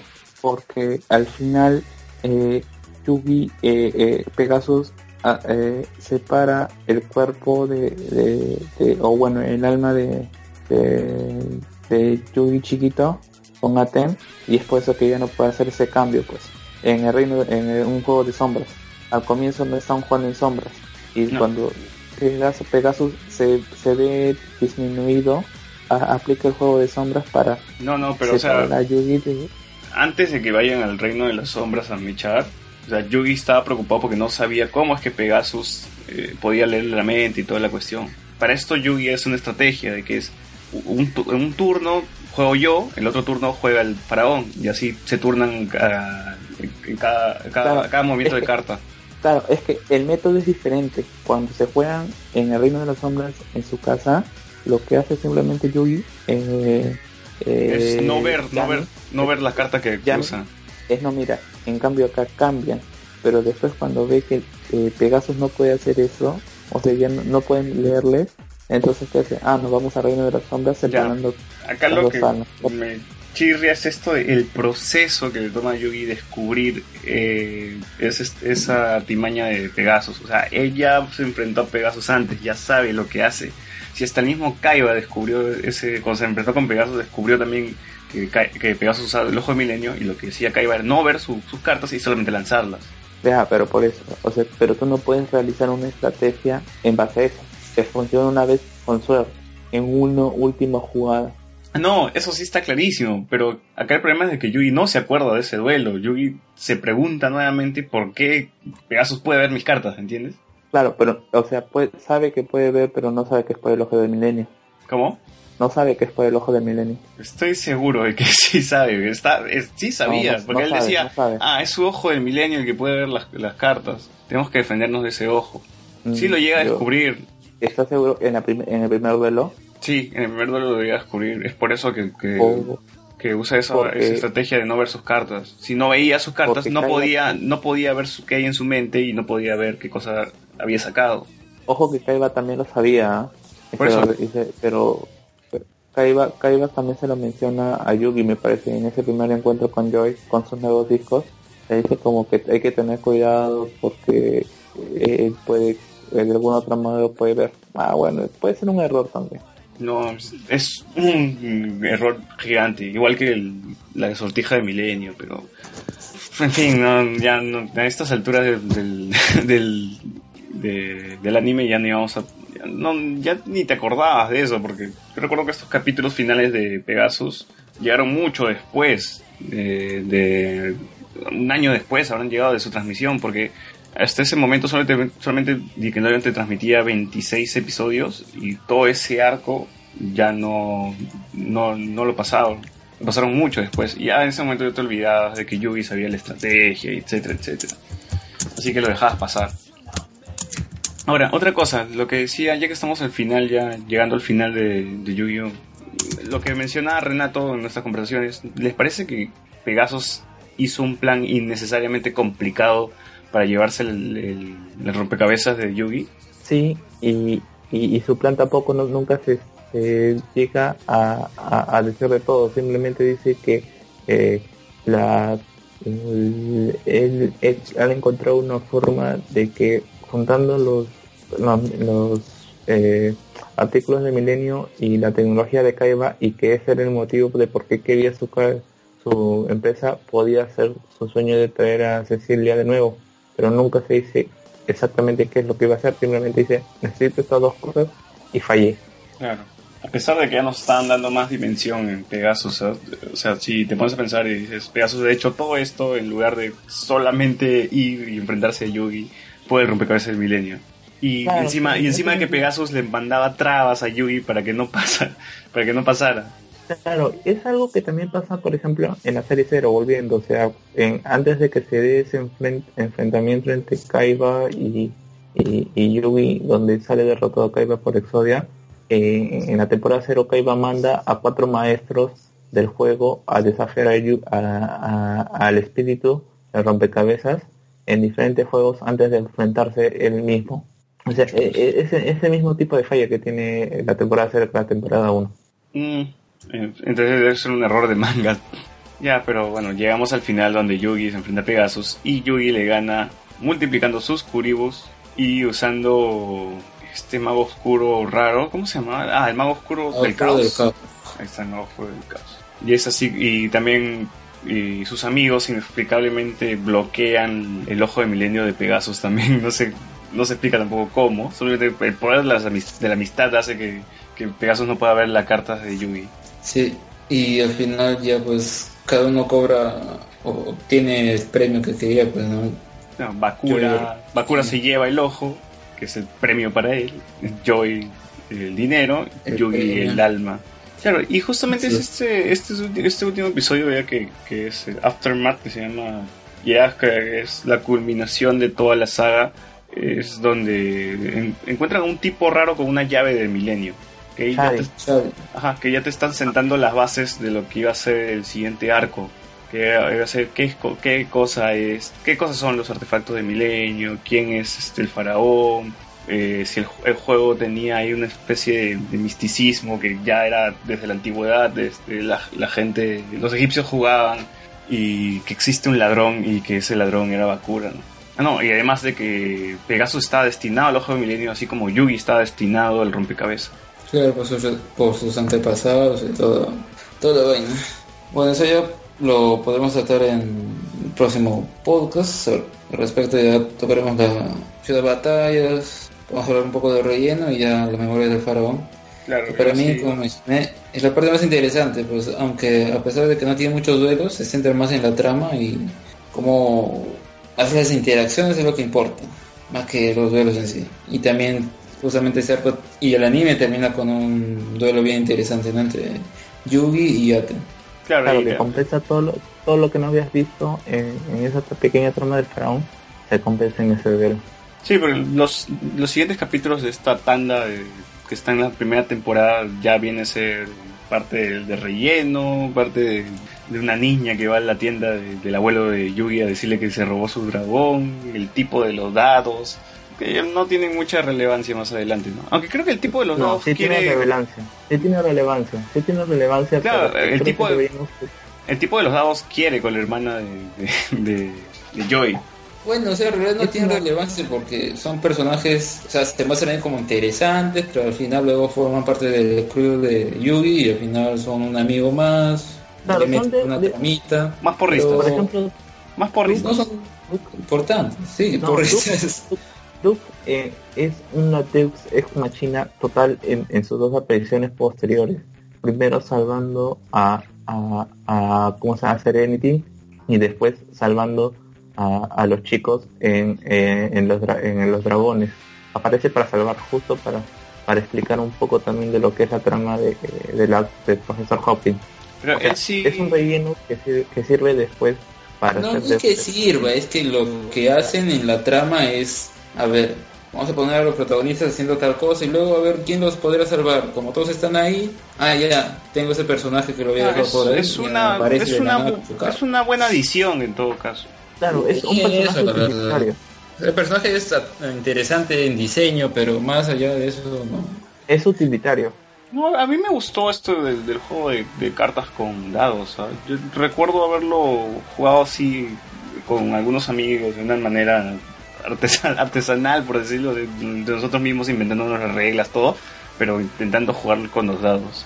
Eh, me Claro, parecía mira, ya ahí- llamativo. Jus- Justo cuando estaban hablando de que la serie normal se hizo, era primero la serie serie que te quería vender como un tipo de juegos o una serie de juegos y después se convirtió a un solo juego. Es un poco contradictorio por lo que después Konami te quiere hacer, que es venderte solamente el juego de cartas como tal en, en, en esa y en otras plataformas venderte variantes de los juegos. Eh, sí, son variaciones, ¿o ¿no? No digo Claro, nada. por Pero eso- además, además Eh. imagínate, a Duke le ponen esa trama de los dados y todo eso para que se me hace más interesante la introducción del personaje. Pero bueno, al final como termina un, más, un personaje más, mm, no... O sea, era por el juego principal que es- interesante, luego ya no. Sí, sí, eso. Bien, eh, vamos a los comentarios.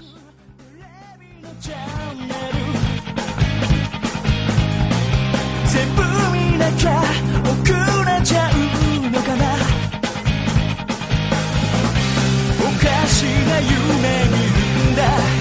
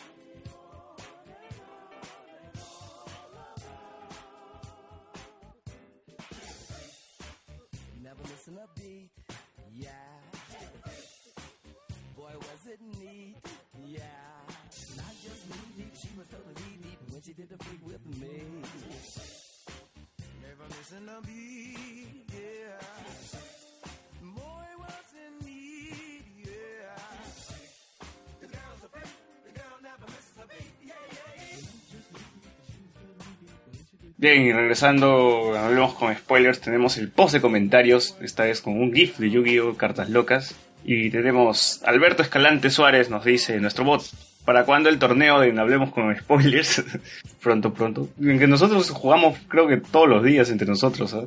Eh, el gran torneo de Vilches, así como Kaiba tiene su gran torneo de Kaiba, el gran torneo de Vilches, con sus propias reglas para que para poder ganar. Creo que Lu- Luen tiene así su horario, ¿no? De tal hora, tal, de tal hora, tal hora, juego Duel Links. Y ya nos está pasando la voz para jugar. Anderson Fortunato nos dice, espera, ¿esto no fue la semana pasada? No, bueno, ya sabes que se perdió ese podcast en el Reino de los Hombres.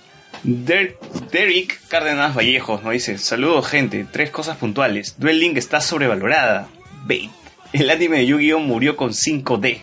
¿Qué puedes decir con eso, Alexander? Tú que has estado pendiente de las otras series de Yu-Gi-Oh! Bueno, como te mencioné en ese episodio perdido, lo que es el protagonista de Yu-Gi-Oh! Es bien paja porque es como Yugi ah, adulto, ¿no? Si quieren decirlo así. Eh, pero todo el tiempo, no es que es una otra personalidad, nada. Es la característica así de Yugi, sí serio, bueno en los duelos, que confía en sus cartas. Y aparte que, que, los duelos son en motos y eso le da otro dinamismo también. Es bien paja el anime, este anime. Y con los otros, es verdad, como que los protagonistas los han bajado un poco, ya no los muestran tan interesantes. Más interesantes son los otros protagonistas, ¿no? Sus enemigos o sus amigos. Por ejemplo, en ese último de Arc B, el, el protagonista. También hay una nueva mecánica que son los Action Duel. Que así, en ese. Es como un estadio, activan la máquina esa de los hologramas y los duelistas recorren la- la- el área.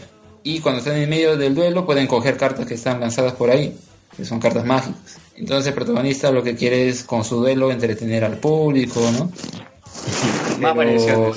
Claro, y, y es más o menos interesante, pero más interesantes son los demás, pues, ¿no? Porque ahí te meten una trama de, de las dimensiones y que vienen otros personajes de otras dimensiones y tienen decks más interesantes o personalidades más interesantes. O sea, lo que ha hecho después de Fight dice es que los otros personajes son más interesantes que el protagonista.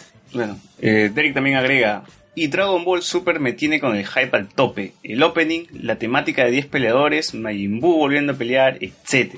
Claro, como nunca hay torneos de artes marciales en Dragon Ball, puta, es innovador seguro. Qué Claro, si en GT no tuvieras que buscar las esferas de dragón a cada rato, ¿no? Qué innovador. Es un revival, Exacto, es un exacto. revival, por favor.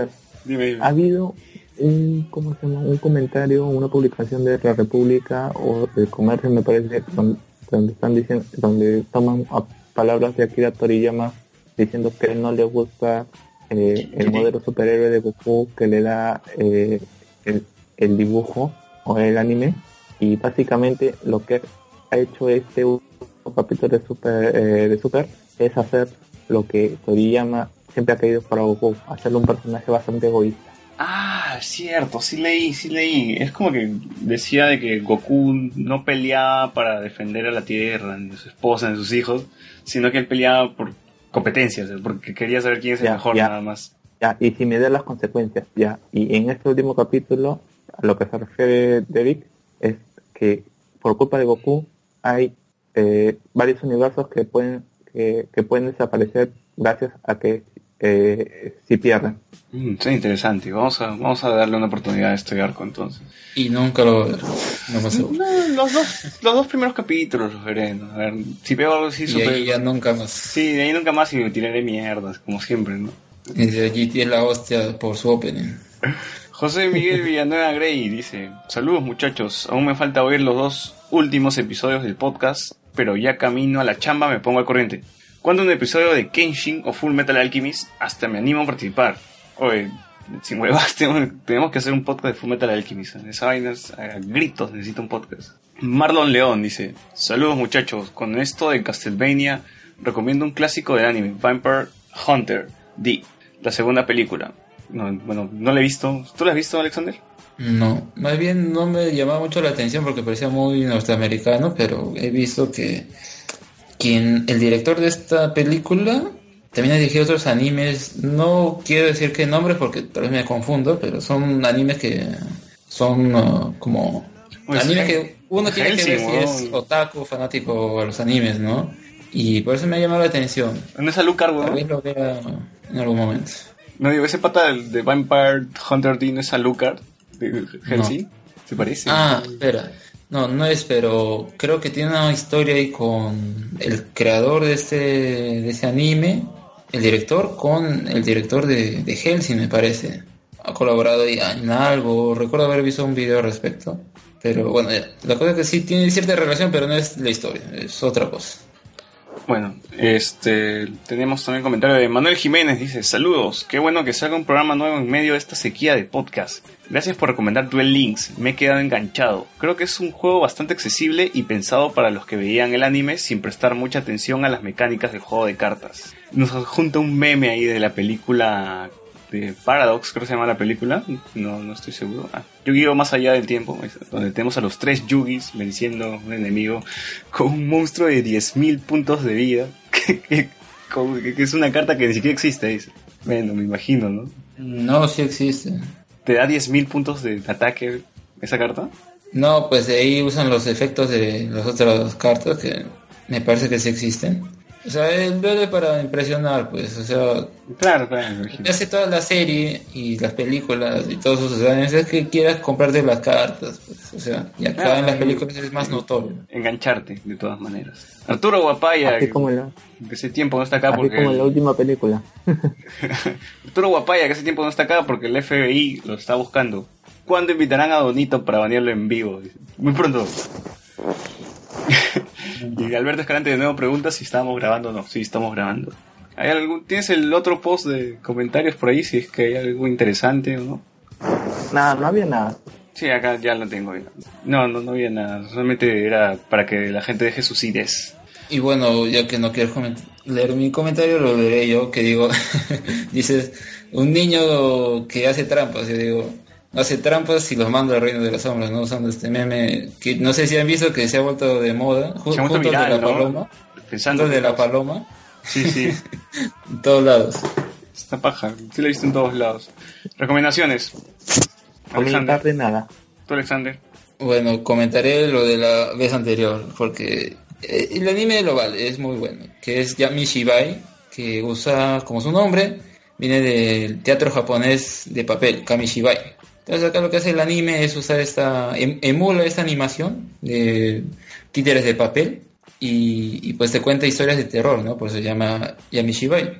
Y lo que me gusta de la serie, hasta el momento tiene tres temporadas y una corte de emisión, que es que le da mucho al espectador el trabajo de unir las piezas. No te dan las historias completas, por ejemplo, no te ponen el nombre de todas las criaturas que aparecen, no sabes a ciencia cierta por qué es que aparece, no sabes qué es lo que le pasa a la persona que se encuentra con esas entidades, así que eso le da ciertos ingredientes a la historia para que sean más atractivos, pues, ¿no? Porque si, imagina que te explicaran todo, lo sería, muy bien aburrido. Lo bueno también es que esos, estos capítulos duran cuatro minutos, así que es bien rápido de ver. Aconsejo verlo de noche, porque me- hay buenos capítulos que te dan buenos sustos, sobre todo de la primera temporada. El último de la primera temporada es muy bueno, el capítulo 13. Ese es genial, porque desde el principio esa hora, esa hora rara, luego te pone cómo termina el capítulo, es- te, te pone la piel así chinita. Y lo que me gusta también de esta última temporada, esa cuarta, es que han agregado algo nuevo, que es a la animación esta, como dije, emulando al teatro de papel, le ponen imágenes reales. O sea, pueden ser manos o tierra o piso, paredes, agua, ¿no? Son, lo mezclan con imágenes reales. Eso le da cierto, cierto toque así um, tenebroso, porque tú estás viendo así la, animación normal y pum, te, te pone algo real, ¿no? Una mano sobre todo, algo así. Por ejemplo, ese capítulo que comentaba en la anterior ocasión, que era de una chica que está en una estación de tren, le lo- los ojos con las manos, pero las manos que ves no son de dibujo, son de, de una persona. Y tú estás así con ese miedo de qué, qué te va a aparecer, tal vez algún screamer. Hay varios capítulos en- durante todas las temporadas que meten screamer y a veces eso lo malogra un poco. Pero también intercalo con buenos capítulos que te dejan así como medio un sin sabor. Yo destaco la primera temporada porque es la que tiene más esta esencia, ¿no? Los otros a veces se, se pierden esto. Y en esa última cuarta temporada hay capítulos buenos y hay otros capítulos que justamente no saben cómo acabarlos muy bien. Pero véanlo, es bien paja. Lo pueden terminar al toque, así en una madrugada. Estoy seguro que se pueden ver toda- toda- todos los capítulos y terminan bien, bien asustados, estoy seguro. Entonces, ¿a qué nos recomiendas? Ya, bien, y yo de verdad no tengo nada para recomendar, no he, estado, no he tenido la oportunidad de ver algo. Eh, Carlos, ¿no quieres recomendar la película de Yugi, la nueva? ¿O no te gustó? Eh, no, no, eh, eh, eh, mm, tengo sentimientos encontrados que quizás lo podemos explicar más, más extenso en, en, la, en la serie, solamente que hay varios what eh, en, en cuanto a trama que se resuelven muy rápidos, el, el villano es un tanto decepcionante argumentalmente, yo sé que a Alexander le gusta por sus cartas, pero argumentalmente me parece muy flojo. Y, pero sí, vale, vale, vale el tiempo de, inversión en la eh, eh, de las dos horas y un poquito más. Claro, y eso que tiene dos horas, ¿no? Comparación de, de esta segunda película, ¿no? Los lazos más allá del tiempo, que el enemigo es Paradox y... De verdad el enemigo es bien... A ver, como di- yo digo que me gusta Aigami porque... Por las cartas principalmente, porque su historia me, no es como una especie de Bakura, pero sí bien pulpín. pero en este caso de tiene dos horas, pues lo voy a poder desarrollar más. En el caso de los lazos más allá del tiempo, yo lo he visto otra vez y las cosas pasan bien rápido. Y en cambio, al menos en esta última película tiene dos horas, puede desarrollar más, pero ni aún así. Claro, es, es que eh, eh, el problema de esa película es que el villano no es eh, es un accesorio. Ahí el, el- el personaje principal de esa película es Kaiba. Sí. Y eso ya lo podemos comentar en el próximo programa, porque justamente es parte del canon, por así decirlo, porque tiene una linealidad, ¿no? Sí, es secuencia de- directa. Es lo de es- Memoria del Faraón y luego años posteriores ocurre este evento que es en la película, ah, ¿cómo se llama? La Dimensión Oscura. eh, sí, Dimensión. Oscura. Bueno, en fin, entonces con esto ya llegamos al final del podcast, un podcast bastante largo. Así que muchas gracias por habernos escuchado el día de hoy. Hasta luego. Muy informativo también. Sí, muy informativo. Recalco el cherry de, de Juanjo. Si quieren saber qué, qué cartas están siendo más buscadas, ahí también en su canal de YouTube tiene text profiles de, de esos últimos, las últimas expansiones ¿no? de- del juego. Pueden ver en su canal Ready for Duel y en su Facebook también. Ready for Duel también saca las noticias de OCG, TCG, todo. Ahí pueden estar en, en contacto, o sea, si, si les interesa y quieren conocer un poco más cómo es el juego actualmente, ahí van a poder encontrar un buen lugar. Bien, así Así. que esto fue todo. Muchas gracias. Hasta luego.